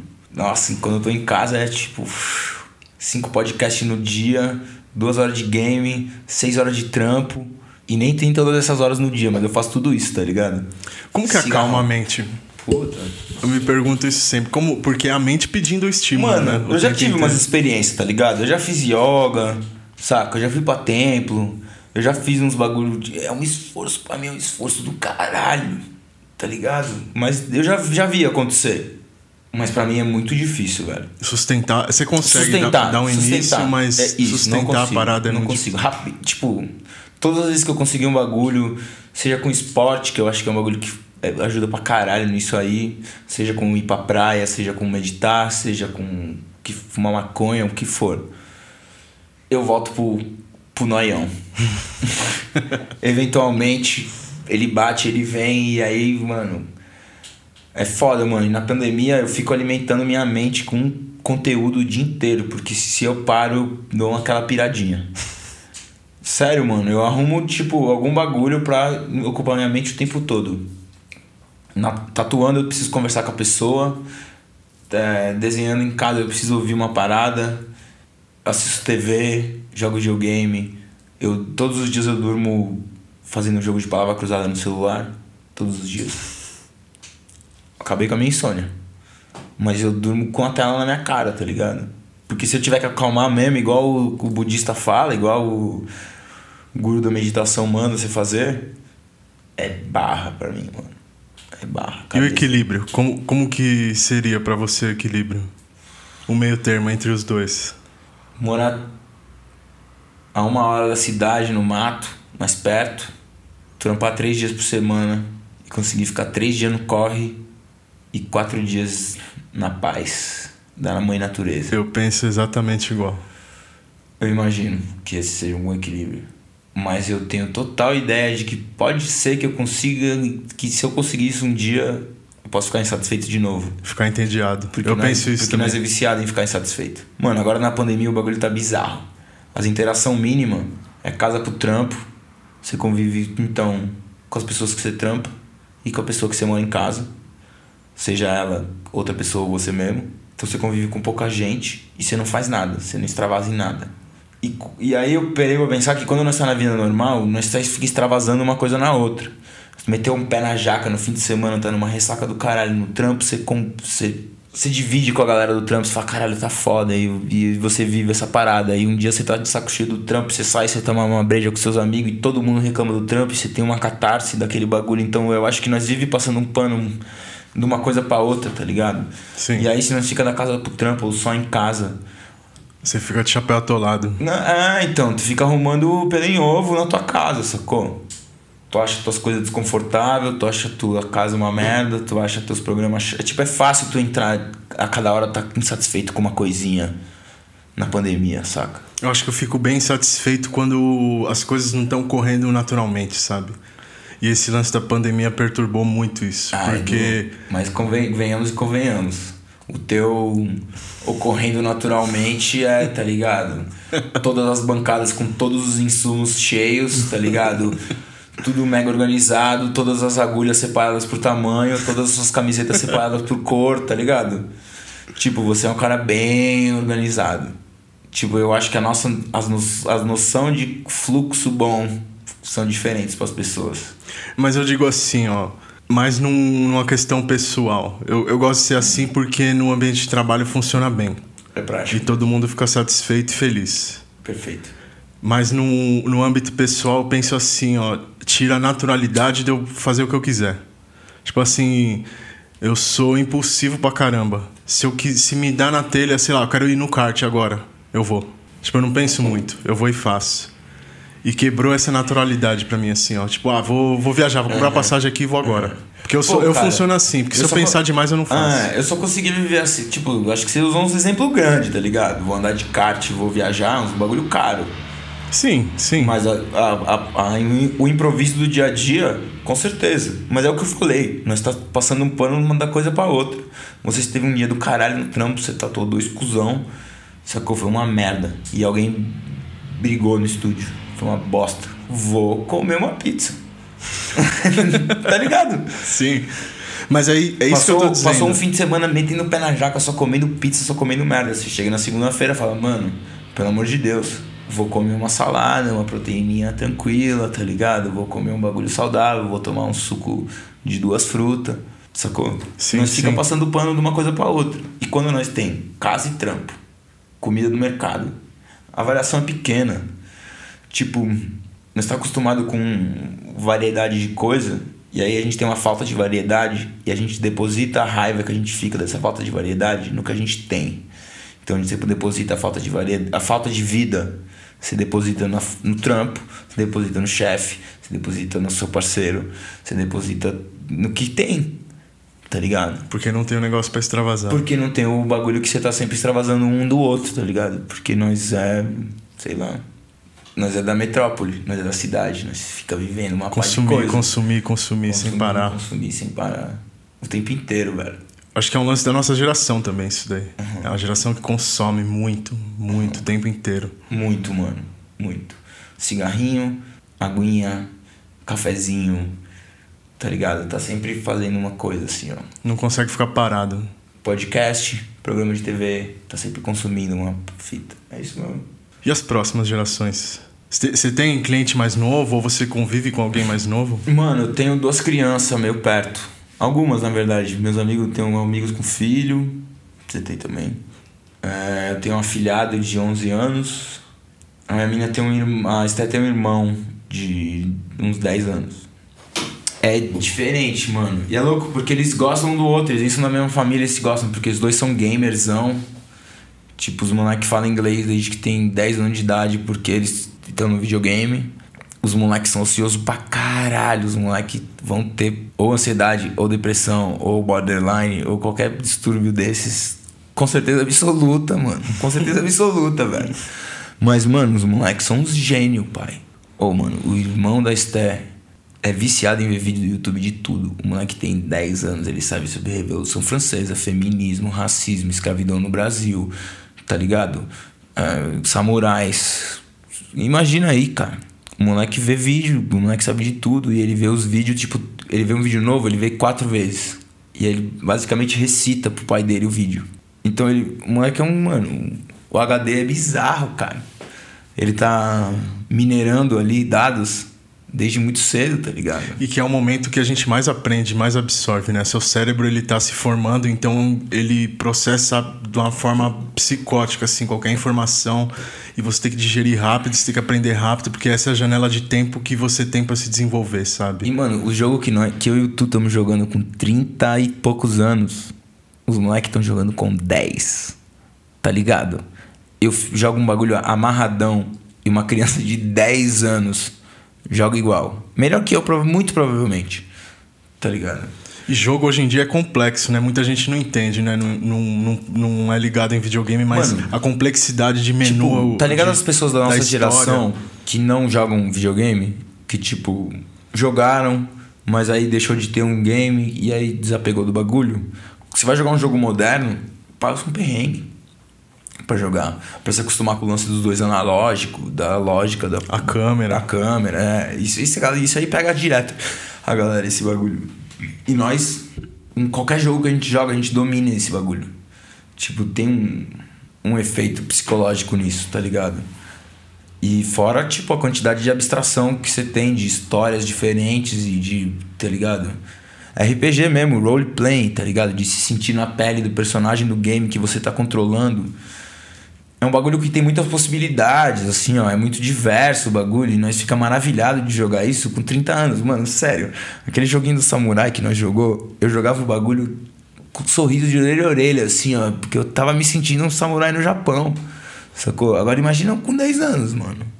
Quem vai ser esse moleque com, com 30? Com a imaginação fértil. Quem vai ser esse cara? moleque com 30, tá ligado? Assim, de novo. Vai ser ansioso, vai ter uma dificuldade, mas o cérebro vai funcionar forte, pai. Forte. A quantidade de informação, de dados e de estímulo que, que a molecada hoje em dia aguenta é tipo anos-luz da nossa. Quando é mental, assim. Porque, tipo, os dois casos das crianças que eu falei da, da minha família não é muito sociável, assim, ó.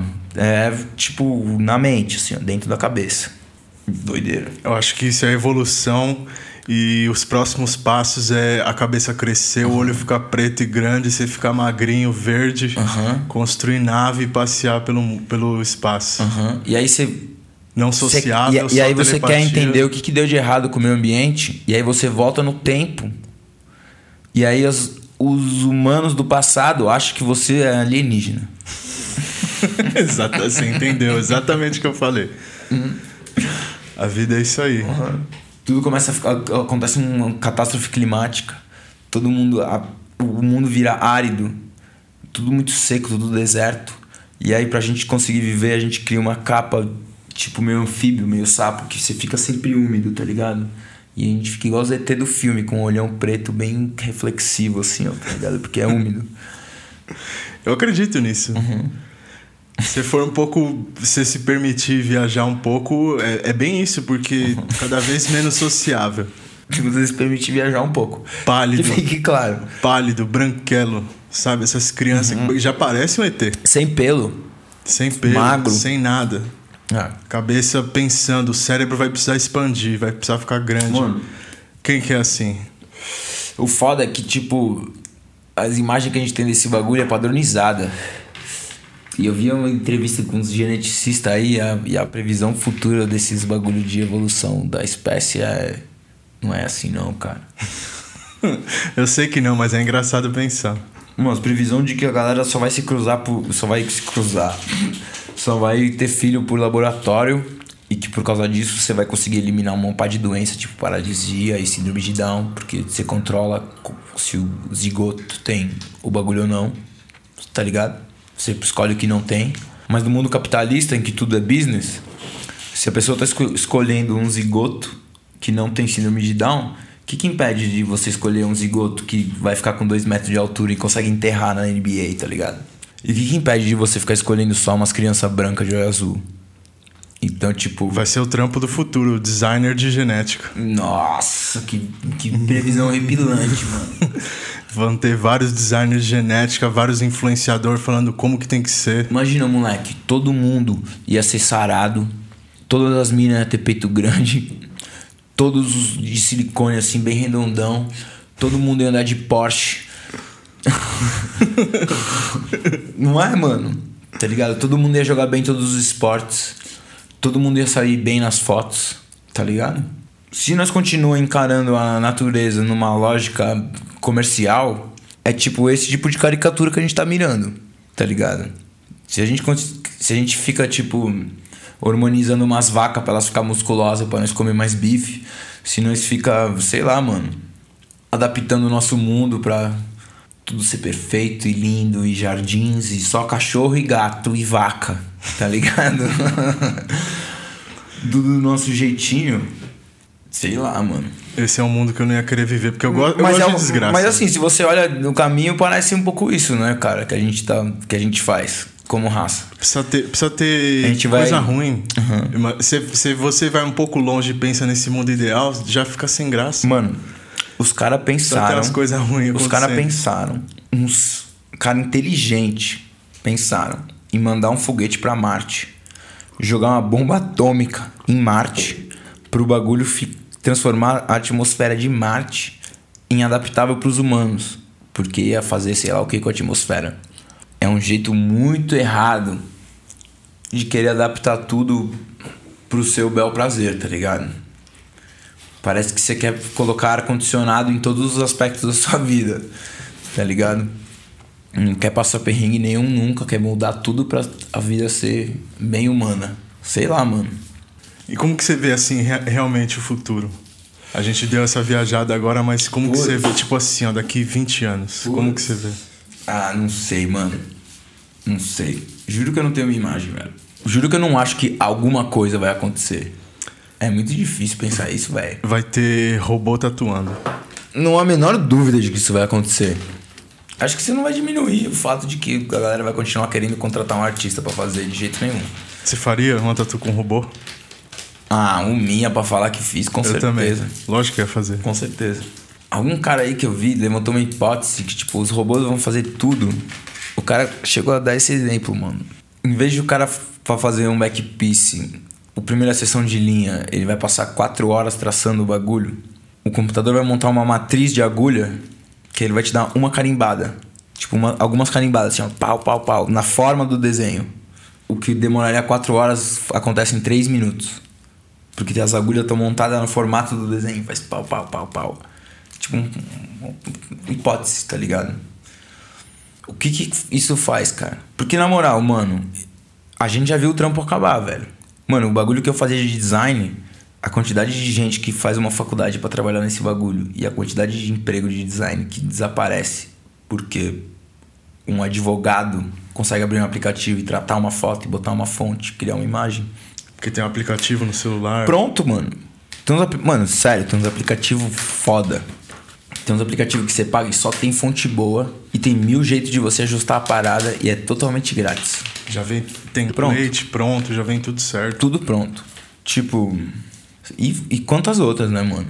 Emprego de escritório, tá ligado? Contabilidade, sabe? Bagulho de fluxo de escritório, secretário. Mano, uma máquina faz para você e te passa essas coisas do seu trampo antes de você chegar no trampo. Você chega no trampo já sabendo de tudo que aquela pessoa, a existência daquele cargo era baseado. Então já era, saca? E é por isso que tem que ter a grande renda básica universal, porque as máquinas estão fazendo nosso trampo, então a renda ganhada pelas máquinas, parte delas tem que ser dividida igualmente entre todas as pessoas. Já podia estar tá rolando isso. Não só pelas máquinas, também por, Moleque, pela informação que as pessoas roubam dos outros. Moleque, imagina numa cidade do interior, onde grande maioria dos cargos de fazenda, uma cidade pequena, onde a grande maioria dos cargos de fazenda foi dominada por máquinas. E aí uma porcentagem que pode ser pequena de todo o ganho provido por essas máquinas é dividido entre a pequena população daquele lugar. E aí todo mundo nessa microcidade ganha que seja 200 mango, pai. Tá ligado? O impacto que isso tem numa economia local, no desenvolvimento dessas pessoas, no tipo de estudo que essas pessoas vão ter, no tipo de oportunidade que essas pessoas vão ter, é brutal, velho. Então, sim, mano, as máquinas têm que gerar dinheiro para todo mundo, pai. Todo mundo.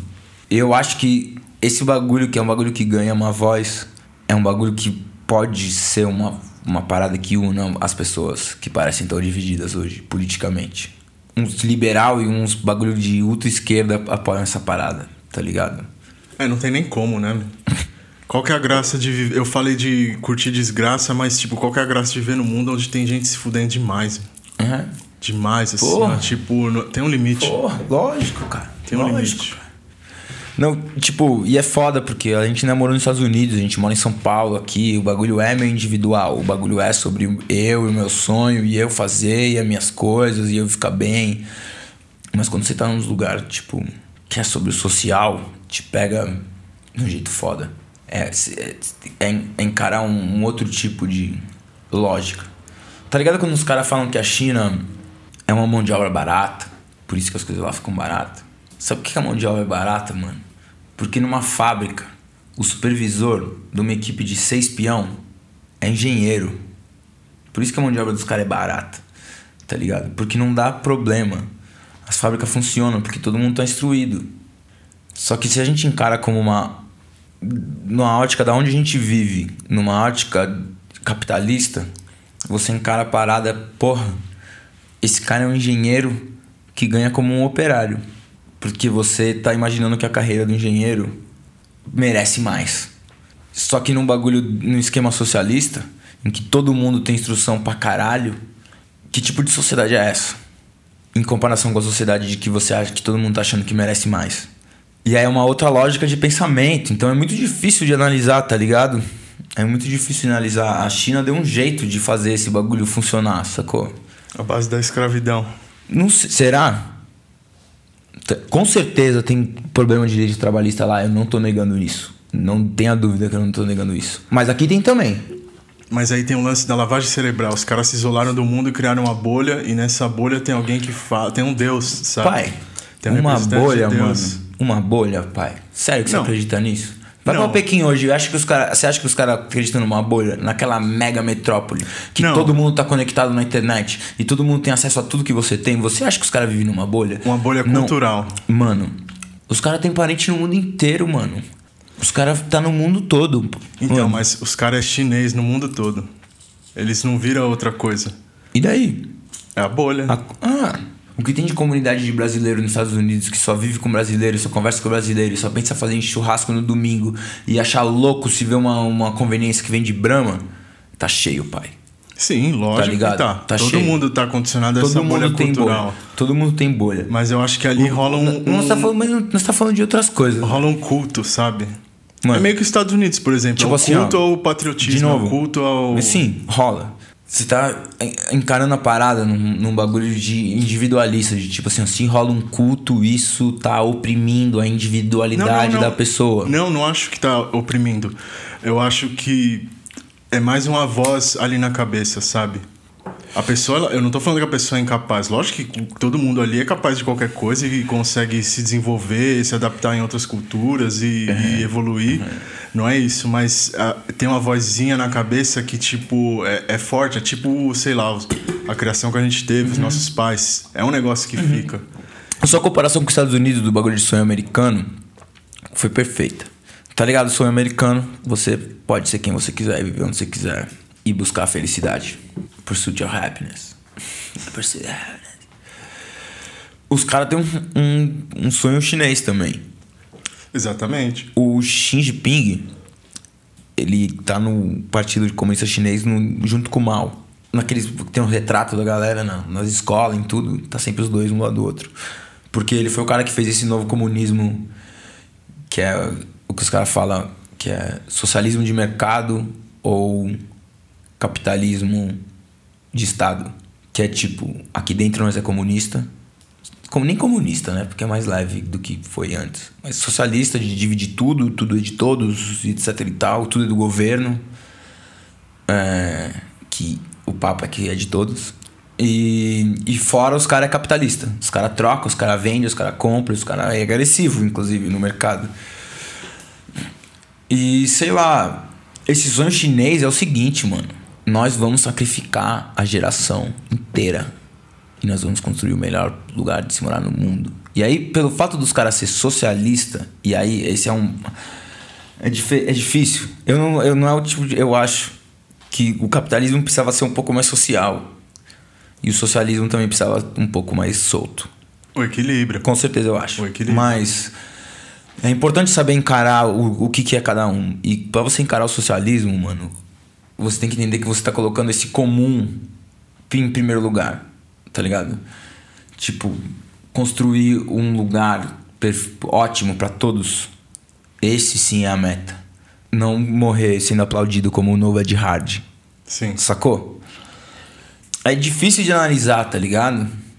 Porque a gente fica nesse papo de injustiça e de opressão, mas os caras compram essa ideia, pai, de que eles estão construindo uma parada. Tipo, quando é um bagulho individual, você não aceita o sacrifício para construir a parada? Sim, com certeza. Tá ligado? Você não aceita, assim, caralho, eu vou passar várias horas estudando essa porra e eu vou aprender a fazer essa merda. Você acha que é, é mais o senso de união? Não sei se. É. Hum. Pode ser que seja um. Acho que sim, mas pode ser que esse senso de união seja empurrado goela abaixo. É isso que eu tô falando. Pode ser que seja.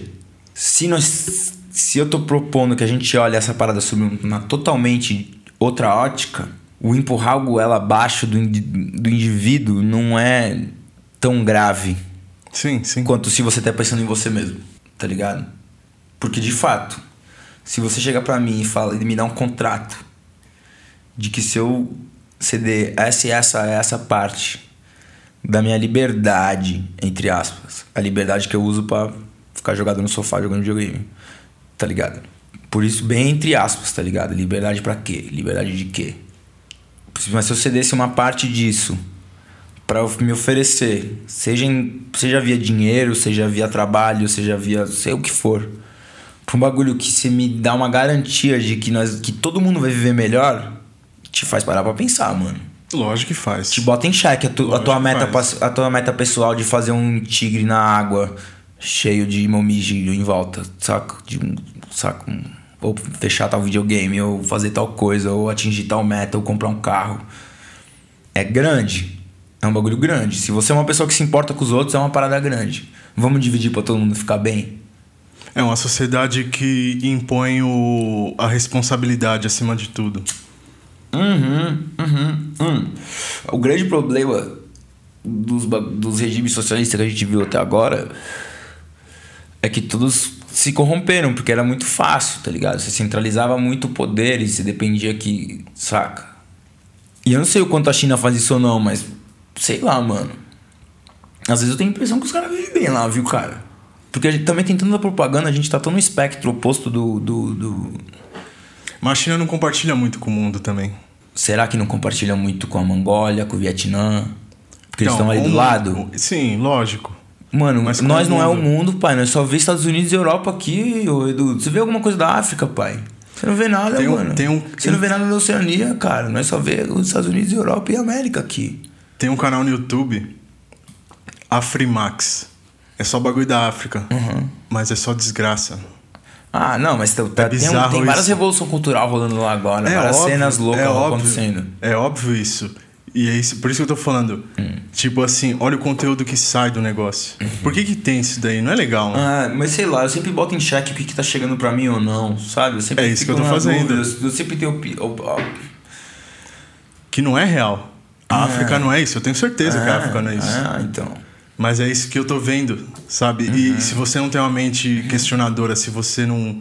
Se você aceita tudo que tipo colocam na mesa, você não vai, você não vai entender direito. Você fala, não vai questionar, pô, isso não é África. Claro. Ou isso não, não é tipo China. Assim, Por isso que eu tipo falo assim. assim mano, ninguém tem dúvida que a África tem uma pobreza. Ninguém tem dúvida que no Brasil. No terceiro mundo inteiro tem pobreza. O foda é que se você fica vendo os bagulho gringo, quando fala do terceiro mundo, é só desgraça. Mano, quando que você vê algum jornal na sua vida falar sobre o movimento artístico na África? Nenhum, Nenhuma nunca. vez. E você já viu o show do, por, do Rod Stewart com 67 anos, tá ligado? No domingo do Fantástico. Vai tomar no cu, tá ligado? É isso. É... E aí eu fico nessas, tá ligado? Eu não sei o quanto as coisas chegam, saca? Porque as nossas também não chegam lá, velho. É, Pô, você então... foi pros Estados Unidos, os caras não tem a menor ideia disso aqui, cara. Ninguém Europa sabe de nada. Não tem a menor ideia. Você vai pra qualquer lugar, os caras falam brasileiro, Neymar. Sendo que nós tem plena ideia. Nós sabemos sobre história dos Estados Unidos, sobre história da Inglaterra, sobre história da França, sobre história dos caras, sobre tudo. Todos os genocídios, todas as guerras, todas as revoluções, todas as cenas de cultura, tá ligado? Uma cena, nós estudamos na escola, cena de arte europeia.